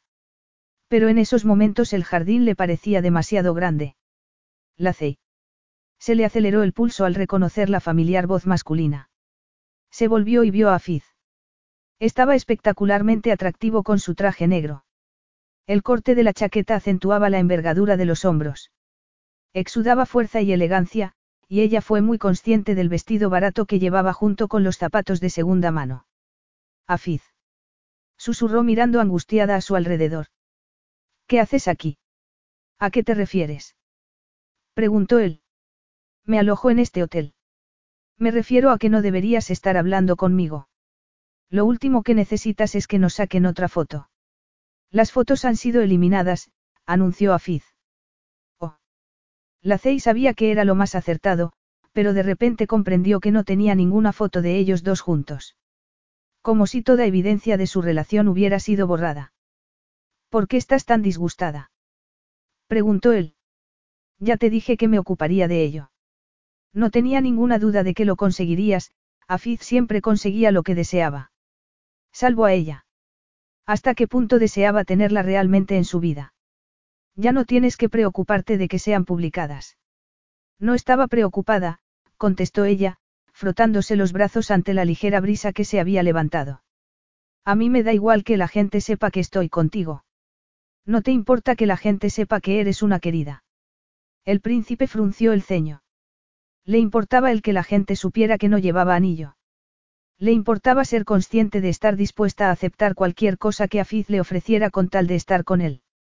No lamentaba sus decisiones, pero sabía que no volvería a repetirlas. En el pasado había creído que vivir en Rudaina supondría dar un paso hacia un futuro con el príncipe. Pero al fin había comprendido las reglas, o era su mantenida o no podía estar con él.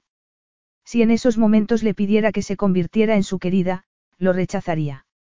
Aunque él aún no se hubiera casado, aunque se trasladara a vivir fuera del sultanato. Le iba a resultar muy difícil negarse, pero debía anteponer sus propios sueños. Acabo de terminar mi turno, la Cey retrocedió unos pasos. Lo sé, él se acercó un poco más. No te vi en el hotel, ella se mordió el labio inferior para no decir nada más. Me hubiera gustado estar allí, Afiz frunció el ceño. ¿Te surgió algo importante? Preguntó ella con fingida despreocupación. Algo mejor. Sabes muy bien por qué no podía estar allí.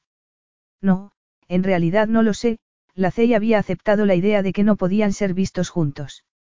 Aún así, allí estaban, solos en un jardín. Daba la sensación de que el príncipe elegía cuándo podía verla y cuándo no. Explícamelo. ¿Por qué no estabas allí para apoyarme? Necesitabas mi apoyo. Sí. Nunca se lo había pedido por miedo a ser rechazada. Sus padres jamás habían acudido a sus actuaciones, y Afiz solo lo había hecho unas cuantas veces al comienzo de su relación. No es la primera vez que actúas sobre un escenario, señaló él. Eso no importa. Yo siempre he estado cuando me necesitabas. Tras la escena, oculta entre las sombras. No me sentaba a tu lado en las ceremonias o actos oficiales, pero te apoyaba en tu trabajo. ¿Por qué no me apoyas tú en el mío? ¿A qué viene esto? Afiz entornó los ojos. Jamás lo entenderías, la Cey había dedicado tanta energía a intentar formar parte de su vida que no había esperado que él formara parte de la suya. La Cey, la próxima vez que venga a este hotel, me sentaré en primera fila, le prometió él. La próxima vez que vengas. Me marcho de Abu Dhabi dentro de unas horas. Es tiempo de regresar a casa. Regresas a Rudaina. No debería sorprenderle, pero tuvo que esforzarse por disimularlo. Tengo que volver, el tono de voz de Afiz sugería que no había discusión. Sigo siendo el príncipe y tengo obligaciones. ¿Y una boda? Sí, también voy a casarme, Afiz suspiró. ¿Por qué? Preguntó la Cey, con el pecho oprimido por la desesperanza. Sé en qué clase de matrimonio te vas a meter. Vacío y solitario.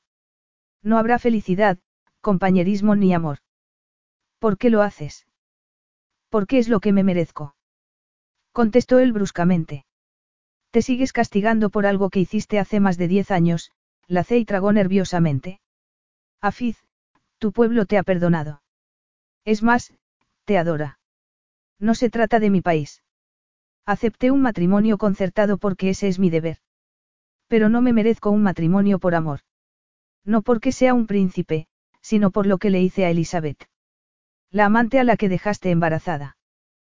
Preguntó ella. No lo entiendo. La dejé tirada y renegué de mi hijo.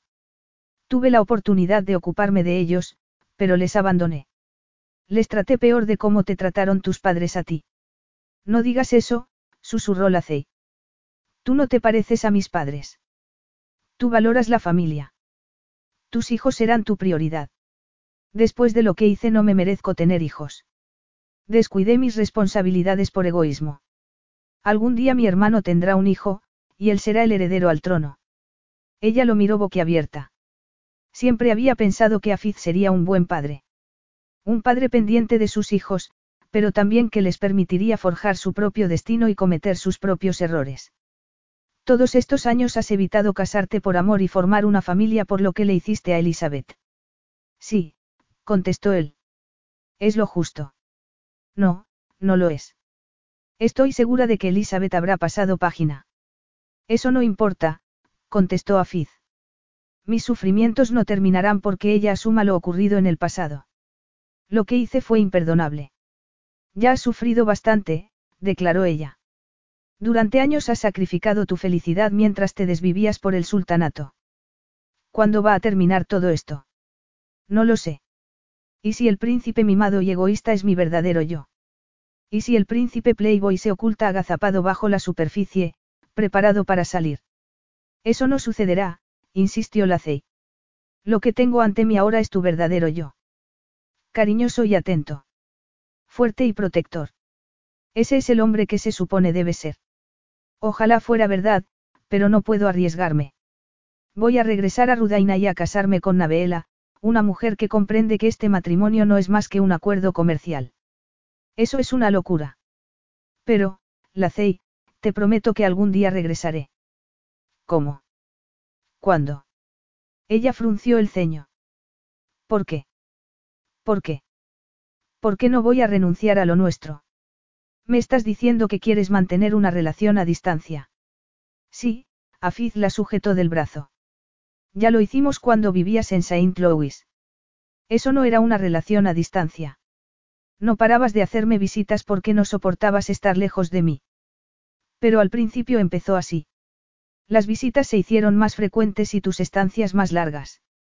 Pero nunca te comprometiste. Te fui fiel, él la miró furioso. Desde que te conocí no me ha interesado ninguna otra mujer. No vivíamos juntos. Tu residencia principal era otra. Y en Rudaina sucedió lo mismo. Estábamos en el mismo país, en la misma ciudad, pero vivíamos separados. ¿Y qué? Si quieres estar conmigo, la Cey se cruzó de brazos. No le estaba pidiendo que se casara con ella, ni siquiera una relación eterna, pero si temió estar pidiendo demasiado, tendrás que comprometerte. Tendrás que vivir conmigo. No podemos, la respuesta fue inmediata. Querrás decir que tú no puedes. Te acabo de explicar los motivos, insistió Afiz. Si esperas de mí un compromiso, vas a sufrir una gran decepción. Y no me refiero solo a vivir en la misma ciudad, o el mismo hemisferio, continuó ella. Compartiremos casa y viviremos como una pareja.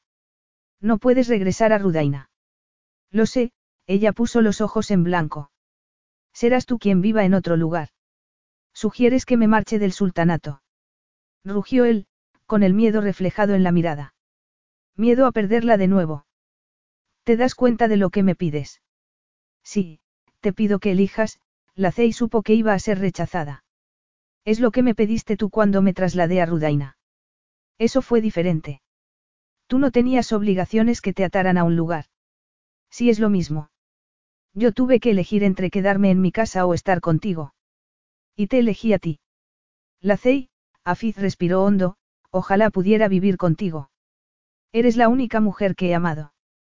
Pero no quieres que lo sepa nadie, las lágrimas empezaron a rodar por las mejillas de la Cey. Me amas siempre que no espere nada de ti. Eso no es cierto, contestó él. Quiero ocuparme de ti. Estar contigo. Compartir una vida contigo. Querrás decir que quieres compartir una parte de tu vida conmigo, insistió la Cey. Quieres compartir ocasionalmente un día o un fin de semana. Pero eso no basta. Lo quiero todo. Me pides un imposible, Afiz extendió las manos en el aire. Entonces, solo hay una cosa que puedes hacer, ella habló entrecortadamente. Marcharte. Intenté hacerlo, pero no puedo. No quiero. Afiz la miró incrédulo. Tienes que hacerlo, suplicó la Cey con los ojos anegados en lágrimas. Si de verdad me amas, si de verdad quieres lo mejor para mí, lo harás. ¿Y qué es lo mejor? Él dio un respingo, como si lo hubieran abofeteado. De repente no soy lo bastante bueno para ti. Tienes que dejarme marchar, ella jamás habría creído lo duro que resultaría pronunciar esas palabras y la mirada destrozada de Afiz le hizo desear retractarse. Déjame buscar un lugar donde mis necesidades sean igual de importantes que las de los demás. Lo que tú, los ojos del príncipe centellearon salvajemente al comprender. Lo que quieres decir es que quieres encontrar a otro hombre, le espetó. Si surge la ocasión, la Cey sabía que era imposible, pero no iba a permitir que él lo supiera, de lo contrario jamás dejaría de perseguirla. Necesito a alguien en mi vida que me anteponga a los demás y no puedo tener esa clase de vida contigo. Yo siempre te he antepuesto a todo lo demás, contestó el furioso. Te he cuidado lo mejor que he sabido. Yo, se cubrió el rostro con las manos. Moriría por ti. La Cey sabía que era cierto y su corazón sangraba de pena. Pero no quería que muriera por ella, lo que quería era compartir su vida con él. De repente todo se volvió caóticamente claro. Si tuvieras que elegir entre vivir conmigo o morir por Rudaina, ¿qué elegirías? El corazón le golpeaba con fuerza las costillas. La humillación de amarme o el honor de servir a tu país. Afiz se quedó paralizado mientras ella contenía la respiración en espera de una respuesta. Todas las emociones surcaron el aristocrático rostro. Espanto. Dolor. Duda. Eso pensaba yo, las palabras salieron de la dolorida garganta junto con toda esperanza. Quizás Afiz la amara, incluso confiara en ella, pero jamás se sentiría orgulloso de ella. Y tampoco podría respetarse a sí mismo por amarla. Nada de lo que hiciera podría cambiarlo. No iba a caer en el error de pensar que su paciencia y comprensión serían recompensadas. Debes marcharte y no volver jamás, insistió ella mientras se daba la vuelta. Ahora mismo. No voy a marcharme, él sacudió la cabeza. No hasta que me escuches. Ya te he escuchado y sé que nada va a cambiar. Tengo que protegerme. Adiós. A se le quebró la voz mientras huía de su príncipe. Capítulo 13. Afiz se reclinó en la silla y escuchó la presentación comercial que se celebraba en su sala de juntas mientras mentalmente repasaba una y otra vez las palabras de la. Tengo que protegerme. De él. Apretó los dientes, roto de dolor. Esas palabras lo habían mantenido despierto por las noches desde hacía una semana. Porque creía que era perjudicial para ella. Jamás le pegaría ni le negaría un capricho. Lo único que había hecho siempre era apoyarla. Protegerla. No lo había demostrado en Abu Dhabi al evitar la publicación de las fotos. No había gastado suficiente dinero para agasajarla durante su relación. ¿Cómo podía su vida ser peor por su culpa? Él era quien tenía que protegerse. De haberse hecho pública su relación lo habría perdido todo. Era adicto a la C. Maxwell y lo había arriesgado todo por ella. No lo veía. Sin embargo, ella había cortado todo contacto. Se había rendido. Lo había abandonado. Afiz quiso convencerse de que era lo mejor. La CEI no era más que una distracción que no podía permitirse. Había conseguido casi todo por lo que había trabajado. Sus esfuerzos por mejorar la vida en el sultanato estaban dando frutos. Había convertido a Rudaina en un país próspero y estaba a punto de recuperar el título de príncipe heredero. Necesito a alguien que me anteponga a todo lo demás. Era el príncipe. No podía darle más importancia a una persona que a su país. ¿Y por qué era el príncipe no era el hombre que ella necesitaba? Saberlo le destrozaba. La mayoría de las mujeres lo aceptaría. La mayoría de las mujeres estaría encantada con el acuerdo que le había ofrecido a la CEI. Pero la CEI no. Ella quería lo único que no podía darle, que no quería darle. Su deber con el sultanato sonaba muy noble, pero ella lo conocía bien. Durante todos esos años había creído estar enmendando los errores del pasado, pero en realidad lo que había hecho era ocultar la sensación de ser un hombre incapaz de estar a la altura de lo que se esperaba de él. Y lo único que había conseguido demostrar era que no era merecedor de la Cey Maxwell. Era un príncipe respetado y admirado, pero era el hombre que quería ser. No. A pesar del castigo que había recibido por tener a una mantenida en el pasado, había convertido a la Cey en su querida. No su novia o su esposa. Ni siquiera se le había ocurrido que ella podría desear ese estatus. La había tratado como un objeto sexual y no como a la mujer que amaba. A pesar de conocer el pasado de la CEI, no había hecho nada por ofrecerle seguridad en su relación. La había ignorado, abandonado. La había mantenido al margen de su vida. Afiz frunció el ceño. Pensaba que su relación con la CEI había sido perfecta. Un sueño. Una fantasía. Pensaba que había sido generoso y bueno con la CEI, pero le había fallado. Tenía que arreglarlo. Tenía que demostrarle que era la persona más importante de su vida. Ella creía que solo se lo podía demostrar a través del matrimonio, pero se equivocaba. El matrimonio era una cuestión de alianzas y propiedades. De linaje y poder. Le demostraría a la Cey que el matrimonio no tenía nada que ver con el amor. La Cey suspiró mientras abría la puerta de su apartamento. El estupor que la invadía desde hacía casi una semana le estaba pasando factura. Estaba agotada. Se moría de ganas de meterse en la cama, a pesar de lo fría y vacía que estaba. Entró en el apartamento y se quedó paralizada al verse rodeada de rosas de Damasco. Aspiró incrédula el intenso aroma. El salón parecía un jardín de flores rojas y rosas. Un recuerdo se abrió paso en su mente. Saint Louis, el ático. Afiz deslizando una rosa por su cuerpo desnudo. Y de nuevo se sintió invadida por el deseo. La Cey, necesito saberlo, Prilla apareció en pijama. ¿Qué has hecho para merecer estas flores? Son para mí. El estómago encogido ya le había indicado que así era. Solo había una persona capaz de un gesto así. Se había convertido en un desafío que él debía superar. Nada. Ningún tipo llega tan lejos sin un motivo, su amiga la miró incrédula. Y este sabe que no tiene ningún competidor. No ha firmado la tarjeta. La Cey sonrió con amargura. Afiz no necesitaba escribir nada, las flores lo decían todo. Quería recordarle la pasión que habían compartido, el amor, y todo a lo que estaba renunciando. Sintió los vibrantes pétalos hacerle cuestionarse su decisión de vivir sin Afiz. La Cey suspiró, consciente de que debería haberse marchado directamente a la cama. El príncipe Afiz no quiere que le olvides, observó Prilla.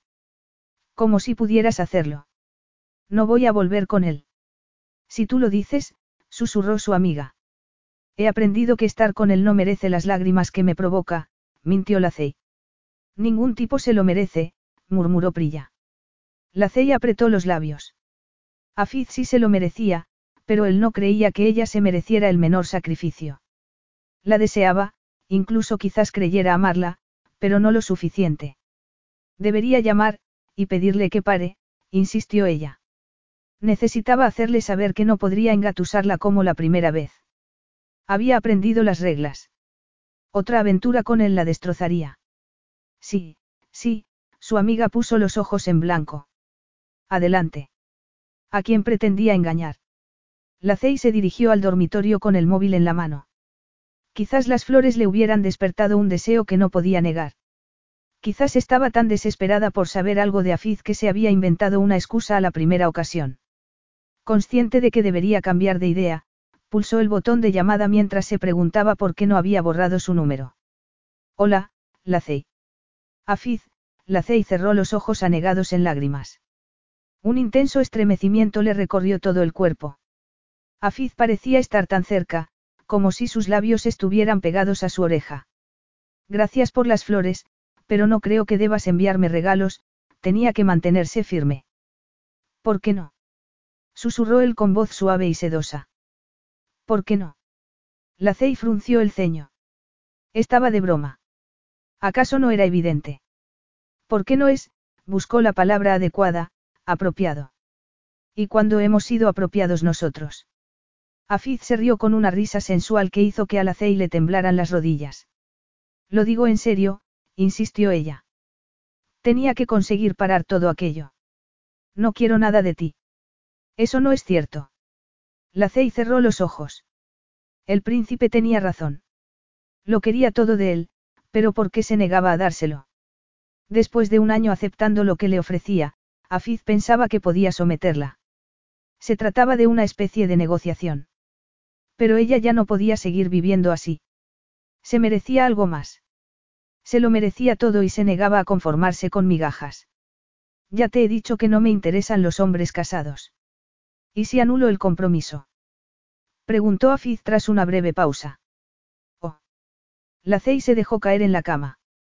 En su interior se debatían las emociones.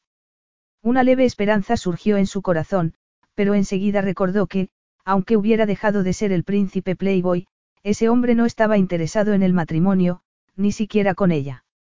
Es solo cuestión de tiempo que el palacio te demuestre que el matrimonio es necesario. No necesito una esposa para ser un buen príncipe. Ahí te equivocas, la Cey se tumbó en la cama en posición fetal. Necesitas a una mujer a tu lado. Una familia. Ya tenía una familia. Contigo, le recordó él con dolorosa ternura. Pero Rudaina no lo comprendería. El palacio jamás lo aceptaría. Y los lazos que le mantenían unido al sultanato eran demasiado fuertes para que ella los pudiera cortar. Afiz soportaría las cargas que le impusieran, pero no si se mantenía a su lado. La Cey se retorció de dolor. Debía ser fuerte o los dos se verían abocados a la destrucción. Respiró hondo. Podía hacerlo. Tenía que hacerlo y soportar el golpe de la caída. Aunque supusiera su muerte, lo haría con tal de que Afiz saliera adelante, triunfador. Tuvimos algo bueno, habló entrecortadamente. Pero no podremos recuperarlo. La El tono de voz de Afiz era urgente. No más regalos, insistió ella a punto de ahogarse con sus propias lágrimas. No más intentos de, no más, colgó el teléfono. Acurrucada sobre la cama, sintió una profunda agonía. Sujetó el teléfono con fuerza contra el pecho, la última conexión tangible con Afiz. Su cuerpo se convulsionó al estallar en sollozos. Deseó poder desintegrarse, pero era consciente de que era solo el comienzo. Iba a tener que vivir sin Afiz, mostrarse implacable. Y debía empezar en ese mismo instante, abandonando Abu Dhabi esa misma noche. Sin dejar rastro. Sin llevarse la menor esperanza. Afiz permaneció de pie junto a la ventana y contempló a los trabajadores decorando el camino que conducía a palacio. Las banderas celebraban los inminentes esponsales y los vendedores ambulantes ofrecían multitud de recuerdos de la boda. Deseó poder sentir algo de ilusión por el evento. Quizás si la novia hubiera sido otra, una mujer de cabellos cobrizos y cálida sonrisa. Una mujer a la que amaba y que lo amaba a él. Te lo estás pensando mejor. Afiz se volvió al oír la voz de su hermano. Por la preocupación reflejada en su rostro, se imaginó el aspecto que debía de tener. Asraf se acercó por el pasillo con la túnica blanca ondeando al viento. Tenía el aspecto que debería tener un príncipe heredero. Comparado con él, Afiz se sentía desaliñado con sus vaqueros. Lo cual no resultaba sorprendente. Asraf era el hijo perfecto, el príncipe perfecto. Y todo sin esforzarse, mientras que él había fracasado estrepitosamente. Su hermano menor abrazaba las tradiciones, pero él siempre las cuestionaba. Afiz siempre había sentido la tentadora llamada del mundo más allá de la frontera del sultanato, pero Asraf prefería quedarse en casa. Afiz era incapaz de resistirse a los encantos de las mujeres menos apropiadas, mientras que su hermano, que se supiera, vivía como un monje sin permitir que nada le distrajera de su función como heredero. Algún día sería el sultán que su pueblo necesitaba. Rudaina iba a estar en buenas manos con Asraf ocupando el trono. Estaba pensando en otra cosa, mintió Afiz. Más bien en alguien, una mujer, adivinó Asraf. Y por tu mirada, no es la mujer con la que estás a punto de casarte. Se llama Lacey Maxwell, Afiz asintió. ¿Quién es? El rostro de su hermano no reflejó ningún reconocimiento. Es mi, amante. El término le disgustaba. Cierto que ese había sido el estatus de Lacey, pero no había sido un mero juguete sexual. La etiqueta de amante no describía su espíritu generoso o su mente inquisitiva. Ni explicaba lo importante que había sido en su vida. Es tuya, observó Asraf. Debería ser ella mi desposada, pronunciar las palabras resultaba doloroso. Nunca se las había dicho a la y ya era demasiado tarde, aunque. Conozco esa mirada, continuó su hermano. Sea lo que sea lo que estés pensando, olvídalo. Tú no sabes todo lo que pasa por mi cabeza, gruñó Afiz. Si te echas atrás con la boda lo perderás todo, Asraf agarró a su hermano del brazo. Ya lo he perdido todo, contestó el convencido de los poderes clarividentes de su hermano. No es cierto. Son solo los nervios de última hora, insistió Asraf. Cásate con la mujer elegida por el sultán y mantén a esa y Maxwell en la retaguardia. No, ella se merece algo mejor. Debería ser ella quien portara mi apellido. Ya no quiero seguir ocultando mis sentimientos hacia ella. Escúchame, Afiz, voy a darte un consejo, aunque vaya en contra de mis propios intereses. Si sigues adelante con la boda, serás de nuevo el príncipe heredero. Todo el mundo está al corriente del acuerdo. Preguntó Afiz tras un incómodo silencio. No te preocupes, Asraf, conociendo al sultán, encontrará algún motivo para que eso no suceda. Qué típico de ti, murmuró su hermano. Siempre piensas que alguien va a traicionarte. Soy cauteloso, le corrigió Afiz. Cuanto más conozco de este mundo, y cuanto más entiendo a sus gentes, más cauteloso me vuelvo. Eso no debería incluir a tu familia, el rostro de Asraf se ensombreció. A pesar de lo que crees, no te traicioné al convertirme en príncipe heredero. Tenía que asegurar la sucesión. No te culpo a ti por ello, Afiz retrocedió, estupefacto ante la expresión de culpabilidad de su hermano. Me culpo a mí mismo. Siento que te vieras arrastrado a esto. En realidad, hizo una pausa, tú fuiste el principal afectado por todo lo sucedido. Pero ahora tienes la oportunidad de redimirte y reclamar el título de príncipe heredero. Puede que no lo quiera. Puede que haya encontrado algo mejor. El título de esposo de la CEI. Preguntó Asraf incrédulo. No era merecedor de ese título. Había defraudado a la CEI demasiadas veces, pero estaba dispuesto a dedicar el resto de su vida a ganarse el derecho a vivir a su lado. Estás muy cerca de recuperar tus derechos de nacimiento. No lo estropees ahora. A veces creo que nunca fue mi destino gobernar Rudaina. ¿Qué te ha pasado? Insistió Asraf. No eres tú quien habla. Es la Cey. Quizás mi destino solo fuera ostentar el título de príncipe heredero temporalmente. La Cey le había hecho ver el mundo de otra manera. Le había enseñado lo que verdaderamente importaba. ¿Lo dices en serio o estás intentando convencerte a ti mismo para rendirte de nuevo? Su hermano lo miró con expresión de sospecha. Te estaba guardando el título hasta que estuvieras preparado. Naciste príncipe heredero, la voz de Asraf se elevó, cargada de rabia. Estabas destinado a cuidar de este país, del mismo modo que estabas destinado a casarte para cumplir con tu deber. Me caso mañana, pronunció Afiz con amargura. Si no te casas, serás exiliado de por vida, su hermano lo observó atentamente. Afiz dio un respingo y levantó el rostro hacia la fresca brisa. Respiró el aroma de las palmeras y la arena calentada por el sol y sintió su sangre de beduino. Abrió los ojos y contempló las lejanas dunas, sintiendo una profunda conexión con sus ancestros. Cásate con la mujer elegida para ti, Asraf lo sacudió con firmeza por los hombros. Estabas dispuesto a hacerlo. ¿Qué ha cambiado? Descubrí lo que sería la vida sin la Cey, la vida sin ella lo estaba destrozando lentamente. Afiz volvió su atención al horizonte, preguntándose dónde estaría. Se había desvanecido, enviándole un claro mensaje, no me sigas. No me busques. Sigue adelante con tu vida. ¿Tienes idea de lo que sería la vida lejos de Rudaina? Preguntó Asraf. Vivir alejado de la tierra que amaba sería una desgracia. Por mucho que hubiera disfrutado con sus viajes, su corazón siempre oía la llamada de su pueblo. A veces lo hacía en forma de canción atormentada, otras como el estruendo de los tambores tribales. Ya he vivido en otros lugares, contestó Afiz al fin. Pero siempre sabiendo que podrías regresar cuando quisieras, observó Asraf. Afiz cerró los ojos y dejó caer los hombros.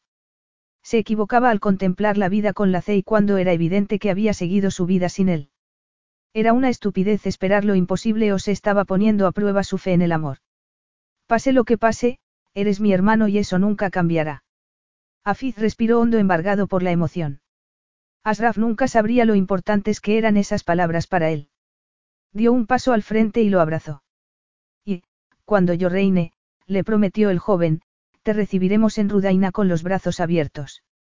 Gracias, murmuró él hundiendo el rostro en el hombro de su hermano. Sin embargo, nuestro padre podría reinar durante años, Asraf miró a Afiz a los ojos. Décadas incluso. ¿Estás dispuesto a arriesgarte a vivir en el exilio tanto tiempo? No lo sé, Afiz comprendió que no podía responder a esa pregunta. ¿Qué decía eso de él y la fuerza de su amor por la Cey? Rudaina forma parte de ti, le recordó su hermano. Eso no puedes negarlo. Pero la Cey también forma parte de mí, negarlo sería negar al hombre que era, que podría ser. Entonces, tienes 22 horas para decidir de cuál de los dos puedes prescindir, Asraf apretó los labios. Porque esta vez, hermano, no tendrás una segunda oportunidad. Capítulo 14. El elegante salón parecía pertenecer a otra galaxia comparado con los clubes nocturnos de su pasado. Ella misma parecía estar en otra galaxia, decidió la Cey mientras los dedos volaban por el teclado del piano. Estambul era una ciudad culturalmente muy diversa, pero no era su hogar. Hogar. La joven sacudió la cabeza. Una palabra sencilla, pero de complejo significado. Saint Louis no había sido su hogar. Tampoco Abu Dhabi, aunque allí sí tenía amigos, pero tampoco tenía la sensación de haber pertenecido a ese lugar. Había optado por instalarse en Estambul porque estaba a medio camino entre su mundo y el de Afiz. Había intentado asimilar los cambios, pero sentía la pérdida de todo lo que le era familiar. De todo lo que había dejado atrás. El único lugar en el que se había sentido en paz había sido en el apartamento de Rudaina. La Cey no comprendía por qué echaba tanto de menos ese lugar. Allí había vivido oculta y aislada. Ni siquiera había podido contar con tener cubiertas las necesidades básicas. Vivir en el sultanato le había resultado difícil, pero el apartamento había sido el único lugar en el que Afiz y ella habían podido estar juntos. Se preguntó qué habría pasado con la casa.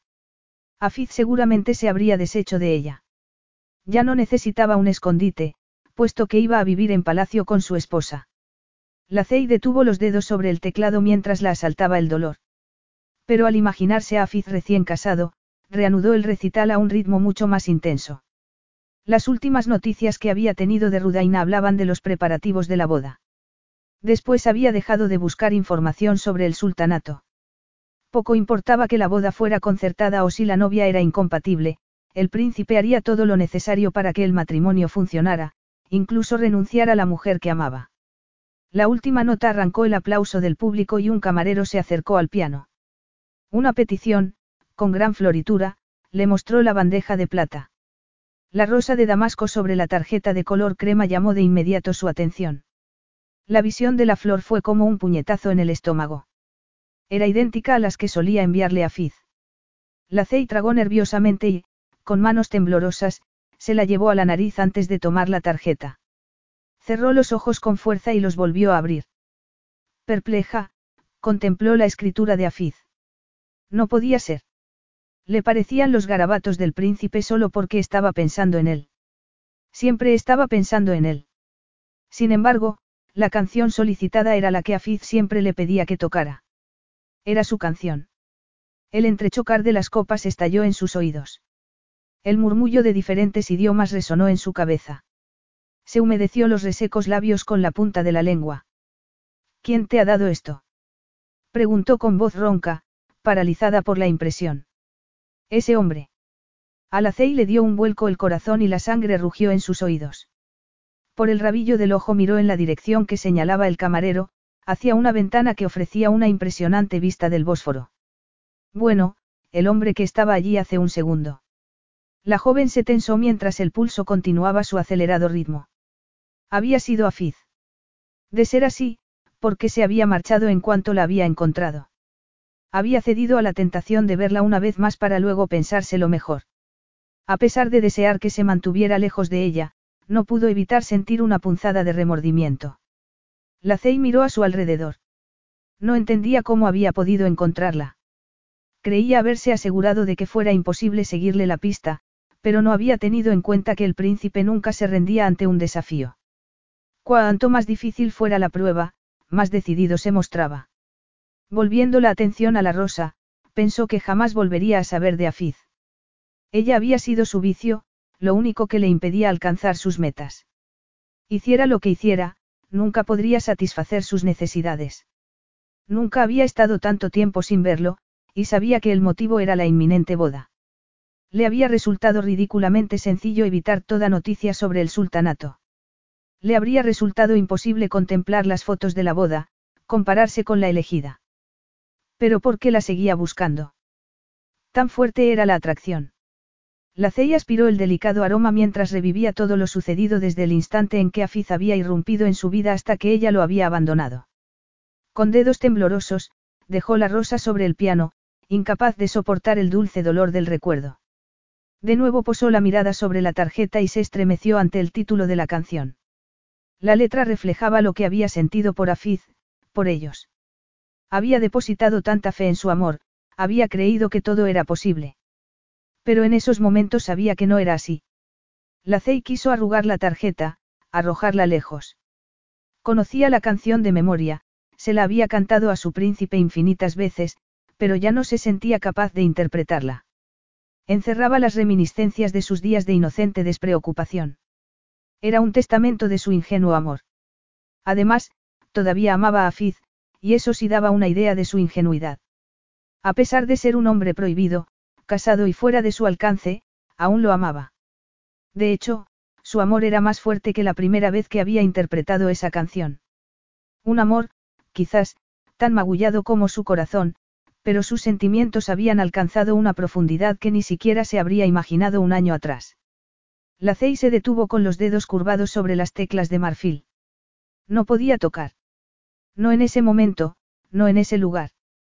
Esa canción era solo para él, no para un salón repleto de extraños. Solo desnudaría su alma ante Afiz.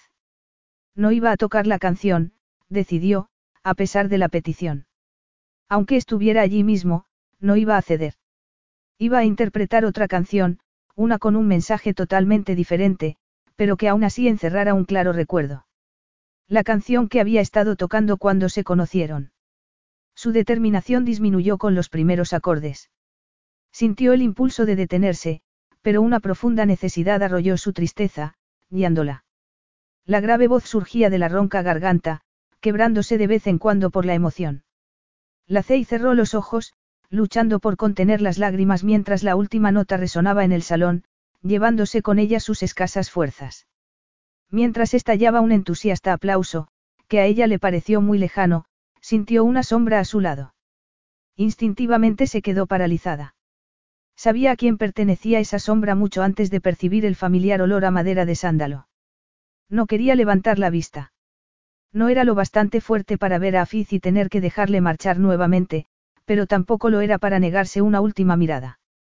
Poco a poco abrió los ojos y vio los exclusivos zapatos de cuero sobre la alfombra persa. Sintió una opresión en el pecho mientras la mirada se deslizaba por los pantalones negros. Recordaba cada centímetro de Afiz. La corbata de color carmesí descansaba sobre el musculoso torso, y el traje abrazaba los fuertes hombros. Se le aceleró el pulso cuando al fin se atrevió a contemplar los duros rasgos del amado rostro. Sus miradas se encontraron y sintió toda la fuerza del magnético poder estallar sobre ella. La esperanza y la desolación escaparon del maltrecho corazón. Afiz. ¿Qué haces aquí? Preguntó con voz ronca. ¿Por qué no has interpretado mi petición? Preguntó él con dulzura. La Cey se mordisqueó el labio inferior. No había esperado tanta ternura. La reticencia que mostraba Afiz le sorprendía, en realidad, le preocupaba. ¿Dónde estaba el hombre primitivo que siempre la reclamaba como suya? Se estremeció al recordar cómo había malinterpretado sus intenciones la última vez que la había encontrado. No iba a volver a repetir el mismo error. Esa no es una respuesta. Afiz la incomodaba con la intensa mirada. De repente, el sencillo vestido negro le pareció demasiado estrecho y la sedosa tela le arañaba la sensible piel. ¿A qué hora es tu descanso? preguntó él. Ahora, la Cey cerró el piano y se puso bruscamente en pie.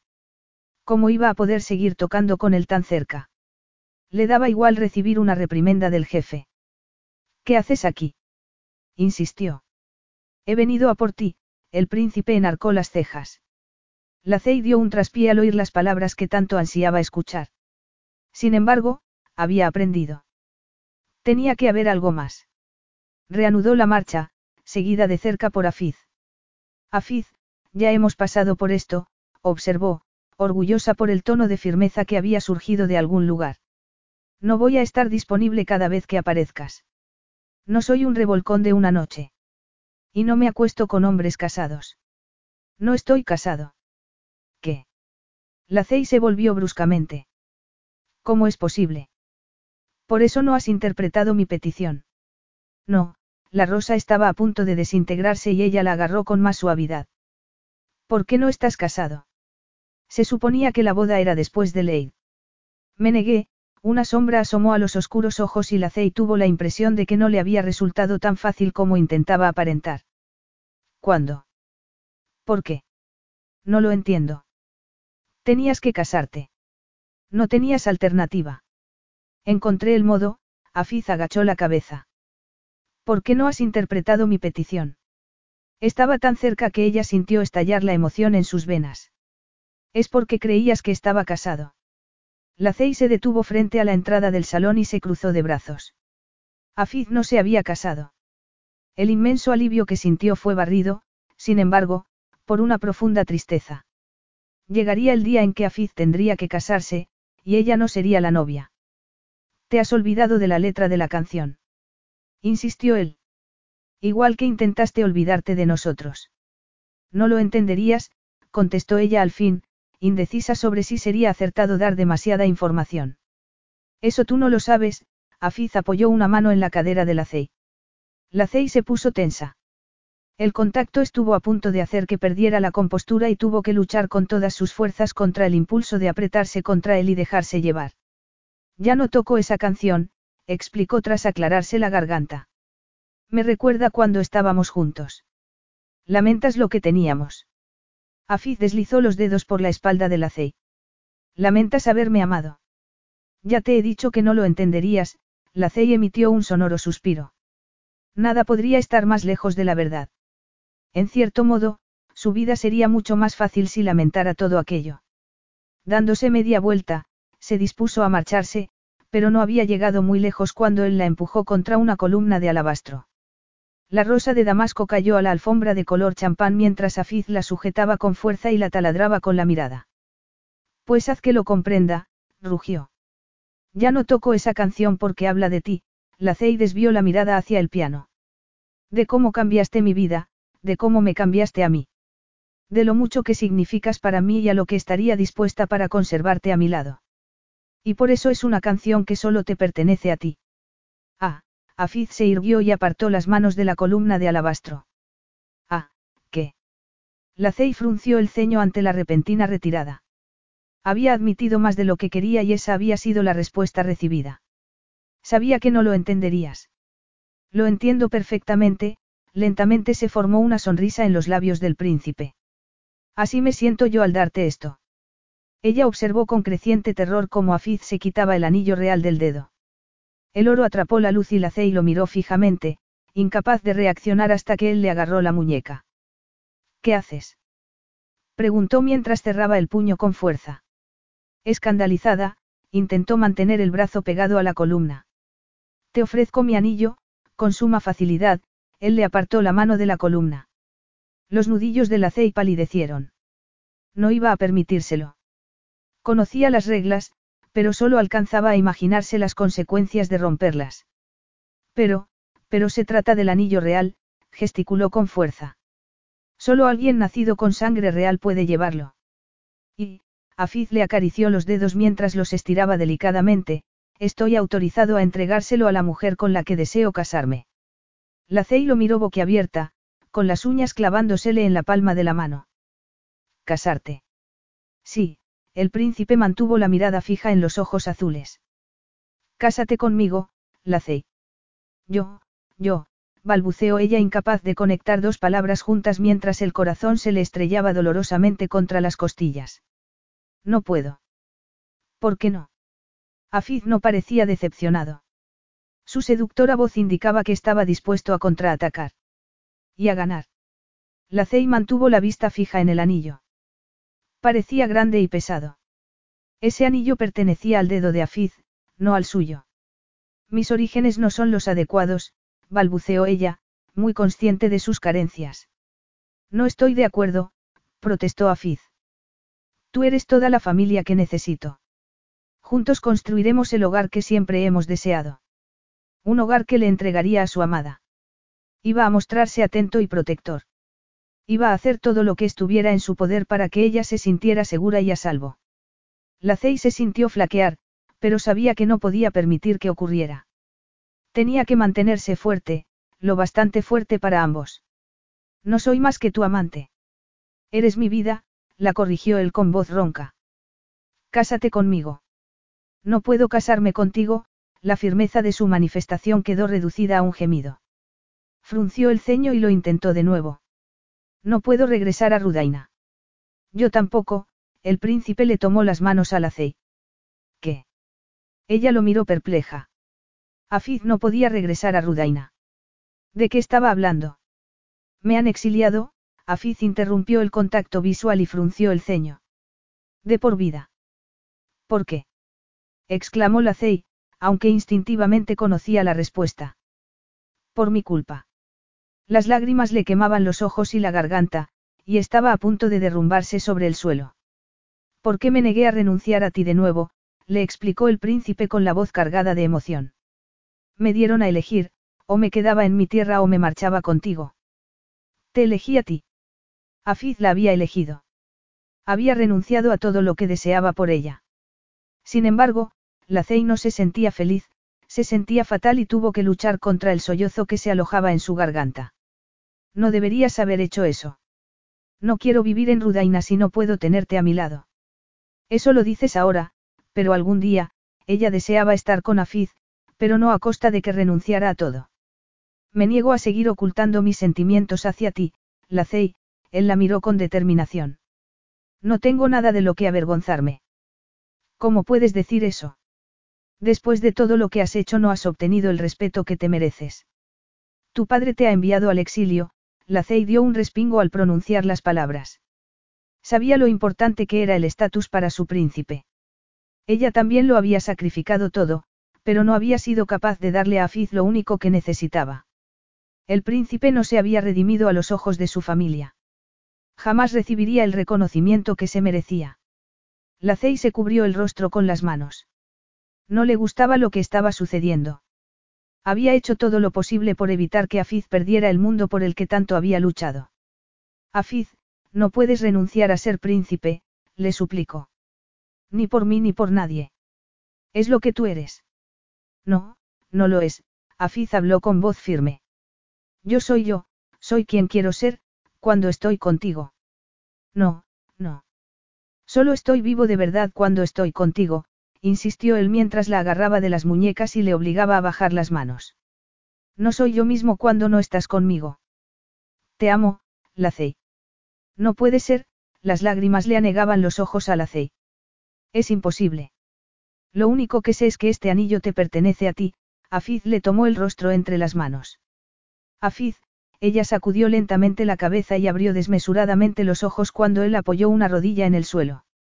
Lacey Maxwell, me harías el honor de convertirte en mi esposa. Epílogo. Lacey, ¿dónde estás? Afiz miró a su alrededor en el salón del trono abarrotado de dignatarios y vio a su esposa, agazapada entre las sombras. Los diamantes que adornaban sus cabellos lanzaban destellos bajo la luz de la lámpara de araña. El pecho del príncipe se hinchió de orgullo al verla avanzar entre el mar de vestidos de seda y uniformes militares. Hombres de Estado y miembros de la alta sociedad inclinaron las cabezas a su paso, pero él solo tenía ojos para su esposa. Era increíble cómo el regio porte de la cey ocultaba su apasionada naturaleza. Solo de pensar en ello, sintió deseos de hundir los dedos en los cobrizos cabellos y deshacer el sofisticado moño. El caftán de tafetán rosa bordado con perlas se abrazaba a las delicadas curvas y él se sentía cada vez más excitado. La coronación está a punto de comenzar, le informó Afiz tomándola de la mano. Estoy segura de que el visir dijo que no debería estar aquí, la tímida sonrisa de la Cey provocó una sacudida en el corazón del príncipe. Estás exactamente donde deberías estar, Afiz tomó nota mentalmente de proporcionarle al consejero una aclaración más explícita del nuevo protocolo. Nadie iba a esconder a su esposa. Nadie iba a separarle de su mujer. Las primeras notas de la marcha real llenaron el salón del trono y Afiz se sintió exultante. Faltaba muy poco para que Asraf fuera coronado sultán y entonces su hermano y él podrían llevar a Rudaina a su pleno esplendor. Los planes que había estado desarrollando durante años por fin iban a poder ponerse en práctica. ¿Te arrepientes de? La Cey echó una ojeada al trono vacío. No, tengo todo lo que deseo, él sacudió la cabeza. Y, sobre todo, tenía a la Cey. Compartía su vida con la mujer que amaba y en quien confiaba.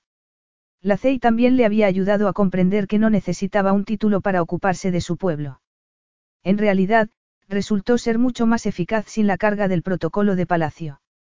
Durante los últimos años habían viajado por todo el mundo promocionando el sultanato de Rudaina. Y tras la muerte de su padre, Afiz tenía permiso para regresar a Rudaina cuando quisiera. El regreso a casa había resultado agridulce, pues Afiz se había sentido un extraño en su propio país hasta que la Cey le había llevado a las dunas, convencida de que en cuanto visitara el desierto, volvería a conectar con su tierra. Los labios de Afiz dibujaron una traviesa sonrisa al recordar cómo habían pasado las frías noches del desierto.